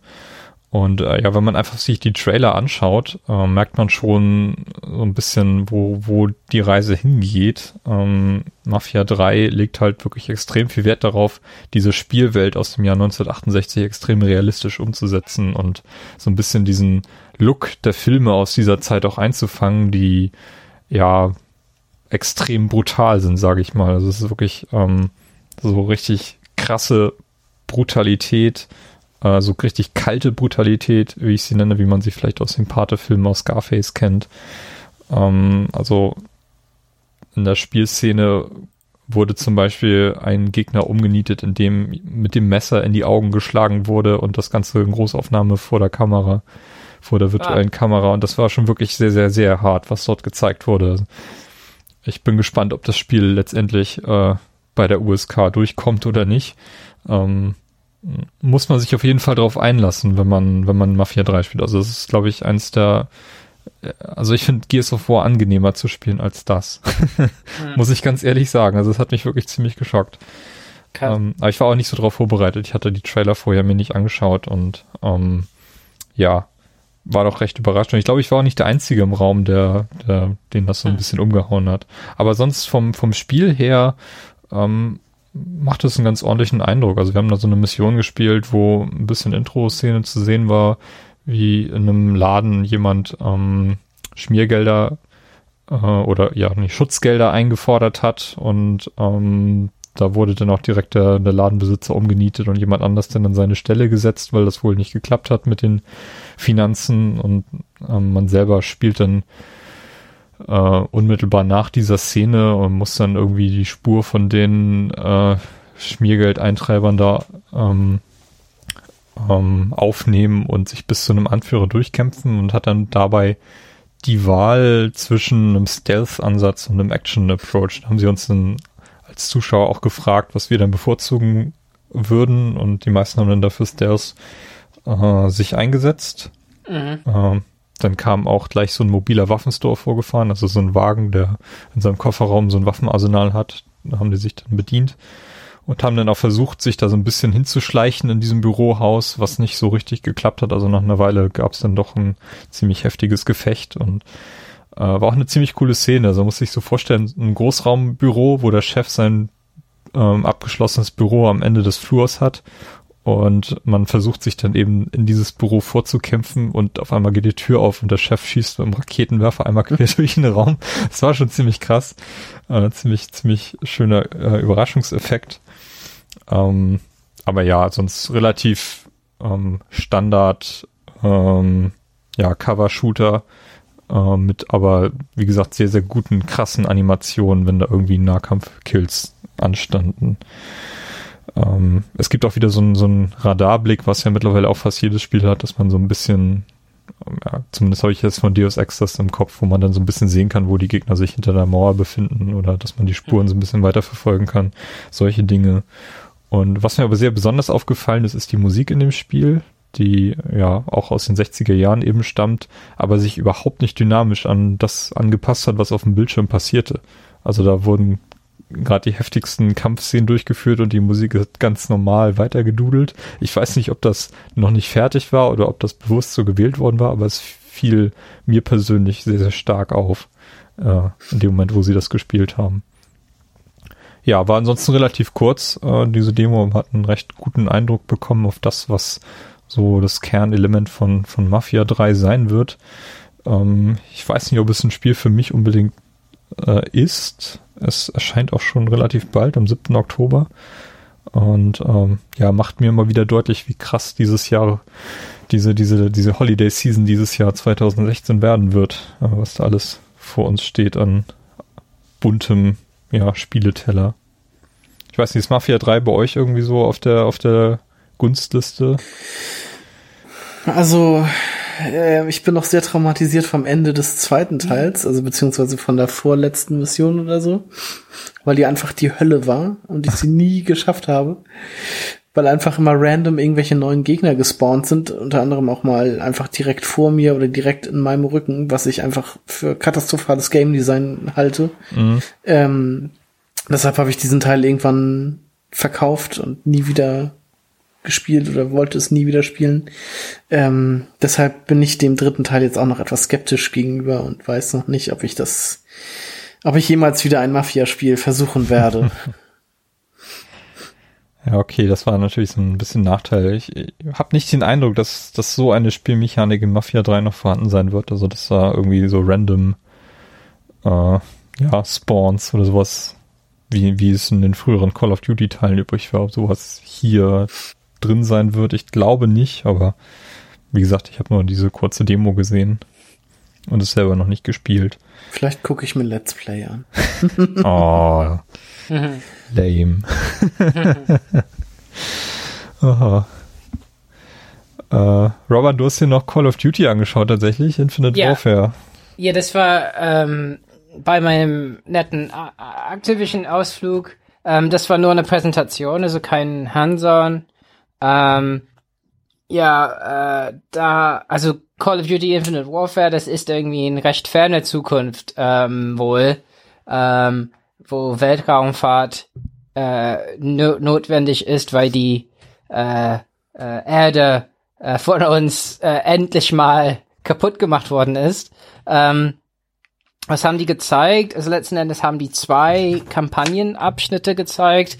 Ähm, also das Setting für, für das erste fand ich sehr interessant. Das war auf einem Asteroiden, ähm, was sich aber so schnell dreht, äh, äh, dass die eine Seite halt dann zur Sonne total heiß wird und alles schmilzt. Und da müssen muss die äh, Truppe, ähm, die da in ein Gebäude einspringen möchte, wo was passiert ist, ähm, dann in Deckung gehen, also in Gebäude gehen. Ähm, und dann schnell laufen, während es dunkel ist. Und das fand ich ganz interessant. Es sah auch schick aus. Also die Gesichtsanimation ist immer noch so gut wie äh, bei Kevin Spacey, ähm, ähm, als er in Call of Duty drin war. Ich glaube beim vorletzten. Ne? Und ähm, mhm ja, äh, es wirkt noch erkennbar wie Call of Duty, äh, nur halt in diesem anderen Setting. Irgendwie ging es darum, dass irgendwie Roboter äh, ausgerastet sind, man weiß es nicht. Da hat's aber schnell dann einen Schnitt gemacht und die haben nur ein bisschen so Cutscenes und so gezeigt. Dann haben die ein anderes Segment gezeigt, wo man im Hubschrauber ist. Das erschien mir, also ich habe mich gefragt, wieso man die Sequenz auswählt, weil es tatsächlich eine Sequenz ist, die man aus allen Call of Duty Spielen seit Modern Warfare 1 so ein bisschen kennt, dass man im Hubschrauber ist oder irgendwie da ein riesiges Gewehr hat und da rausschießt. Ähm, spannend war dabei, da war ein bisschen Abwechslung drin. Ein Hubschrauber ist dann äh, abgestürzt und dann hatten man einen, einen Timer, musste hingehen, die Pilotin retten, die reinholen. Und als man das gemacht hat, ist eine Bombe, so eine Nuklearwaffe äh, gezündet worden und dann ist alles kaputt gegangen. Ähm, ja, ähm, äh, dann haben die noch so einen Co-op-Modus, ein New Co-op Adventure, Zombies in Spaceland und irgendwie wird das ja, ja, der total abgefahren ist irgendwie, keine Ahnung, David Hasselhoff also ist dabei, ja. das wirkt ja auch Ahnung. wie so ein, wie so ein 80er-Jahre-Film irgendwie, beziehungsweise so 80er-Jahre-Style, ne? Genau. Und ja, wie das ist, weiß ich nicht. Also ich kenne viele Leute, also ich bin nicht mehr so investiert in Call of Duty, aber die Leute, die Call of Duty spielen, die spielen den Zombie-Modus sehr gern. Vielleicht ist es wirklich was sehr Witziges. Äh, dann müsste man sehen. Also, wie gesagt, äh, im Moment ist da ein bisschen negativer Hype gegenüber Call of Duty und ich glaube, die Leute, äh, die Call of Duty Infinity War machen, die es ist bestimmt nicht leicht, damit klarzukommen. Es ist auch nicht komplett verdient. Also das sieht sehr anständig aus und ich meine, die Kampagnen von Battlefield sind ja auch nicht unbedingt besser oder so. Mhm. Und ich meine, diese Mechanik mit dem Asteroiden und so war cool. Ähm, ich meine, aber selbst, ich war ein bisschen müde und selbst habe ich natürlich auch gemerkt, dass die Leute um mich keinen Hype entwickeln, die da sitzen. Und da waren, da waren viele Leute, die wie ich da mitgeschrieben haben, aber ein paar, die ganz offensichtlich irgendwie privat oder so oder nicht so ganz, äh, äh und die hab gemerkt, dass das bei denen nicht so angekommen ist und dachte, aha, okay. Aber ich glaube, das ist nur ein bisschen so ein Massenphänomen. Also ich glaube, das wird sehr gut. Ähm, und die scheinen da äh, äh, sich ein bisschen Gedanken zu machen, wie die Kampagne interessant machen. Ich finde auch Setting ganz interessant und Weltraum. Ähm, also ich, ich glaube, man sollte versuchen, offen zu bleiben in Bezug auf Call of Duty. Ich glaube, da könnte wirklich ein ganz anständiger Shooter äh, äh, kommen. Nur, wie gesagt, mit der Konkurrenz von Titanfall, wobei Titanfall habe ich jetzt auf NeoGAF gelesen, ähm, finden auch viele, dass da es ein bisschen abgespeckt ist gegenüber Titanfall 1 mit dem Modi. Äh, ja, Titanfall, Battlefield, Call of Duty ist schon eine enge, eine enge Zeit. Bei Call of Duty kommt 4. November, meine ich. Ähm, ja, ist schon, ist schon krass, aber es gibt ja Leute, die Call of Duty ewigen Multiplayer spielen. Ich muss sagen, für mich, ich habe Black Ops die Reihe nie wirklich gespielt, ne? Und Infinity Ward, die Call of Duties, habe ich eigentlich immer mal reingeschaut, außer dem letzten. Also ich könnte mir vorstellen, ich schaue es mir an, vielleicht. Es ist immer eher eine Frage des Geldes. ja. Also ich würde mir den, glaube ich, auch hauptsächlich kaufen, um äh, den das Remake von Modern Warfare zu spielen. Ja, wo, wo man, ich glaube, da muss man die Deluxe-Version holen. Ne? Ja, das kann äh, gut sein. Aber ich ja. werde es mir sowieso, also generell werde ich mir es wahrscheinlich sowieso nicht mehr kaufen. Aber ja. wenn, dann auch hauptsächlich wegen Modern Warfare. Ja, also es interessiert mich schon, aber ich glaube, ehrlich, das, was ich gesehen habe, das wirkt nicht schlecht. Also bekannte britische Schauspieler dabei, äh, der, der da animiert, also Motion Capture gemacht hat und so.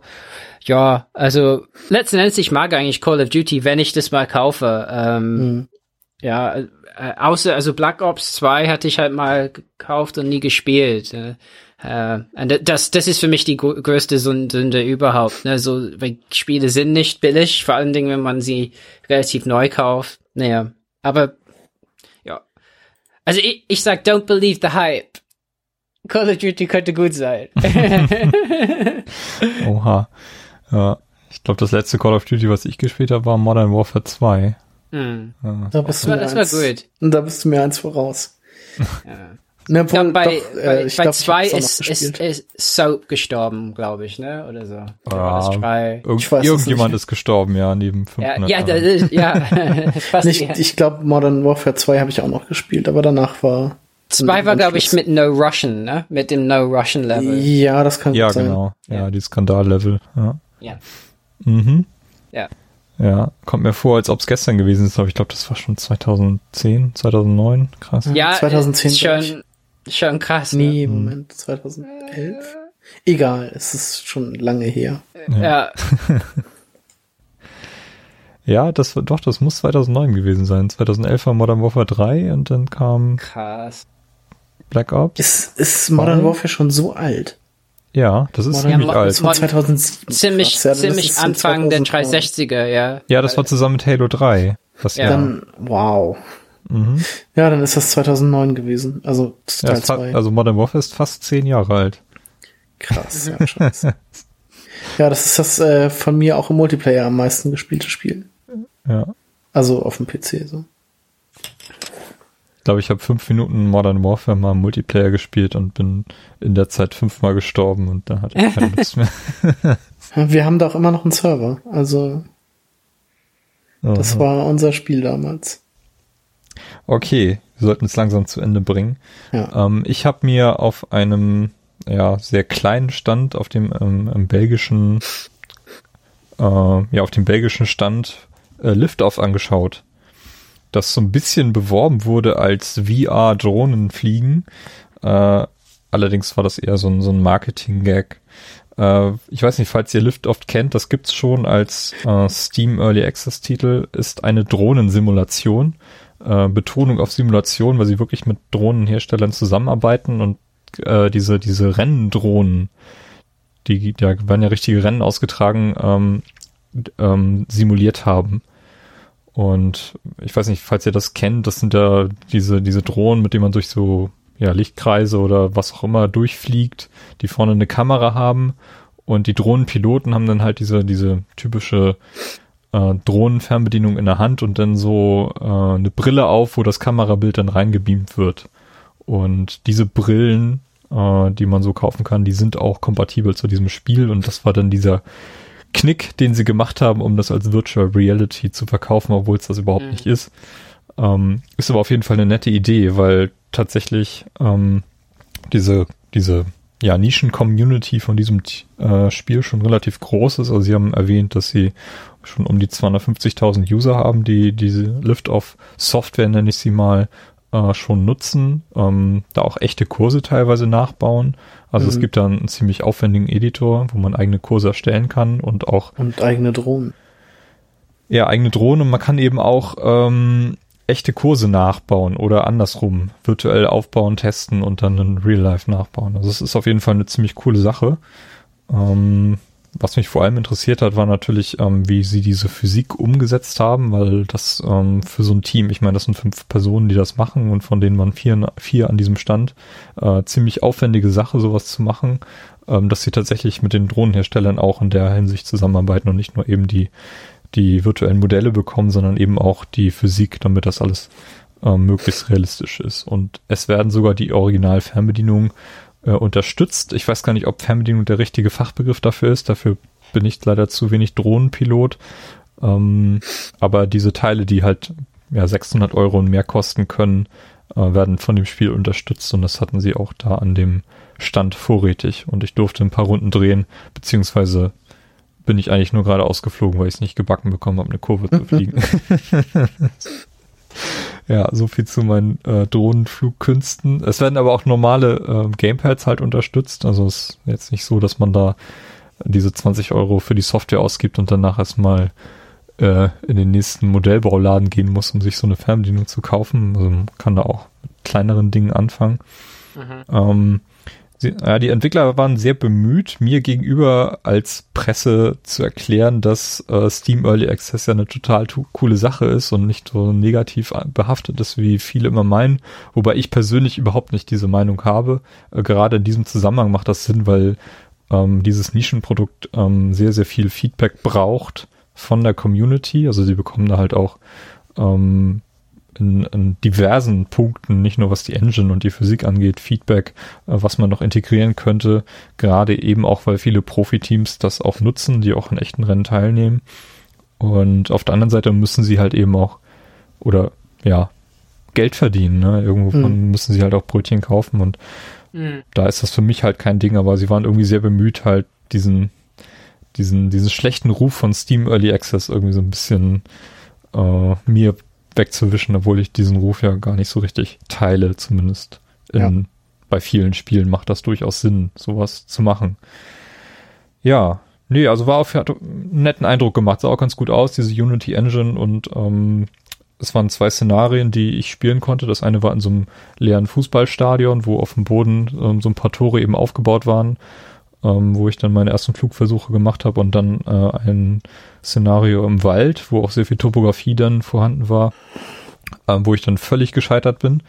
Ähm, aber da haben sie mir dann so ein Video gezeigt, äh, wie Profis dort fliegen können mit ähm, Schrauben und Loopings und ähm, mhm. meinten, das hätte, hätte ihnen ein Fan zugeschickt und sie hätten ihn danach darum gebeten, das dann in ihr Pressekit aufnehmen zu können, weil das so cool sei.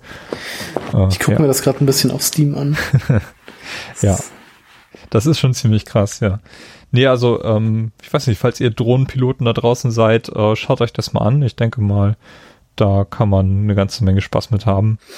Und ähm, ja, muss nicht gleich seine Drohnen verheizen, sondern kann erstmal virtuell ein bisschen üben, weil das dann doch wirklich, also mehr Simulation als Spiel ist tatsächlich.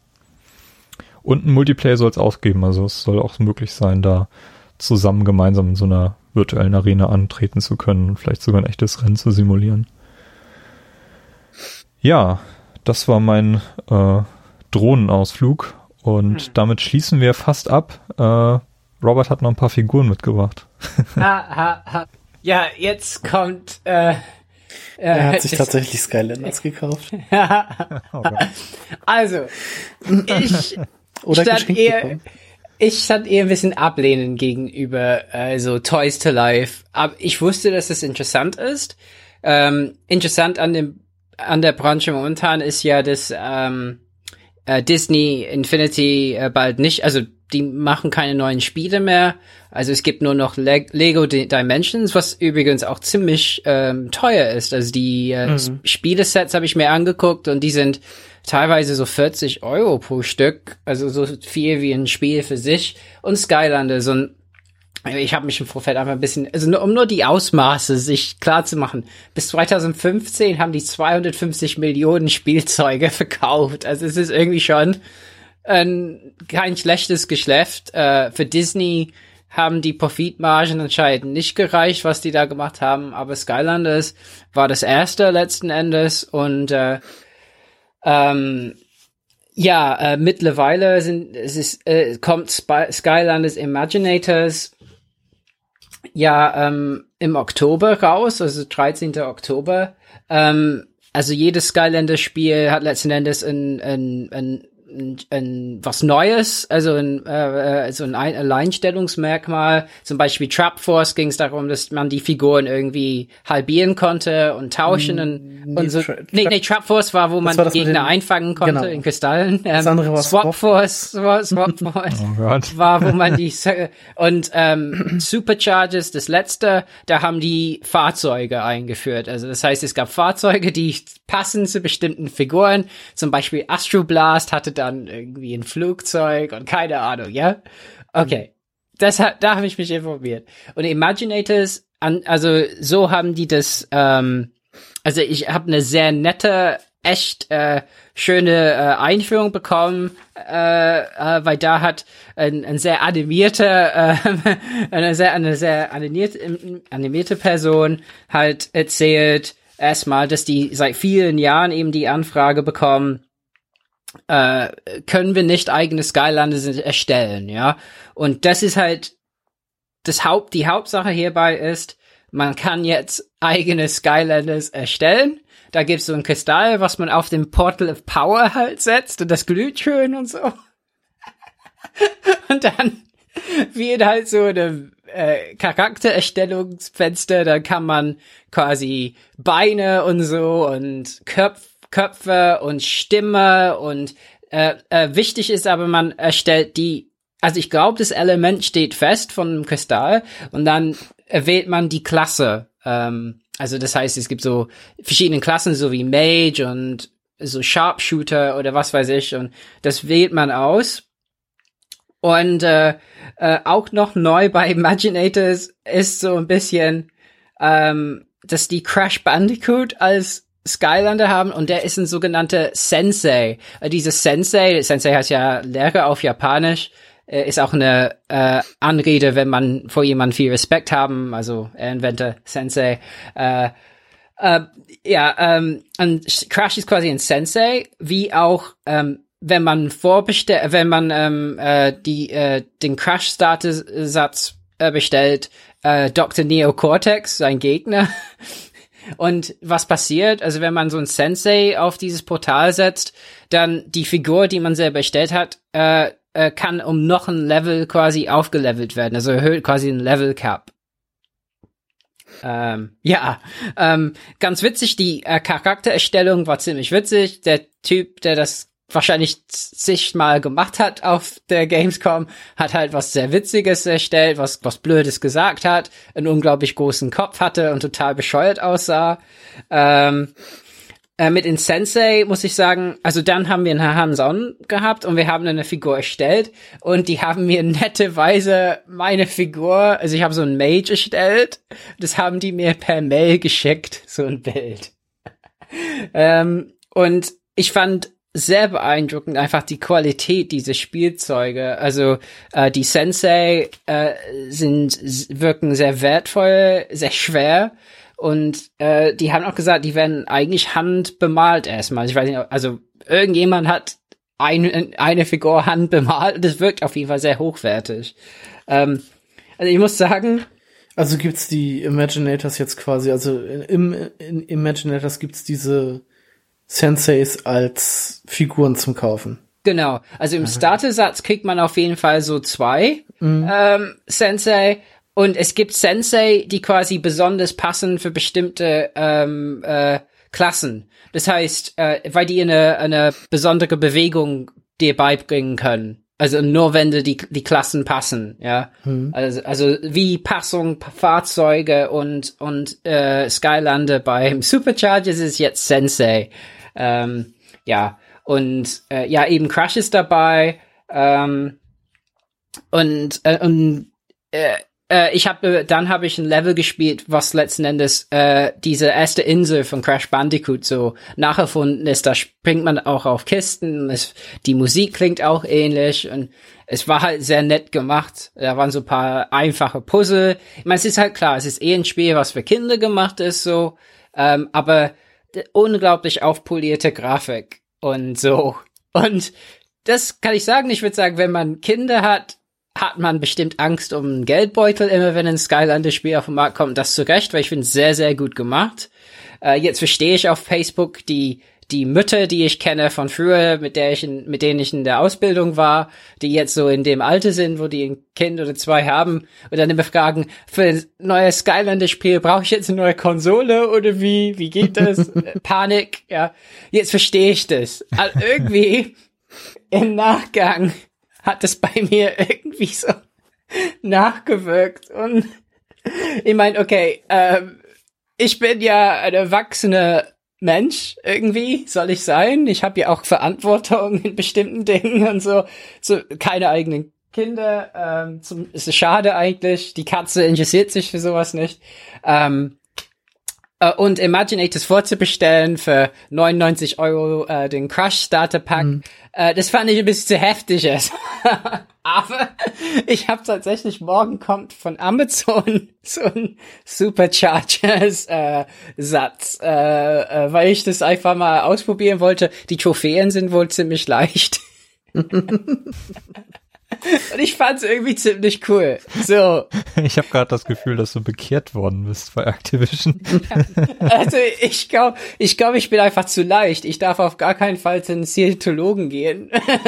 Weil sie bekehren mich. Nein, ich, mein, ich fand's wirklich äh, schön gemacht und ich, ich, ich fand immer diese Idee Toys Life ganz nett, ja. Aber äh, also wie das funktioniert, fand ich sehr, sehr überzeugend. Ich meine, klar, das ist nicht, also äh, ich würde sagen, ich wollte nicht ein Sammler werden, weil ich eh nicht so. Ich meine, ich kenne Leute, die versuchen dann alle Figuren zu sammeln. Das, das fände ich zu, zu viel. Aber ich kenne jemand, äh, der das auch hat, Superchargers, und das hat auch Online Co-op. Ähm, bei Imaginators habe ich nicht ganz rausgefunden, äh, wie das ist. Also lokal ist das immer, was ja optimal ist, weil für Kinder äh, mit dem Elternteil zu spielen ist ja sehr wichtig, ja. Und Online-Co-op ist sowieso bei Little Big Planet zum Beispiel ein Problem, wenn man ein Kind einfach spielen lässt und dann kommt jemand in das Spiel, das, das will man eh nicht. Ähm, aber ähm, nee, das wirkte sehr positiv und auch finde ich sehr geschickt, dass man, also man kauft so ein Kristall und dann legt man fest, was ein Skylander ist und dann ist das in diesem Kristall quasi drin, äh, wie bei Trap Team. Und dann muss man halt wieder ein Kristall holen, wenn man was Neues erstellen will und äh, die Möglichkeiten, da waren so viele Möglichkeiten, Skylander zu erstellen. Fand ich schon gut. Und man schaltet immer wieder neue Sachen frei im Spiel, also neue Rucksäcke oder Stimmen oder Effekte. Ja, also finde, das wirkt sehr gut. Ich, ich glaube, das könnte echt gut ankommen, die Imaginators. Ja. Also ich habe einen Skylander erstellt und bekomme jetzt Skylander. Ich bin 39 Jahre alt. äh, Timo und ich haben ja das Trap-Team mal gespielt hier und ich war. Stimmt, das hast du, ne, auf der. Genau, der auf der Wii U. Das war ja bei meiner Wii U dabei. Ähm, Im Bundle und ich fand das Spiel nicht so gut, muss ich sagen. Also es spielte sich sehr behäbig, sehr langsam.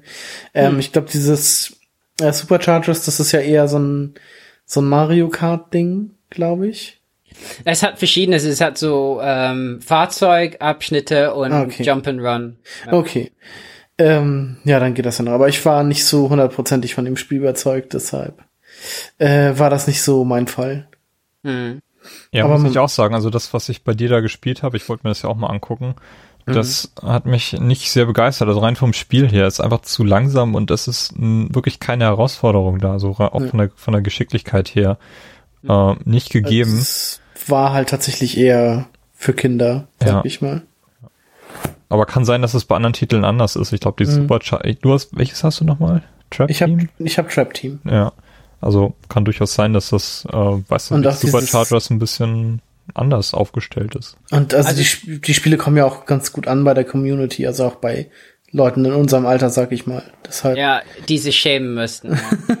also ne nächstes Jahr, wenn wir die Gamescom machen, wenn ich, wenn ich äh, äh, nicht irgendwie die Doktorarbeit in eine Woche abgeben muss oder so. Und ähm, äh, ich darf auf gar keinen Fall so My Little Pony oder so mir anschauen, weil ich will nicht ein Brony auch noch werden. Dann ist es vorbei mit mir. ja. Also, ja, also ich war einfach, also klar, das Spiel an sich, das ist wirklich, also ähm, wobei die Lego-Spiele zum Beispiel, ne, die, die haben zum, teilweise so knifflige Sachen, wo man rausfinden muss, was man als nächstes macht, ja. Und die Skyliner sind schon geschliffener, das stimmt. Also ich glaube, als Erwachsener kann ich mir vorstellen, ja, vielleicht fehlt ein bisschen die Herausforderung zum Teil. Ähm, ja, äh, aber trotzdem kann ich jetzt verstehen, äh, zum Beispiel der Jeff Gersman von Giant Bomb, der hat von Anfang an immer alle Skylanders gekauft, ja, am Release-Tag. Er hat mich gefragt, was macht er denn? Wieso macht er das? Aber jetzt verstehe ich das. Das ist sehr aufpoliert, ist ganz witzig. Die Idee finde ich sehr cool. Nur muss ich jetzt überlegen, wie ich den Postboten morgen abfange, dass keiner mitkommt, bekommt im Haus. So meine Frau vor allen Dingen. Wie verstecke ich das immer? naja. Ist das nicht so ein leuchtendes Podest? ja, ja. Wie mache ich das denn? Oh Mann ja. Und die sehen auch sehr schick aus. Also ich krieg so ein Fahrzeug, so, wo die, die Räder so leuchten, so blau. Oh, oh Mann. Ich bin sehr gespannt auf deinen Bericht. ja. Oh oh. Ja. Äh, so, ihr Lieben, ich glaube, wir machen an dieser Stelle mal eine längere Pause äh, bevor wir dann zum zweiten Teil der Sendung kommen oder zum dritten. Ich weiß schon gar nicht mehr. Die Sendung ist schon hier. Ich glaube, wir sind schon über die Rekordzeit hinaus. Mit Sicherheit. Mit drei Stunden 50, ja. ja, aber es, wir haben ja wirklich viel erlebt auf der Gamescom und ähm, zwei wirklich äh, ja sehr intensive, aufregende Tage hinter uns. Und ähm, ja, ich würde an, an, an dieser Stelle sagen, dass wir erstmal den Sack zumachen ähm, Im zweiten Teil der Sendung geht's dann noch mit ein paar ähm, anderen Themen weiter, die auch äh, Gamescom relevant sind, zum Beispiel mit den Awards, die auch verteilt wurden. Und ja, mehr äh, erfahrt ihr dann in, in der 40. Sendung, ne? Ist das jetzt die 39.? Mhm. Ja. ja. Okay, Robert, ich bedanke mich bei dir. Sehr gerne. Carsten. Bitte. Bis zum nächsten Mal. Und ja, schaut vorbei auf playtogether-podcast.de. Ähm, Dort findet ihr die Shownotes und könnt ein paar Kommentare hinterlassen. Und ansonsten hören wir uns beim nächsten Mal und bis dahin frohes Zocken. Tschüss. Tschüss. Ciao.